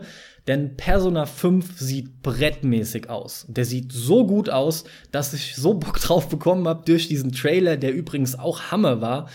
Äh, Aber auch mehr, was schon gezeigt wurde. Mann, sieht das geil aus. Gib's mir jetzt, ich will das spielen ohne Scheiß. Ich, ich sehe das und hab so Lust, das anzumachen. Genauso geht's mir auch. Das, ey, das wird wieder ein Spiel, wo Designer dran sitzen, die ich den ganzen Tag abknutschen könnte, selbst ja, wenn es ja. Männer sind, scheißegal. Weil, ey, selbst das Menü könntest du dir als Poster an die Wand hängen. Ja, ne? Das musst du dir mal vorstellen. Selbst das Menü von einem Spiel als Poster an die Wand. Ja. Ja. Wie absurd das eigentlich ist, wie krass, was da für eine Leistung drin steckt und das schaffen die immer wieder und da kommt wieder der typische Hammer Atlus Soundtrack dazu. Ja. Ähm, dieser ganze so so äh, alltägliche gemixt mit so Dating Sim Kram und geiles Kampfsystem. Ich hoffe und ich bete und es sieht danach aus, dass sie den einzigen großen, großen Kritikpunkt an der Serie, nämlich, dass diese randomized Dungeons so kotzlangweilig geworden sind mit einer Zeit, dass sie darauf eingegangen sind und in den Trailern sieht es so aus, als dass sie wirklich hier ein bisschen mehr Abwechslung reingebracht haben, dass man jetzt auch mal so einen Jump'n'Run-Part hat in einem Dungeon, auch mit verschiedenen Figuren in den Dungeons dann rumlaufen kann, was so wirklich vorher auch nicht war. Also ich hoffe mal, dass sie da einige geile Ideen haben, um das aufzupeppen, weil das ist der, die einzig große Baustelle meiner Meinung nach bei Persona. Und wenn sie es schaffen, das zu beheben, bam, dann wird es eins meiner Top 3 Spiele ho hoffentlich im nächsten Jahr. Ja, ja, die Chancen stehen ganz gut. Aber mal gucken, was noch alles so kommt dann halt letzten Endes, ne? Zum Beispiel Mass Effect Andromeda ist noch nicht bestätigt für 2016. Ja. Aber ist auch so ein Wackelkandidat. Bei dir, Deswegen möchte ich aber drüber reden, weil ich liebe halt Mass Effect. Wir haben auch schon mal drüber gesprochen in irgendeinem Cast. Ja, Magic ähm, Moments. dass ja. der zweite mich so enttäuscht hat, obwohl er ein gutes Spiel ist. Und ich aber halt trotzdem damit super viel Spaß hatte, auch mit dem dritten dann noch super viel Spaß hatte. Und es gibt zwei Möglichkeiten bei Mass Effect Andromeda. Entweder fuckt das Spiel mich total ab, weil sie einen Third-Person-Shooter draus machen. Oder, und es gibt eins, zwei Indizien, was den Trailer angeht, sie versuchen jetzt, da sie jetzt mehr Power haben im System und hardware-seitig, das zu vollenden, was BioWare mit Mass Effect 1 eigentlich machen wollte, nämlich ganz viele Planeten, auf denen, die du bereisen kannst und so eine, so eine, so eine Welt, so eine Galaxie als Welt dir zur Verfügung zu stellen und eben nicht lineare Level, wo du einfach nur ballern musst. Es könnte in die Richtung gehen und ich hoffe, dass EA hier mal auf den Tisch haut und entweder den, den Freiraum lässt oder sich vielleicht sogar einmischt und sagt, ey, macht's halt wieder ein bisschen wie Mass Effect 1, so dass wir wieder die Rollenspielfraktion an Bord holen. Keine Ahnung, ich hoffe, ich bete, dass es halt so rollenspiellastig wird und dass sie diesmal so eine riesen Welt einbauen, dass man auch mit dem Fahrzeug auf dem Planeten landen kann wieder und die einfach nur geiler gemacht sind. Ne, weil die Idee war doch gut. Warum haben sie das alles rausgestrichen? Tja. Ich fahre lieber auf hässlichen Planeten rum als auf gar keinen. naja, ja, okay. So viel zu Mass Effect. Da freue ich mich aber, also, was heißt freuen, aber ich bin eben sehr gespannt, was sie damit machen. Klar, natürlich, ja. Dann freue ich mich auch unglaublich auf Rise of the Tomb Raider. Und zwar aus dem Grund, ja, es weiß ja jeder mittlerweile keine. Xbox. Und ähm, dafür hoffe ich, dass wir noch mal und so ist es auch in der Regel. Ein Jahr mit Verspätung, für einen PC kommt's ja jetzt, aber äh, auf PS4 dann mit einem Jahr Verspätung. Wie immer ist es eine technisch optimierte Version oder wird es sein. Und äh, höchstwahrscheinlich ist auch so ein bisschen kleinen DLC-Kram noch dabei oder sowas, ja, der dann vorher schon veröffentlicht wurde und hier kriegst du noch so ein Goodie mit irgendwie. Der Punkt ist, ich habe keinen Stress bei dem Spiel, von daher juckt's mich auch nicht, dass es jetzt zeitexklusiv ist für ein Jahr. Das ist relativ lang, finde ich. Aber ähm, Ich freue mich drauf aus dem einfachen Grund, weil ich grundsätzlich die Spiele von Crystal Dynamics mag, auch technisch immer sehr sauber und mir die Tomb Raider Spiele von denen ziemlich gut gefallen. Und ich glaube und hoffe, ich habe mir auch noch nichts groß zu dem anderen angeguckt, deswegen sage ich, ich glaube und hoffe, dass ähnlich wie bei Uncharted, wo ich gesagt habe, der erste war so mit den ersten Gehversuchen ne, und die ersten Babyschrittchen und der zweite war dann aber voll das Brett und ich hoffe, dass sich das hier so ähnlich verhält. Guck dir mal die Top 2015 Liste vom Robin von Hooked an. Der hat dazu gesagt, dass ihn der erste überhaupt nicht begeistern konnte und der jetzt in seine Top-Liste dabei ist und ihm wesentlich besser gefallen hat. Ist halt die Frage, geht, was geht ja in deine Richtung. Ja, ist halt die Frage, was das für mich heißt. Das weiß ich nicht, inwiefern du dich deckst mit dem Robin, aber da er Metal Gear Solid 5 auf Platz 1 hat, wahrscheinlich eher nicht so. Ja gut, es hat nichts zu heißen. Also das ist aber eigentlich auch egal, weil es geht ja auch immer darum, wie viel Metal Gear hat der gespielt? War der halt ja, wohl, ich nee. glaube, jeden. In dem Fall muss ich halt echt sagen, also die Erwartungen an Metal Gear erfüllt's halt nicht, deswegen muss ihn das gestört haben. Also hat das als, als Spiel selbst halt vom Gameplay her reingenommen auf Platz 1. Guck's dir an. Und Guck's sorry, aber an. nee, never. Egal, okay. ähm, wie dem auch sei, äh, hatte ich jetzt was? Was hatte ich jetzt? Verdammt, wo waren wir denn? Ach ja, Tomb Raider, Rise of the Tomb Raider, ja? Tomb Raider, ja. In dem Fall die PS4-Version. Worauf freust du dich noch? No Man's Sky. Hab ich ja gewusst. Ja, klar bin ich ultra heiß drauf. Mir ist so einer abgegangen, als ich das erste Mal gesehen habe, wie der in das Raumschiff steigt und aus von dem Planeten durch die Atmosphäre ins Weltall fliegt. Also wegen dem nahtlosen so Übergang, ne? Weil eine Streaming-Technik ja. endlich mal für sowas eingesetzt wird. Ja, genau. Und da ist mir so einer abgegangen. Und als ich dann noch gesehen habe, dass die halt so unterschiedliche Welten auf jeden Fall dabei haben, mhm. da habe ich mir gedacht, boah, das wird mein Traumspiel aller Zeiten. Als ich dann gehört habe, prozedural und so, ich so, ja, mal schauen. Ja, ja, eben, eben. ja, so ein bisschen ist es heute immer noch. Mal gucken, was sie daraus halt für ein Spiel machen. Ich bin da aber bis heute eigentlich sehr zuversichtlich, und ich finde, es sieht so gut aus. Ich bin so geil da drauf. Das ist eines der Spiele, äh, das werde ich mir direkt zu Release holen und direkt loslegen. Ja, das werde ich nicht machen. Ich muss aber auch zugeben, obwohl ich mit dem Kram ja eigentlich eher weniger anfangen kann, ja. Äh, mit Science Fiction meinst du jetzt, ja? Ja, gut, na, Science Fiction ist so ein weiter Begriff, aber in der Regel naja, mit dem Raumschiff Weltall. Die meisten Leute. Nicht mit dem Matrix Science Fiction. Ja, eben drum, das ist es halt, weil ich bin ja, ich, ich liebe Science Fiction, aber halt eben nicht im Weltall, ja. Und auch da gibt's Ausnahmen, ja. Ich fahre ja total ab auf, auf Star Trek TNG. Naja, gut, äh, sei's drum. Ähm, was wollte ich jetzt zu dem Ding sagen? Dass es mich sehr wohl anspricht, ja. Allein schon durch den visuellen Stil, den finde ich fantastisch. Sieht toll aus, geil, sieht richtig toll ja. aus ähm, das mit den Tieren und das ganze Erkunden, habe ich auch Bock drauf. Ich stelle mir einfach nur die Frage, wie lange kann einen das dann wirklich begeistern? Hey, denn erfahrungsgemäß diese prozedurale ja. Kacke, die, die bietet oft so Krüppellevel und in dem Fall Planeten und sowas. Aber halt nur oft. Du hast halt auch so Sachen wie Rogue Legacy oder Faster Than Light, die halt diesen Zufallskram auch geil benutzen. Da ist es aber auch leichter. Da ist ja. es viel leichter, als einen coolen Planeten zu erstellen, der dann aus Bruchstücken zusammengewürfelt wird. Ja, wird er nicht, aber okay. Wird er nicht? Okay. Nee, weil das viel grundsätzlicher ist, das Prozedurale. Also das Prozedurale beeinflusst, welche, welche Atmosphärenzusammensetzung in dem System oder auf dem Planeten ist. Ah, okay.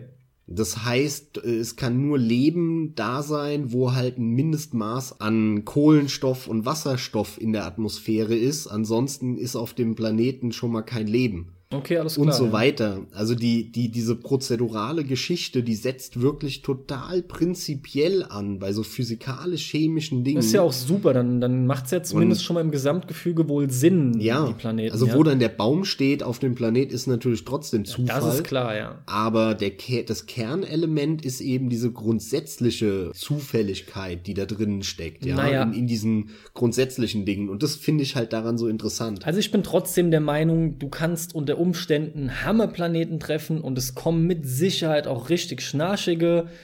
Andererseits stelle ich mir das so auch in der Realität quasi vor. Also. Nee, in der Realität ist es so. 99,99999 der Planeten, die es im, in, in, in, im Universum gibt, sind kotzlangweilig. Das sind alles nur Steinklumpen. Und dann gibt es 0,0000001% wo irgendetwas Spannendes sein könnte. Das ist die Realität. Na gut, was. Also hoffentlich machen die es unrealistisch.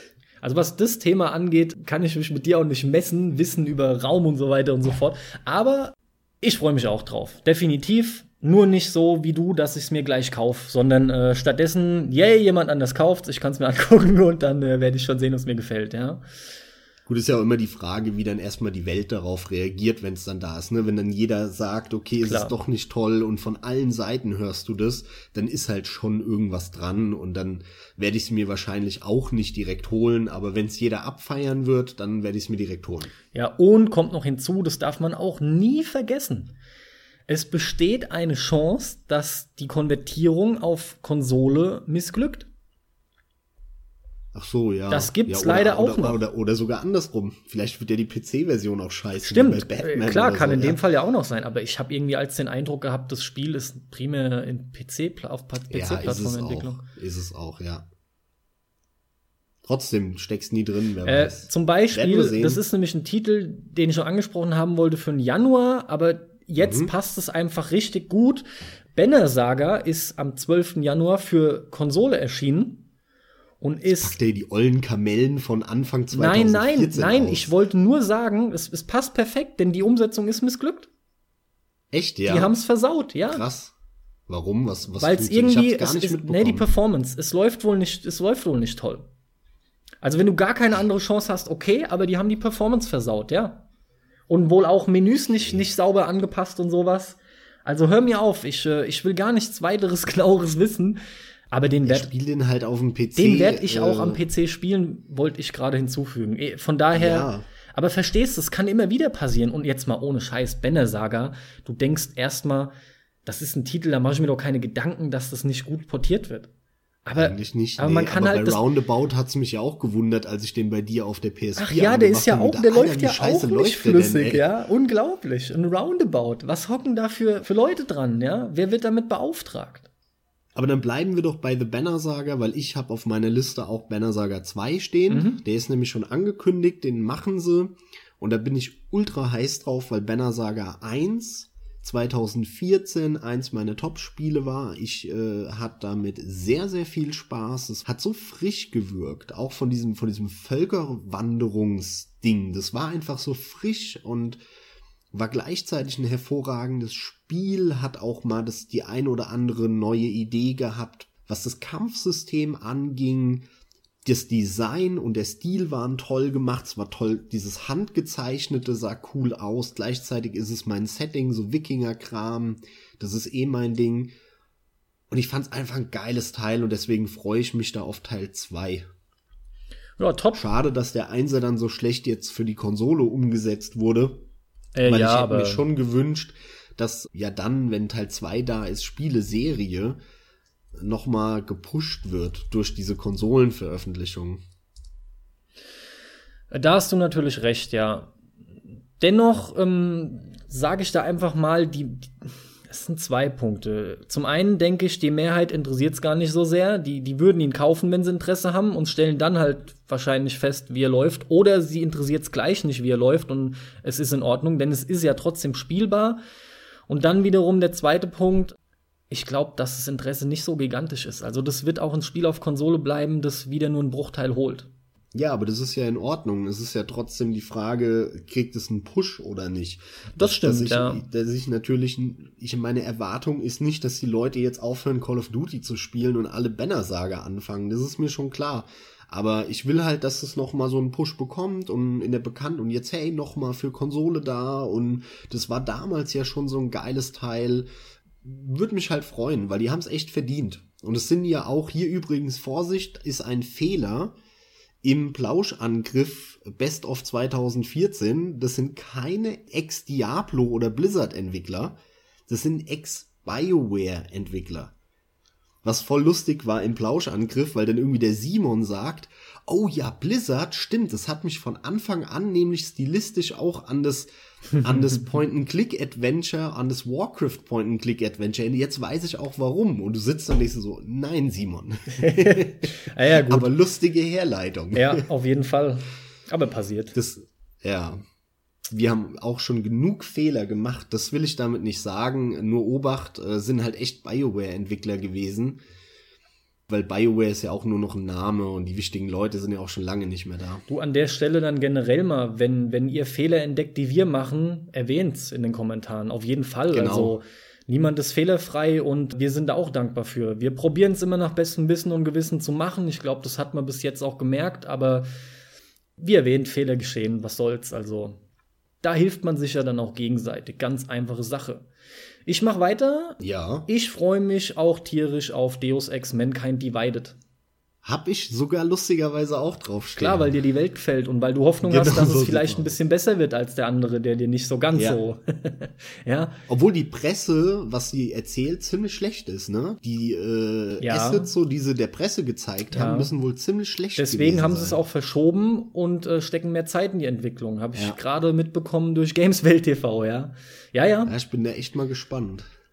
Aber grundsätzlich, Aber in meinen Augen haben die mit dem ersten, mit Human Revolution, ein tolles Ding abgeliefert.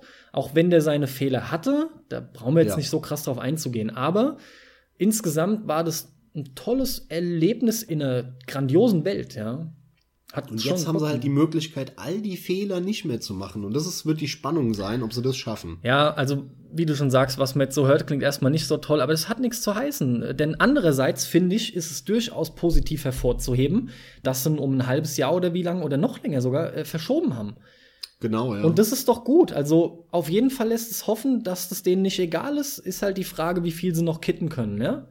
Definitiv. Warten wir es ab und es bleibt dabei. Ich freue mich da tierisch drauf. Ja, mein nächster Titel ist Kingdom Come Deliverance. Oh, den kann ich bei mir dann auch streichen. da freue ich mich auch tierisch drauf. Ich liebe halt diese europäische Mittelalter-Sache. Das ist auch einer der Punkte, die ich bei The Witcher 3 so geil fand. Dass es halt so eine harte, bisschen bodenständigere ja. Fantasy-Welt war. Und das haben immer nur die Europäer. Die Amis können das nicht, weil die haben keine Ahnung, was Mittelalter ist. Die, die kennen das nicht, die wissen nicht, was das ist außer irgendein Historiker. Kingdom Come Deliverance, jetzt auch noch, ne, so, so ein, äh, aus Tschechien sind die ja, Warhorse oder wie die heißen, die Jungs. Finde ich halt einerseits spannend, weil ich mich total auf so ein Spiel freue. Ich sag schon immer, ich verstehe nicht, warum wir keine ja, in Japan gibt es halt unglaublich viele Spiele, die in der Vergangenheit von Japan spielen. Und zwar nicht abgehoben, sondern relativ bodenständig. Und wenn bei uns was in der Vergangenheit spielt, dann ist es in der Regel irgendwas völlig abgedrehtes. Ja, also warum haben wir Fantasy aller Herr der Ringe, aber haben keine realistische Vergangenheit sozusagen? Und das finde ich so geil, dass die halt diese Lücke auch gesehen haben und gesagt haben, komm, wir machen jetzt mal ein total realistisches Fantasy-Mittelalter-Spiel. Also was eigentlich gar kein Fantasy ist, nämlich nur ein Mittelalterspiel. Und da freue ich mich drauf. Gleichzeitig die Grafik sieht natürlich geil aus und vielleicht schaffen sie es ja sogar, dass sie sich als Entwickler etablieren und wir dann äh, New Challenger Enter the Arena haben, ne? So ja, nach dem Motto, ja, ja. dass wir da noch ein, zwei andere geile Projekte von denen sehen. Wer weiß. Also ich hoffe das auch, aber ich habe ganz, ganz viel Angst leider. Und zwar aus dem einfachen Grund, es könnte sein, dass sie sich vielleicht ein bisschen übernehmen mit dem Projekt. Ich, Kann sein, ja. Es könnte halt leider sein und ich wünsche denen alles Beste. Dieses Ding macht einen Einser-Eindruck. Ja, die Lücke füllen ist super. Da habe ich letztens gerade einen Kommentar gehört. Ja, finde ich nicht so toll. Warum denn? Wenn man schon Videospiele hat, ist es doch gerade geil, wenn ich dann was machen kann, was ich eben nicht in der Realität habe, wo ich mir sofort dachte, äh, gut, das war dann vielleicht realistisch, aber ich habe das doch auch jetzt nicht in der Realität. Ich spiele doch was Vergangenes, wo ich jetzt überhaupt in der Realität genau. nicht stecken kann. Also ist es doch genau. immer noch ein Erlebnis. Ich meine sogar, das so war der Rick. Hast. Ich meine sogar, das war der ja. Rick in der Gameswelt-Folge, ja. Habe ja. ich sofort gedacht, ey, sorry, finde ich Schwachsinn. genau das, ich weiß, ich weiß genau, in welcher Szene es war.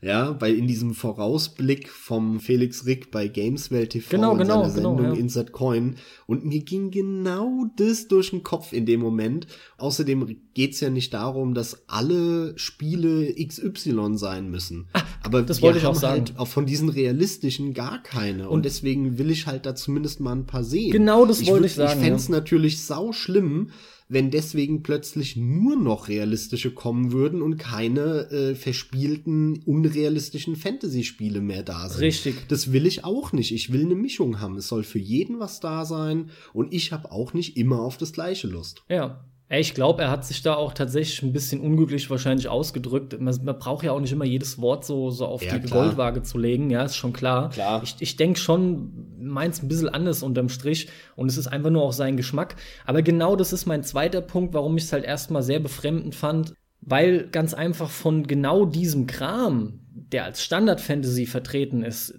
da sind ja unzählige vorhanden. Also bitte, lass doch so einem Titel eine Chance. Genau. Und die Resonanz ist ja auch, finde ich mal, recht stark, ne? Positiv. Ja, schon, ja. Gibt viele. Also halt in der USA wahrscheinlich gar nicht mal so, aber in Europa ist sie halt sehr, sehr positiv, glaube ich. Ja. Und die Japaner fahren doch auch drauf ab. Das ist doch wieder so ein Ding, das musst du in Asien vermarkten. Hier, hier, europäisches Mittelalter. Guck mal, so harte Rundaugenbarbaren, die sich auf die Fresse hauen mit riesen Äxten. Ja, ja. Da fahren die doch auch drauf au- ab, ja. Da machst du noch ein bisschen äh, nordische Mythologie rein und hier Wotan und schon drehen die Japaner am Rad. Richtig, ja. ja. Ja. aber vor allem auch, ne, die Welt scheint auch so ein, so ein Hauptdarsteller zu sein, ne, die sie auch irgendwie generiert haben mit Hügeln und allem Landschaftenmäßigen, aufgrund von, äh, irgendwie heißt es ja bla bla, realen Daten, so, so nah wie sie es hinbekommen haben, ne, wie damals Gebirgszüge aussahen oder irgendwelche Hügelstrukturen, Landschaften und so weiter. Generell, das Ding sieht halt auch toll aus. Da kriegst du automatisch schon Lust. Allein dieses Video, als sie dann mal in den Waldbereich gegangen sind, da dachte ich mir, meine Fresse, das sieht so, also das ist Fotorealismus stellenweise, finde ich, vom, vom, vom Gesamtlook, ja, toll. Sieht toll aus. Du hast den genannt, dann Jo. nenn ich, ja komm, den, der muss jetzt sein, Dark Souls 3 natürlich. Selbstverständlich. Kommt am 12.04. Ich freue mich inzwischen mehr denn je drauf. Am Anfang gar nicht so, also schon. Genau so ging's mir auch. Ja, genau schon, so. ja, natürlich. Es kommt halt ein Dark Souls und genau das beschreibt auch schon, wie es mir ging die ganze Zeit. Der kommt halt. Klar wird es cool, aber ja, ist halt wieder, ja, okay. Vielleicht gefällt es dir wieder besser als Bloodborne quasi, weil ich das doch mehr auf die Art und Weise mag. Ich finde es auch ein bisschen schade, aber ich habe mir eine halbe Stunde angeguckt von dem, was der Wolf angespielt hatte bei Inside Ja, PlayStation. das habe ich, da habe ich nach zwei Minuten Ja, ausgemacht. ich wollte, aber ich, ich sehe das dann wieder und dann denkst du dir, geil, geil, geil, geil, will ich jetzt auch, ja. Ich habe aber das Glück, ich weiß genau, wenn ich nicht selber spiele, prägt sich das bei mir nicht ein, wie die Gegner stehen und alles. Denn das ist für mich nötig, damit mein, meine Erinnerung da greift quasi. Also ich habe das überwiegend wieder vergessen, was ich da dieses halbe Stündchen gesehen habe. Entscheidend ist aber, dass genau das unter anderem dafür sorgt, dass bei mir so, ein- so ein Push kam mit dem, mit dem drauf geil werden. Ich, ey Mann, ich freue mich einfach auf Dark Souls 3. Und Geht mir wird genauso. wahrscheinlich einfach auch wieder abliefern und nicht enttäuschen, ja. Ach, ich, die Souls-Reihe ist toll. Ja, definitiv. Sage ich auch gar nicht mehr dazu. Einfach geil drauf, bin auch gespannt. Nächster, Star Citizen. Ja, musst du dich ja drauf freuen, ne? Ist natürlich, ähm, glaube ich, ja, ich bin gar nicht sicher, aber ich glaube sogar mittlerweile schon angekündigt für 017. Ich bin mir aber gar nicht so sicher. Ändert aber nichts daran, dass ich mich zumindest im nächsten Jahr darauf freue, was mit dem Projekt passiert. Weil das ist einfach so ein Riesenprojekt und die Ziele sind so hoch, die sich da ähm, der Roberts mit seinem Team genommen hat. Und es führt auch zu so heiklen Diskussionen das Thema. Und die PCler freuen sich, dass sie endlich mal wieder so ein, so ein Riesenprojekt bekommen. Aber da steckt so viel im Hintergrund auch dahinter, wo ich sage, das finde ich echt cool, das finde ich echt interessant. Selbst wenn das Spiel mir am Ende gar nicht gefällt, finde ich es einfach cool, das mitzuerleben, was damit passiert. Auch zu Star Citizen kam jetzt gerade dem letzten Trailer raus, wo ein Raumschiff aus dem Orbit Und das sah so geil aus. Aus dem Orbit Ja. auf dem Planeten runtergeflogen ist, auch durch die Atmosphäre durch, so total langsam, dass du dir halt alles angucken kannst. Das sah halt auch echt aus wie, wie realistisch. Und ist dann unten gelandet auf der Station, ist dann ausgestiegen, rumgelaufen. Boah, das sieht so hammer aus und ich bin wirklich nicht der große Raumschiff-Typ. Ich liebe zwar Science Fiction, diesen, diesen Raumschiff Science Fiction, wie im Gegensatz zu dir. Weltall, ja. Aber ich spiele nicht gerne Raumschiff-Spiele. Okay. Weil ich dieses, äh, ich ziehe einfach den Monitor irgendwo hin und schieße Prinzip ziemlich langweilig finde. Ja, ja. Star Citizen ist halt ja aber viel mehr. Star Citizen ist ja nicht nur ein Raumschiffspiel. Mal abgesehen davon, dass du da dein eigenes Raumschiff baust, so wie ein Freelancer. Ist ja eigentlich ein MMO, was dann noch gepickt ist mit einem Singleplayer, was ja auch dazu kommt. Dann irgendwelche Ego-Shooter-Passagen, wo du Team Deathmatch fast schon spielst, ja. Da kommt ja alles rein in das Spiel. Und ich bin so gespannt, ob das nur halbwegs gelingt, ob das, das den Erwartungen wirklich die erfüllt, was fast, wie ich behaupten würde, unmöglich ist. Und alles, was da halt noch passieren wird und rauskommt und die bringen dann ja nach und nach die Dinge raus. Ne? Also wie gesagt, ich glaube, das Singleplayer-Modul kommt dann 2017 und dann kommt irgendwie das Ego-Shooter-Modul dazu und, und was weiß ich, keine Ahnung. Also ich bin da echt gespannt drauf, vor allem was da passieren wird mit dem, mit dem Projekt. Also ich teile dein grundsätzliches Interesse aus allem genannten, ja. Das leuchtet auch ein, finde ich. Dafür ist es einfach zu interessant, was da passiert, äh, als dass man als Videospieler da vor die Augen irgendwie verschließen würde oder, oder einfach dann so die kalte Schulter zeigt, weil einem das Genre nicht zusagt oder so, ja. Gleichzeitig ist es aber bei mir eben das äh, oder der Fall, dass ich halt sage, ja, aber spielen wollte ich es nicht. Aber ich will sehr wohl auch wissen, was damit passiert. Wie, wie sind die Anforderungen dann, wenn es rauskommt? Ja, wie setzt sich das, wie kriegen sie es noch zusammen mit den Modulen, die sie ja alle so einzeln bearbeiten? Das ist halt ein Riesenprojekt. Ja, dann machen wir weiter. What Remains of Edith Finch, der Nachfolger, oder das Nachfolger ist falsch, das nächste Spiel von den, ach, ich, den Namen habe ich jetzt nicht vom Studio, keine Ahnung, aber die, die halt The Unfinished Sworn gemacht haben. Ich äh, mag da momentan was drin sehen, was es hoffentlich auch hat. Es sieht einfach auch nach was sehr Mysteriösem aus. Lustigerweise erinnert es mich von dem, was ich bis jetzt gesehen habe, stark an Vanishing of Ethan Carter. Es fühlt sich an nach so einer Mystery- Krimi-Story oder irgendwie sowas. Habe ich aber Bock drauf, ja. Ist lustig, weil alles, was ich davon gesehen habe, finde ich voll langweilig bis jetzt. Also mich juckt's gar nicht. Okay. Das habe ich gedacht, hättest du anders Also gesagt. bis- aber okay, Bis okay. auf die Tatsache, dass äh, es halt von den Unfinished Swan Leuten ist, finde ich es irgendwie, ja, ziemlich langweilig. Okay, alles klar. Also das Gesehene, aber durchaus hast du es äh, auf dem Schirm, weil du schon sagst, da könnte Wegen aber auch was Tolles. ja. Genau, ja gut, langt ja, langt ja. Ja, What Remains of Edith Finch, ja, freue ich mich echt drauf. Dann mache ich weiter mit Battlefleet Gothic Armada. What? Battlefleet Gothic Armada.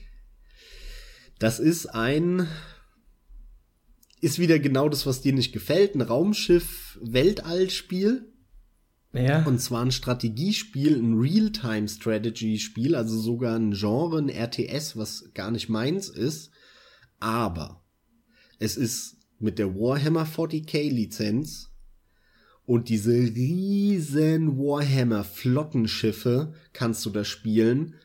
Im Stile von tatsächlich dem Star Trek Armada damals. Nur halt in top aktueller Grafik. Und das sieht so geil aus optisch. Und es gibt nichts geileres als mit so einem Chaos Space Marine riesen flotten Raumschiff da ineinander zu donnern und alles. Also das, ich finde, das sieht so gut aus. Obwohl ich kein Realtime-Strategy-Fan bin, freue ich mich da sehr drauf und verfolge das sehr gespannt. Okay. Ich kann gar nichts weiter dazu sagen, außer freut mich für dich. Ich muss dir mal ein Video zeigen davon. Muss dir mal. Muss ja, mal gut, machen. du weißt, ich, äh, ich fahre voll ab auf Warhammer 40k. Mir gefällt das Design ziemlich gut, überwiegend und äh, ja, fahr voll ab klang jetzt übertrieben, aber grundsätzlich gucke ich mir das sau gerne an. Das auf jeden Fall, ja. Von daher, klar, ähm, wer ist das? Armada Fleet Battle Ultima, was? Battlefleet Gothic Armada.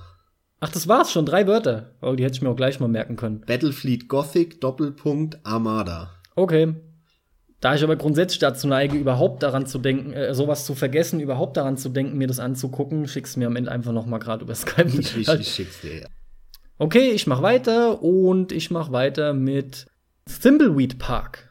Thimbleweed Park ist jetzt das erste okay. kleinere. Das ist nämlich das Kickstarter-Projekt von äh, Ron Gilbert und keine Ahnung, wie der andere heißt, Gary Winnick. Im Prinzip, was ich davon weiß, ich glaube, allzu viel hat man noch nicht gesehen. Nee. Ist irgendwie geistiger Nachfolger von hier Maniac Mansion, ja, und ähm, sieht auch so aus. Ich freue mich tierisch drauf, weil ich glaube, dass die eine neue coole Geschichte erzählen könnten. Das wird ja so ein Krimi-Ding irgendwie diesmal.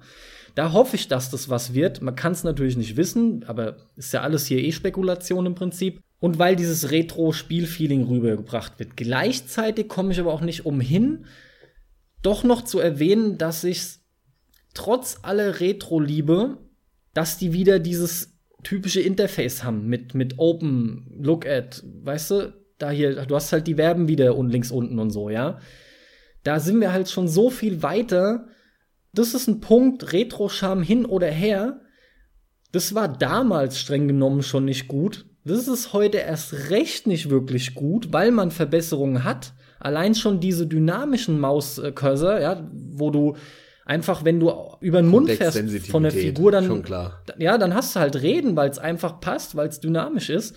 Das ist was, was ich nicht gut finde. Ich kann das schon verstehen, ja, aber wirklich Hardcore und Look und Feel wird doch nur dadurch erreicht. Mag ja sein, aber anders wird es das Spiel besser machen zu ja, spielen. Gut, aber da sind wir wieder beim Klassiker, der halt bei Kickstarter immer ist. Die Leute becken halt nur Sachen, ja. die sie schon kennen und dann halt auch noch romantisch verklären, weil es halt altes Zeug ist oder Retro-Kram, ja. was dann dazu führt, dass auf einer Plattform, die eigentlich mal dafür gedacht war, total innovative Sachen zu machen, wofür halt große Firmen, die zu konservativ sind, kein Geld geben, äh, werden dann plötzlich nur so olle retro-konservative Sachen produziert, ja. weil die Leute nämlich genauso konservativ sind wie die großen Eben drum, Firmen ja. und auch nur denen Geld geben für irgendwas, was sie schon kennen. Jo.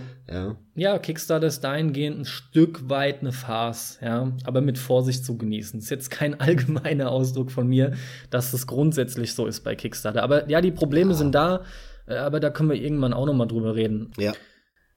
Der nächste von meiner Seite ist Detroit. Oh, Detroit, ja. Freue ich mich sehr drauf, weil es, äh, wie gesagt, ich hatte auch schon immer Spaß mit den Quantic Dreams Spielen von David Cage. Äh, mal mehr, mal weniger und so weiter. Aber am Ende des Tages hatte ich mit den allen immer sehr viel Spaß. Und Detroit finde ich deswegen so spannend und so geil, weil er jetzt anfängt, wirklich ähm, ja in die Cyberpunk-Ecke zu gehen. Mhm. er macht jetzt Cyberpunk. Und Cyberpunk ist eines meiner liebsten Szenarien und Welten. Und deswegen bin ich ultra heiß drauf. Und der Trailer sah gut aus. Ich freue mich darauf. Ich bin gespannt, was daraus wird. Also ent entgegen dem, was du wahrscheinlich jetzt von mir erwarten würdest, freue ich mich auch sehr drauf. Und zwar aus dem einfachen Grund, weil mir eben auch das Cyberpunk-Setting, generell alles, was gezeigt wurde, gefällt mir auf Anhieb viel besser meine persönliche Hoffnung ist, dass sie die Kritikpunkte an Beyond sich zu Herzen nehmen und irgendwie da gemerkt haben, dass dieses und jenes sollten wir nicht mehr machen, ja. Denn das war ja halt der Fall, dass mir Beyond, ach, Beyond fand ich nicht besonders, ja. Wobei mir Heavy Rain gefallen hat und du siehst sie sehr ähnlich, ich nicht. Aber bla bla, ich freue mich wirklich auch auf den neuen. Denn grundsätzlich machen die Dinge immer ein bisschen was anders. Und sie sind schon immer irgendwie auf ihre Art und Weise echt ganz cool. Hoffentlich traut er sich mal ein bisschen mehr noch, äh, was Gameplay angeht. Hoffentlich ha habe ich mal ein bisschen mehr Spiel quasi noch. Fände ich sehr toll. Ein bisschen wenigstens, ja. Ja, schauen wir mal. Ah, ich denke, das wird schon ja, das ganz Normale werden, was die immer machen. Machen wir uns mal nichts vor. Das machen die schon immer und ja, ja, glaube ich. Aber auch, man darf ja hoffen, ja. Nur leider zeigt die Erfahrung immer wieder, hm, ja, Aber ehrlich gesagt, ich will da nicht mehr spielen. Ich will nicht, dass sie da irgendeine große Spielmechanik rein. Nee, ich habe doch, ich habe doch Im gesagt, Gegenteil, wenig, Mann. bevor sie irgend so ein blödes, äh, äh, ja, weiß ich nicht, Minispiel reinmachen, Nee, nee. sollen sie es lieber ganz draußen lassen und komplett nur Dialoge und rumlaufen und Sachen anklicken machen. Also das sind, ist ja ein Walking Dead. Äh, Dann muss aber die Spiel à Geschichte auch wieder besser werden. Ja, scheiß auf Gameplay. Nimm's lieber ganz raus. Ja, aber dann gib mir auch, dann, dann, dann sollen sie endlich mal eine vernünftige Geschichte machen. Eine richtig gute. Dann hoffentlich zeigen sie da dann diesmal, dass mehr geht. Weil, ah, Gut, das hatten wir schon mal das Thema. Ich bin halt der Meinung, wenn du spielst, kicken die alle, nur im Nachhinein nicht unbedingt. Wir werden sehen. Jo. Wir werden sehen. aber halten wir fest, wir freuen uns wirklich beide drauf. Definitiv, ja. Äh, Allem voran äh, aufgrund des Settings. Also das äh, trifft in unser Ja. beider Herz, ganz klar. Auf jeden Fall. Okay, dann erwähne ich Outlast 2, weil der erste mich sehr überrascht hat. Ich hatte leider auch im Umfeld so das ein oder andere Negative gehört und ge- generell hatte ich irgendwie mitbekommen, der soll gar nicht so cool sein. Zumindest so, wie ich die Infos bekam. Und dann kam das Spiel und ich habe ihn gezockt, äh, aufgrund von Plus auch, ja. Und das, das Spiel war toll, der hat mir richtig gut gefallen und deswegen kann ich auch, äh, naja, kaum erwarten, ist übertrieben, aber ich persönlich krieg eh nicht genug von Horrorspielen. Ich, ich lieb sowas, ja. Ich freue mich drauf. Auf Okay. Outlast 2. Du musst den ersten halt mal ich mal weiter spielen. mit was bisschen. Ja, mit, mit, mit, mit was, was auf deiner Liste eigentlich drauf sein müsste, aber ich bin nicht sicher, ob's drauf ist. Und zwar von Telltale, das nächste Projekt, was angekündigt wurde. Batman. Oh. Ups. Oh. Jetzt muss ich mich gerade mal outen in dem Punkt. Äh, geil, Telltale macht ein Batman-Spiel. Ja. Super. Warte. Ist auf meiner Liste. Hammer, ey, super. Ja, ich breche ab jetzt mal ohne Scheiß. Ähm. ich habe ich hab das nicht mitbekommen, aber ja, passiert auch immer mal wieder, ne? Man kriegt doch Ja. nicht wirklich alles mit. Geil, jetzt ohne Scheiß. Das ist ja Hammer. Bin echt gespannt, was sie da machen, welchen Batman, für welchen sie sich Ey, entscheiden. jetzt muss ich aber gerade mal googeln. An, an welchem Look orientieren sie sich da? Äh, Nee, es gibt noch keine Bilder groß Ah, von. Es gab, es gab so einen Teaser-Trailer, wo dann einfach nur irgendwie so schwarze Tinte rumgelaufen ist, so stylisch. Okay. Aber vom, vom Spiel an sich gibt's noch keine Bilder. Aber ich bin sehr gespannt drauf, weil ich finde, das passt Hammer zusammen. Batman äh, ist generell ein geiler Comic.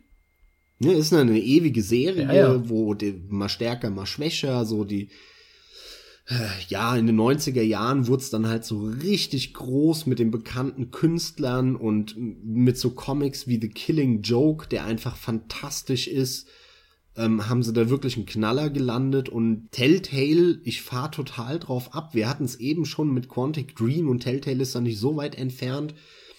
Diese Rumlauf und, und äh, Adventure und Laberspiele und entscheid dich ich freue mich voll da drauf, weil Telltale kann's schon und hat's halt bei The Walking Dead und auch bei ähm, na, Fairy Tales, wie hieß es? Äh, The Wolf Among Us. Wolf Among Us gezeigt, dass sie diesen diesen Flair ja, der. Ja. Grundlage der, der Comics unglaublich gut einfangen können in beiden Fällen.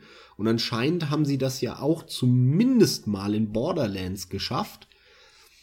Ich bin da echt gespannt, weil wenn die es nur ansatzweise schaffen, das, was die Batman Comics so geil Wird macht, das dein Batman-Spiel schlechthin. ja, dann wird das mein Batman-Spiel. Ja. Dann scheiß auf diese komischen, ich hüpf von Dach zu Dach und mit Na, na, na, na, na, na. Kampfsystem, Na, Vorsicht sondern hier. dann hier wird das ein Batman-Spiel, mein Freund. Ja, schon klar, aber, aber muss ich ganz genauso sagen, das wird dann sogar auch für mich das Bessere. Viel zu selten kommt dieses schöne, düstere, harte. Ich finde, Batman gehört düster und hart. Das läuft, das passt. Ja, ja. Wa- Was erwartest du denn, wenn die Comics dann umgesetzt werden? So ein Spaßding oder Na, was? So ein- natürlich ist Batman schon, ist schon immer so ein bisschen düster. es ist aber- eine Mischung drin, ja. Ja, die, Batman lebt von der Mischung. ja da hast du Und recht, zwar ja. diese Mischung aus Comedy, düster, durchgeknallt durch den Joker, weil die, und, und Joker ist ja nur der zwangsläufige Bösewicht der Welt. Weil die Welt so abgedreht ist und verrückt stellenweise. ist es ja nur logisch, dass man auch einen Verrückten als Hauptbösewicht hat. Allein das halt haben für mich auch die neuen Nolan-Filme null rübergebracht. Und Batman hat auch schon immer zwangsläufig durch dieses Comichafte oder durch den Comic sowas verspieltes, unernstes. Und in den Nolan-Filmen hat der hat null geschafft, dieses verspielte, lockere, unernste, sondern dieses, diesen Augenzwinkern, das hat er überhaupt nicht geschafft, in seine Filme reinzukriegen. Und deswegen sind die alten Batman-Filme auch die viel besseren Comic-Verfilmungen, weil die es nämlich geschafft haben, diesen Witz reinzubringen. Dieses, das ist hier alles nur so ein Theater, was mhm, gar nicht mhm. richtig existiert. Ja, und deswegen können wir hier abgedrehten Scheiß betreiben. Das haben die verkörpert. Und das haben auch schon immer die Batman Comics super gemacht in den neuen Filmen, das ist halt dann nur noch bitterer Ernst und dann rasen sie irgendwo in New York rum und so, wo ich mir denke, ey Leute, sorry, das halt kein Batman mehr.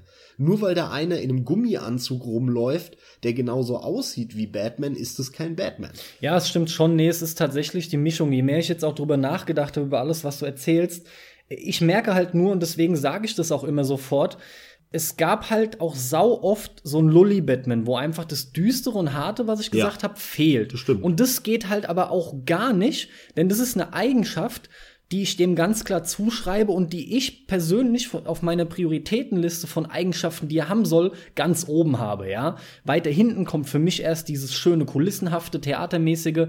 Aber du hast recht, das gehört voll rein und auch für mich ergibt es das rundere Bild, wenn ich so über das Batman-Universum nachdenke, ja. Ich bin da jetzt nicht extrem firm, aber weil ich halt die Comics nicht lese und so, ja. Also gibt's natürlich Leute, die sind da viel krasser unterwegs. Aber Batman ist, glaube ich. Bring mal den, ich bring dir mal das nächste Mal Killing Joke. Auf jeden mit, Fall, damit du mal zumindest ja. den besten Batman-Comic aller Zeiten gelesen hast. Also sehr gerne, sowieso. Aber ich bin halt definitiv ein Batman-Liebhaber, schon immer gewesen. Gerade wenn da eine gewisse Härte, ich irgendwie muss das da sein auch. Ja. Cool, Mann, ja. ohne Scheiß, wie geil, ey. Dann mach mal dein. Ja, man hat aber noch nicht viel gesehen, aber ich habe gerade auf der Homepage gesehen, es soll 2016 kommen. Ja. Pff, naja, gut, dann mal, mal schauen. Nee, dann. Episode 1 halt, ne? Ach, stimmt ja, natürlich. Das wird wieder so. Ah ja, dann haben wir das wieder, natürlich. Ja, ja, okay. Naja, gut, wie auch immer. Okay, ähm, was momentan überhaupt nicht gedeckt wird bei Games, ist äh, mein, mein Durst an geilen Arcade-Racing-Games. Ich vermisse schmerzlichst ja. auch hier wieder ein, ein Spiel aller Burnout oder wenigstens, ich hätte so gerne einen Burnout, verdammte Scheiße. Momentan hätte ich sogar schon, ich, ich wäre bereit, Geld auszugeben für eine Burnout HD Collection, wo noch mal wirklich so die. Das wäre geil, ja. Also in dem Fall würde ich es begrüßen, weil die Spiele einfach funktionieren und weil man so Spiele auch immer wieder anmachen kann, ja. Fände ich Hammer, wenn, wenn eine Collection käme, wo auch wirklich alle drin sind, ja. Auch noch mal der Dominator, der ja nur auf PS2 kam und so der untergegangen gut, ist. Ne? Den habe ich nie gespielt. Da haben wir ja drüber geredet, da haben wir ja drüber geredet, bei Magic Moments war das sogar. Und ja, der mhm. war gut und der ging aber voll unter, ja. Was mich aber auch gestört hat, ist halt, ich hatte schon meine neue Klotze und kein Röhrenfernsehen mehr. Und das wird dann alles halt doch extrem grob nochmal, ne? Und dann ist es echt schwer bei so einem Spiel, wo du halt schnell reagieren musst und gut was sehen musst. Hey, den hätte ich gerne noch mal eine HD-Aufbereitung und so weiter und so fort. Also man, mir fehlt sowas. Deswegen freue ich mich darüber, dass Trackmania Turbo angekündigt wurde. Ja, ja. Auf dem PC schon lange eine Nummer, auf Konsole eben noch nicht ach, vor allem da dann auch wieder Kurse bauen können. Mich erinnert das halt auch an vergangene Tage. Trackmania Turbo ist halt einfach das neue 4D Sports Driving von früher. Weil auch gerade dieses Kurse bauen und abgefahren mit, mit Loopings und Schrauben und hast du nicht gesehen, abgefahrene Sprünge. Das steht da auch alles im Vordergrund, ja. Trackmania Turbo Max, freue ich mich echt drauf, ja. Ja, dann mache ich mal weiter mit einem Titel, wo man gar nicht, wo, wo ich gar nicht viel zu sagen muss, nämlich Yakuza 6. Ja, gut, ja.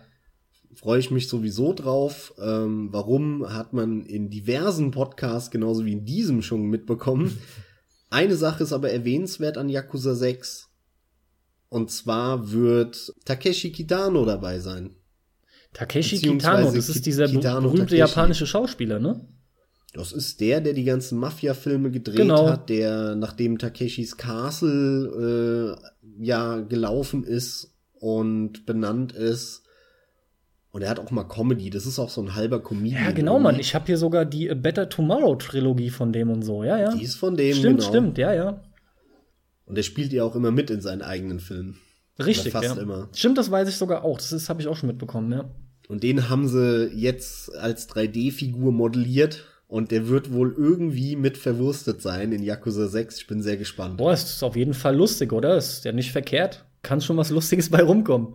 Ich sag mal so, ich habe keine Befürchtung, dass es scheiße wird, weil Richtig. die Jungs, die die Yakuza-Spiele machen, wissen einfach, was sie machen. Und das wird nicht so ein J.J. Abrams, guck mal, hier ist Takeshi Kitano, äh, kennt ihr den? Äh, nee, oder? Ja, super, Äh, super. Ihr nicht und ihr ja, findet ihr toll. Nee, so wird es nicht. Die wissen, was sie machen und die werden den schon sinnvoll und vor allem auch ein bisschen gekonnt in die Geschichte einbauen und das ist die Hauptsache. Ja, ja, ja. Dass es halt nicht wie nebendran stehend wirkt, sondern wie aus einem Guss wirkt trotzdem. Mhm. Cool, cool. Du, du. Äh, eine weitere Ankündigung, über die ich mich gefreut habe, weil es 2009 ein Xbox 360 Exclusive war, ist Shadow Complex Remastered. Das Spiel Ja, wurde ja. nämlich auch mit Lob überhäuft. Grundsätzlich stehe ich auch auf Spiele dieser Art und es war ja so ein Epic-Ding, was mal aus der Reihe getanzt ist quasi. Und ganz im Ernst, ich bin wirklich sofort hellhörig geworden, weil ich die Chance bekomme, den zu zocken und ja, ey, top. Also hoffentlich ist es wirklich ein cooles Ding und dann kann ich den jetzt auch nachholen. Sogar in einer hoffentlich echt besseren Version, aber da vertraue ich, das läuft schon. Ja. Drücke ich dir die Daumen, interessiert mich ehrlich gesagt gar nicht. Jo, danke. Weiter geht's. Ähm, boah, was, was, was kann ich denn noch nehmen hier? Ich habe so viele noch, aber Das hab ich mir gedacht, ich sag ey. mal Doom. Ich sag mal Doom, weil ähm, ich habe es eben schon gesagt, Wolfenstein Genau. hat schon gezeigt, dass Bethesda hier wirklich das Erbe von id Software geil vertritt und äh, geil weitermachen kann zumindest und mit Wolfenstein gemacht hat. Und ich hoffe, dass es mit, dass sie das mit Doom auch machen. Und als ich das erste Mal bewegte Bilder davon gesehen habe, wie der da rumspringt und das sah so, ich habe sofort so Bock darauf bekommen, diese sinnlose Fetzerei weiterzugehen, weil vorhin habe ich noch gesagt, ich will nicht diese Rumballerei. Ja. Ja, davon habe ich eigentlich zu viel. Doom hat halt aber noch dieses, diesen Retro-Touch natürlich immer. Ist eine Riesenmarke und ich mag halt aber dieses Konsequente. In Doom ist es ist halt ein richtig geradliniger Shooter, Mann. Da geht's nur um Action. Das ist für mich wie, wie ein Bullet-Hell-Spiel. Muss ein Ego-Shooter sein. Wie ein Bullet-Hell äh, Shoot'em Up. Ja, Ne, schnelle als Action, die dann, die dann kickt während dem Spiel, ne? Halt ein kicker Genau, die halt ohne Ende kickt und dir fliegen die Kugeln rum und die Skelette und, und die Knochen donnern um dich rum, ja, so nach dem Motto. Und genau so sieht's auch aus. Ja, und darauf freue ich mich total. Der sieht aus, als würde er sich super flüssig wieder spielen, ja. Auf jeden Fall. Das ist die Grundvoraussetzung, ja. Mal gucken, was das halt wird, ob man sich nicht schnell genug satt sieht an den ganzen Finishern. Das geht Finishern, finde ich, immer so. Ist oft so, ja. Aber wenigstens sind viele drin. Andererseits, Mann, ey, wollen wir wetten, Großteil hat man jetzt schon gesehen? Also zumindest einige. Äh, Wirklich einige Es, wurden es kann gut sein, dass man am Ende vielleicht sogar alle gesehen hat, aber es zwingt ja keiner, die anzuwenden. Nee, klar. Das kommt noch dazu, logisch. Wenn es sei denn, genau, es, es sei denn, es ist halt so, dass die Finisher aktiviert werden können, wie es ja oft so ist, wenn nur noch so und so viel Energie da ist und es ist aber die bessere Lösung, als Muni zu verschwenden oder mit, mit Schüssen würdest du noch länger brauchen und der Finisher ist dann halt Instant Death, ja, und, ah ja, gut, das muss ich Ja, zeigen. klar. Dann ist es Schrott. Werden wir sehen. Aber das wird, Werden wir sehen. das wird sich zeigen müssen, wie bei allen Titeln eigentlich fast, die wir besprechen jetzt für den, für den Ausblick. Aber ich bin da auch guter Dinge. Äh, ja, bis jetzt läuft es bei denen. Und Wolfenstein ist da echt ein Top-Beispiel, das stimmt schon. Ebenfalls wieder Rennspiel, nicht so ganz Action-Rennspiel, also Mischmasch bisschen so. Dirt Rally. Ja, ist doch schon draußen. Hä, soll am 5.4. kommen. Ja, für die Konsole vielleicht. Ach ja. Was soll ich denn da jetzt wieder mit anfangen? Aber ich, es ist doch korrekt, ich freue mich doch drauf. Ja, okay, ja, ja. Ja, ist ja schon draußen. Ja, ja ich, ich habe ihn ja auch noch nicht gespielt. Ich freue mich auch sogar sehr drauf ähm, und werde mir den irgendwann mal kaufen demnächst. Das sieht halt wieder nach weil einem der richtig Dirt geil aus, aussieht. Ja. ja. eben drum. Wieder so einer, wie man schon früher, so wieder, so in, naja, will nichts Falsches sagen, aber erinnert mich einfach wieder, wenn ich das sehe, was die da irgendwie formen, so mehr an den ersten, ne, an den ersten Dirt, wo ich halt auch sau viel Bock mit hatte. Ich weiß, es soll schon ein bisschen anders werden, aber meine Erinnerung daran wird dann halt wieder wach.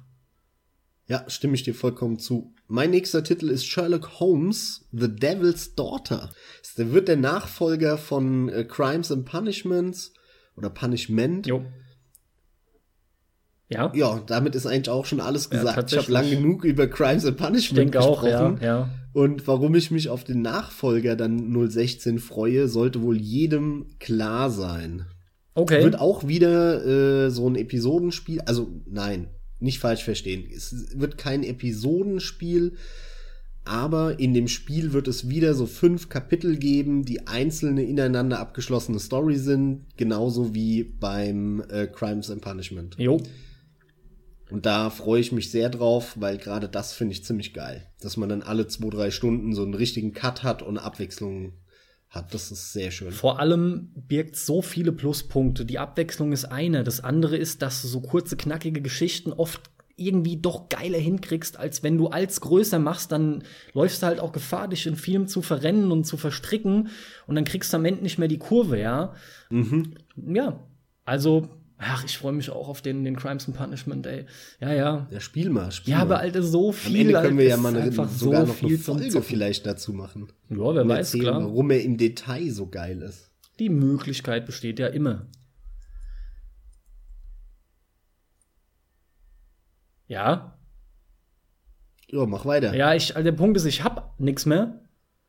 Ähm, Sehr gut. Ich habe zwar noch ein Ding da stehen, aber auch nur, weil ich das ist das einzige Spiel, wo es mich stört, keine One zu haben. Das ist Quantum Break. Ich ja, das habe ich auch noch bei mir. Mag stehen. halt grundsätzlich die Spiele sau gern von, von Remedy. Remedy. Ja, jetzt haben wir es gleichzeitig gesagt, ja, genau, von Remedy. Alan Wake hatte ich auch voll viel Spaß mit, auch wenn ich das schlechter finde als Max Payne, ja, aber es war echt ein gutes Spiel und äh, Quantum Break, weißt du, es ist Remedy, Mann. Die bringen alle Schaltjahre was eher noch länger. Das sind aber immer vernünftige Dinge. Ja, also, das ist halt schade, dass das ein Exclusive ist, ohne Mist. Geht mir genauso. Ich bin da auch mal gespannt, was draus wird. Ich finde, auf der einen Seite sieht der total langweilig aus, als so ein Standard Third Person. Ja, das stimmt schon, ja so, so muss ich halt an, an ähm, The Division denken, wo ich halt auch überhaupt nicht den Hype verstehe, wo ich mir, das ist so langweilig, sieht das aus. Ich kann es auch nicht verstehen. Auf der ja. anderen Seite ist bei Quantum Break halt dieser Hintergrund mit Remedy und dann auch noch ein Exklusivtitel, die dann halt eh immer qualitativ ein bisschen hochwertiger werden. Ich bin da zumindest halt gespannt, was daraus wird. Sagen wir es mal so. Ja. Ja, es, es stimmt halt wirklich. Hier kannst du halt hoffen, weil der Name noch dahinter steht. Und die haben ja, halt, wenn, wenn unterm Strich, die, die haben noch nie, die haben noch nie wirklich enttäuscht. Absolut nicht. Gut, die haben ja auch erst drei Spiele gemacht in den letzten 20 ja, und, Jahren. Und die also hätten, ja, sie hätten aber dreimal enttäuschen können. Sorry, es stimmt ja jo, trotzdem. Das stimmt. Die haben dreimal ja, super Dinge gebracht. Fertig. Punkt aus. Und wenn die halt so lange brauchen, meinetwegen. Aber das ist halt, das ist halt so. Remedy ist irgendwie so ein Ding, die fassen auch was an und bis jetzt funktioniert's. Gut, aber wenn du nichts mehr hast, dann würde ich jetzt noch mal kurz meine Liste durchgehen Klar. nach den paar Titeln, die noch nicht genannt sind. Natürlich. Bei dem einen oder anderen können wir vielleicht noch mal ein paar mehr Worte verlieren. Das erste auf meiner Liste, was ich noch nicht genannt hat, ist Unreal Tournament. Ja. Da ist ja schon länger die Alpha am Laufen, auch so ein bisschen als Grafikdemo zur Unreal 4 Engine. Finde ich, sieht nach wie vor ziemlich cool aus. Ich bin gespannt gespannt, was daraus wird aus diesem, ist ja so eine Art Open Source Projekt, ne? Ja. okay. Weiß ich zu Der wenig. Consolero ist voll im Saft und im Thema. Nächstes Spiel ist äh, das Kickstarter-Projekt von Obsidian. Ja. Nachdem Pillars of Eternity ja ziemlich abgefeiert wurde, ja, jetzt ja. 015. Das nächste Ding von denen wird ja Torment, Tides of Numenera. Ja. Und vielleicht wird das ja mein Einstieg in diese ganze Torment-Welt, weil Planescape Torment konnte ich echt gar nichts mit anfangen. Also ich habe das immer wieder versucht, gerade jetzt dieses Jahr, 2015, das letzte Mal, ich werde damit nicht warm. ich, ich finde einfach diese Baldur's Gate Engine Scheiße von damals, mir gefällt das alles so krümelig, mickrig, äh, und dann muss ich in einem 10 mal 10 großen gefühlten Pixelfenster Romane lesen. Das, nee, sorry, das geht gar nicht einfach. okay, ja. Also irgendwie werde ich damit nicht warm und vielleicht schafft es äh, ja, dass ich damit warm werde. Und Obsidian und so ist ja schon mal, hört sich gut an. Dann habe ich Dreadnought. Dreadnought ist auch ein äh, ja, Science-Fiction-Raumschiff-Ballerspiel. Und hier geht's ähnlich wie in Battlefleet Gothic Armada, nur halt nicht als RTS, sondern als ja so Third Person mäßig.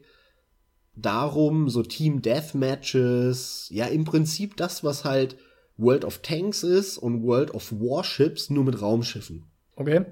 Sogar eigentlich World of Warships, weil das sind nur so riesige Raumschiffe, die du da lenkst, die halt super träge sind aber wenn die halt losballern, dann fetzen da 800 Laserkanonen auf einmal los und so. Und das sieht halt fett aus. Da bin ich mal gespannt, was sie daraus machen. Dann haben wir Total War Warhammer, auf den ich mich auch freue. Total War, gerade mit Shogun immer was, was ich sehr cool finde. Und ja, ich bin einfach ein Warhammer-Fan. Ich hätte fände zwar geiler, wenn sie Warhammer 40k genommen hätten, aber selbst mit dem normalen Warhammer finde ich Total War ziemlich interessant. Aber das ist für dich halt auch so fernab, weil es eh nie für die Konsole rauskommen wird, ne? Ja, würde ich auch nicht zocken wollen auf Konsole. Dann kommt A-Drift raus. Das Spiel von dem Microsoft-Typ, der gefeuert wurde, also auf Twitter gesagt hat, ja, stellt euch mal nicht so an, dann äh, wird halt auf der Xbox always on sein. Okay, okay, dann ja. Wurde er ja rausgeschmissen, nachdem er den Shitstorm äh, losgetreten hat. Und dann hat er ja so eine, so eine kleine Firma wohl gegründet und macht jetzt A-Drift. Das ist vor allem auf Virtual Reality ausgelegt und du driftest dann so Gravity-mäßig, wie der Film Gravity, weißt Ja, du, durch, ja. durch die Atmosphäre, durchs Weltall. Sieht ziemlich geil aus, bin ich auch gespannt, was daraus wird. Hast du gar nicht mitbekommen bis jetzt? Nö. Okay. Nee, wirklich Dann- gar nicht, ja. Routine. Ach ja, natürlich, Routine. Ja, den habe ich vergessen, ja. Schönes Horror-Ding, ne? Auf dem Mond. Ja. Raumstation auf dem Mond, irgendwas ist passiert, du läufst da rum und das Ganze halt Science-Fiction-Horror-mäßig. Sieht ziemlich geil aus, geht so ein bisschen vom Look her und von den Effekten wie Alien Isolation, fand ich. Ja, hat eine gewisse Ähnlichkeit, ja, finde ich auch, kann man nicht von der Hand Weil es auch die Unreal 4 Engine ist, deswegen. Ja, The Witness freue ich mich sehr. Das sagt mir auch irgendwie was. Ja, das ist das von dem Jonathan Boyle, von diesem Typ, Ach, der natürlich. Braid ja, ja, ja, gemacht genau, hat. genau, genau. Das ist dieses Der Inselding. macht doch jetzt so eine, genau so eine Insel, wo du dann immer so komische Kartenpuzzle lösen musst, um weiterzukommen. ja, ja. Ich finde, das sieht ziemlich geil aus. Da freue ich mich auch drauf, ja. Bin da sehr gespannt. Dann haben wir Abzu. Ab zu wohin? Abzu. Ab zu Aldi oder was? Z-U. Das ist ein Nee, das japanisches ist so Spiel oder ein- was? Nee, das ist, ich weiß gar nicht, wer der Entwickler ist. Giant Squid. ja, ja. Ja, ich sehe es gerade. Echt? Ja, ich habe gerade nachgeguckt. Absu Videogame. Perfekt. Giant Squid, ja, Riesentintenfisch. Doch, doch. Ja, die machen das Ah! nämlich so ein Unterwasserding, was ziemlich geil aussieht. Videogame Studio Giant Squid, founded by Flower and Journey Art Director Matt Never. Okay, okay. Genau so war's, genau cool, so war's. ja, ja. Sehr gut. Und äh, deswegen interessiert es mich halt auch genau so bin, so ist es auch auf die Liste gekommen, weil es halt nicht nur geil aussieht, sondern halt auch noch wieder diesen Hintergrund hat Sag von mal- flower Sag mal, wurde da auf der E3 nicht was gezeigt?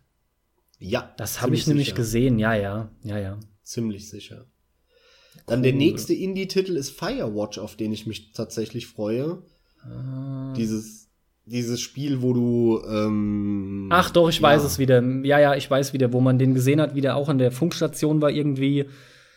Genau, ähm, auf der Firewatch eben und dann kriegt er einen Funkspruch, ist Super. irgendwas, er läuft rum in den Wald und dann kriegt es alles so einen düsteren Touch und irgendwas ist dann und dann guckt er zurück und plötzlich sieht er Lichter bei sich im Turm Genau. und ke keiner weiß so genau, was da jetzt Also passiert und Sorry, sorry, ja, ja, ich, ey, du hast halt ein paar Titel, die habe ich komplett vergessen, krass, ja, aber ich sage, ich hänge nicht dran und das sah so gut aus, was präsentiert wurde, das hat so heiß gemacht auf mehr. Hoffentlich kann das was, ja. Kommt der nur Bin für den PC? Hoffe ich auch. Oder weiß man noch Weiß nicht? ich nicht. Nee, der kommt, glaube ich, auch für PS4. Ziemlich sicher. Ja, wäre ja sehr gut, ja. Ziemlich sicher.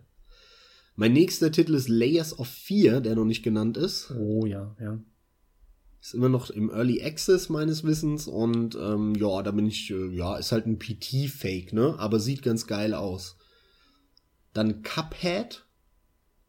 Dieses 30er Ja, Jahre ja, ich weiß. Boss-Run-Ding. Da gibt's ja keine Level, sondern nur Bosse.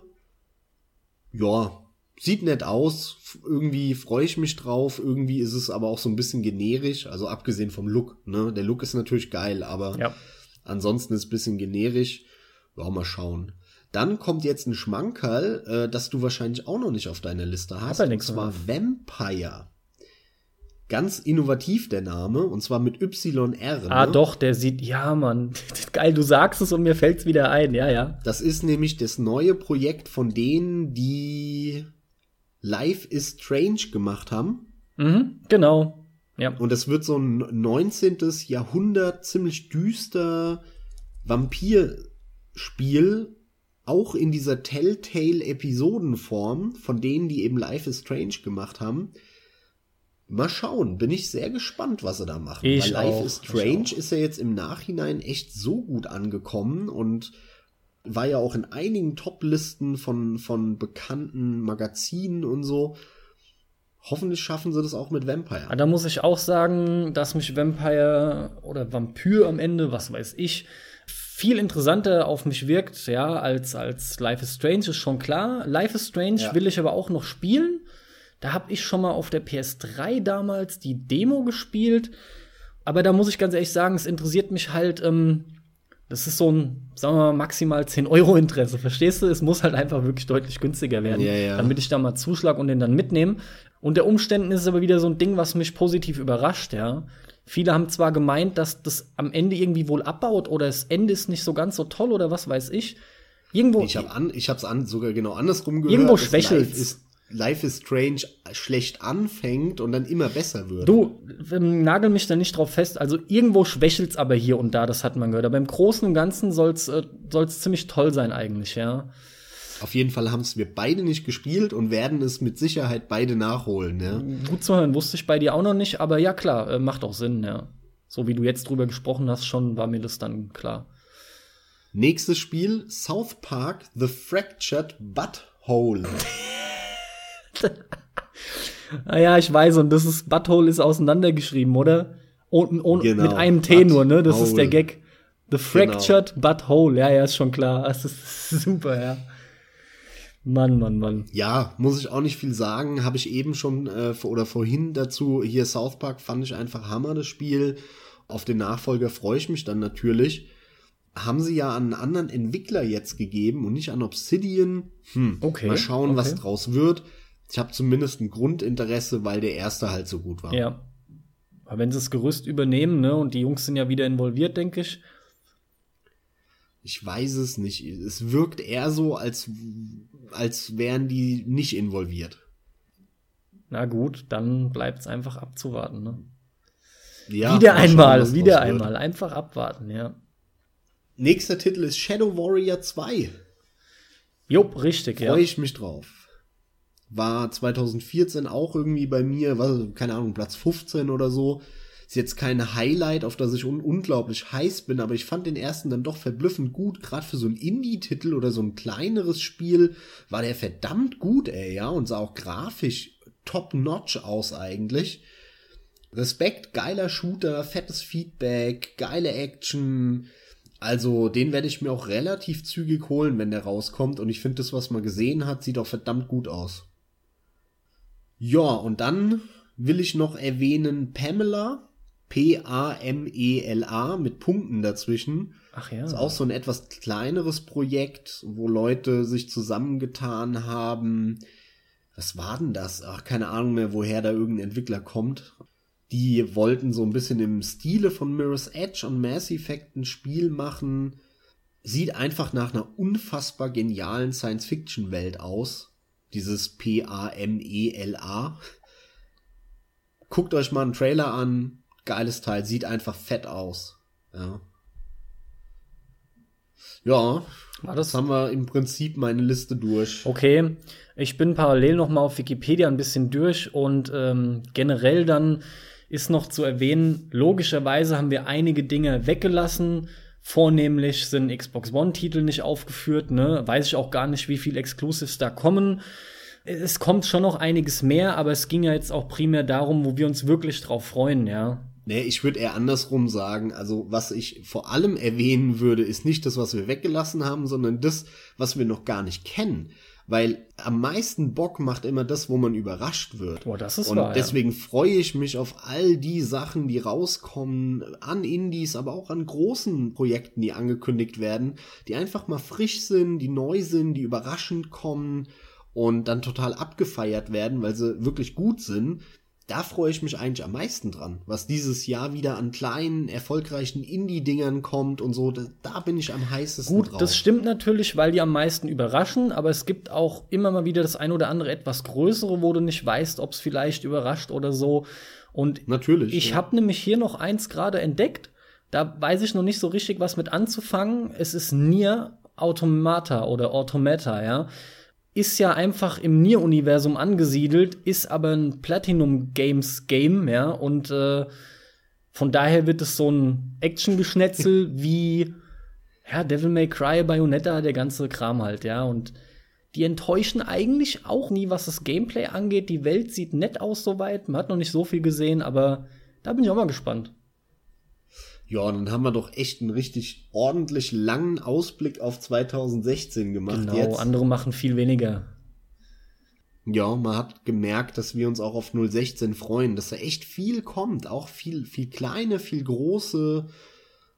Das wird sicherlich ein ziemlich cooles Spielejahr. Ich prognostiziere mal, dass es ein noch geileres wird als 015. Würde ich auch sagen. Das würde ich auch sagen, ja. Hat Potenzial, Und besser zu 015 werden. Und 015 war nicht schlecht, aber wir haben, wir stecken halt immer noch in so einem kleinen Loch, finde ich, drin, seit 2012. Weil die Hochzeit, so 08, 9, 10, das waren wirklich die krassesten drei Jahre in meiner Zockkarriere. Was da rauskam Ja, das war bitter, ja. Kram, das war brutal.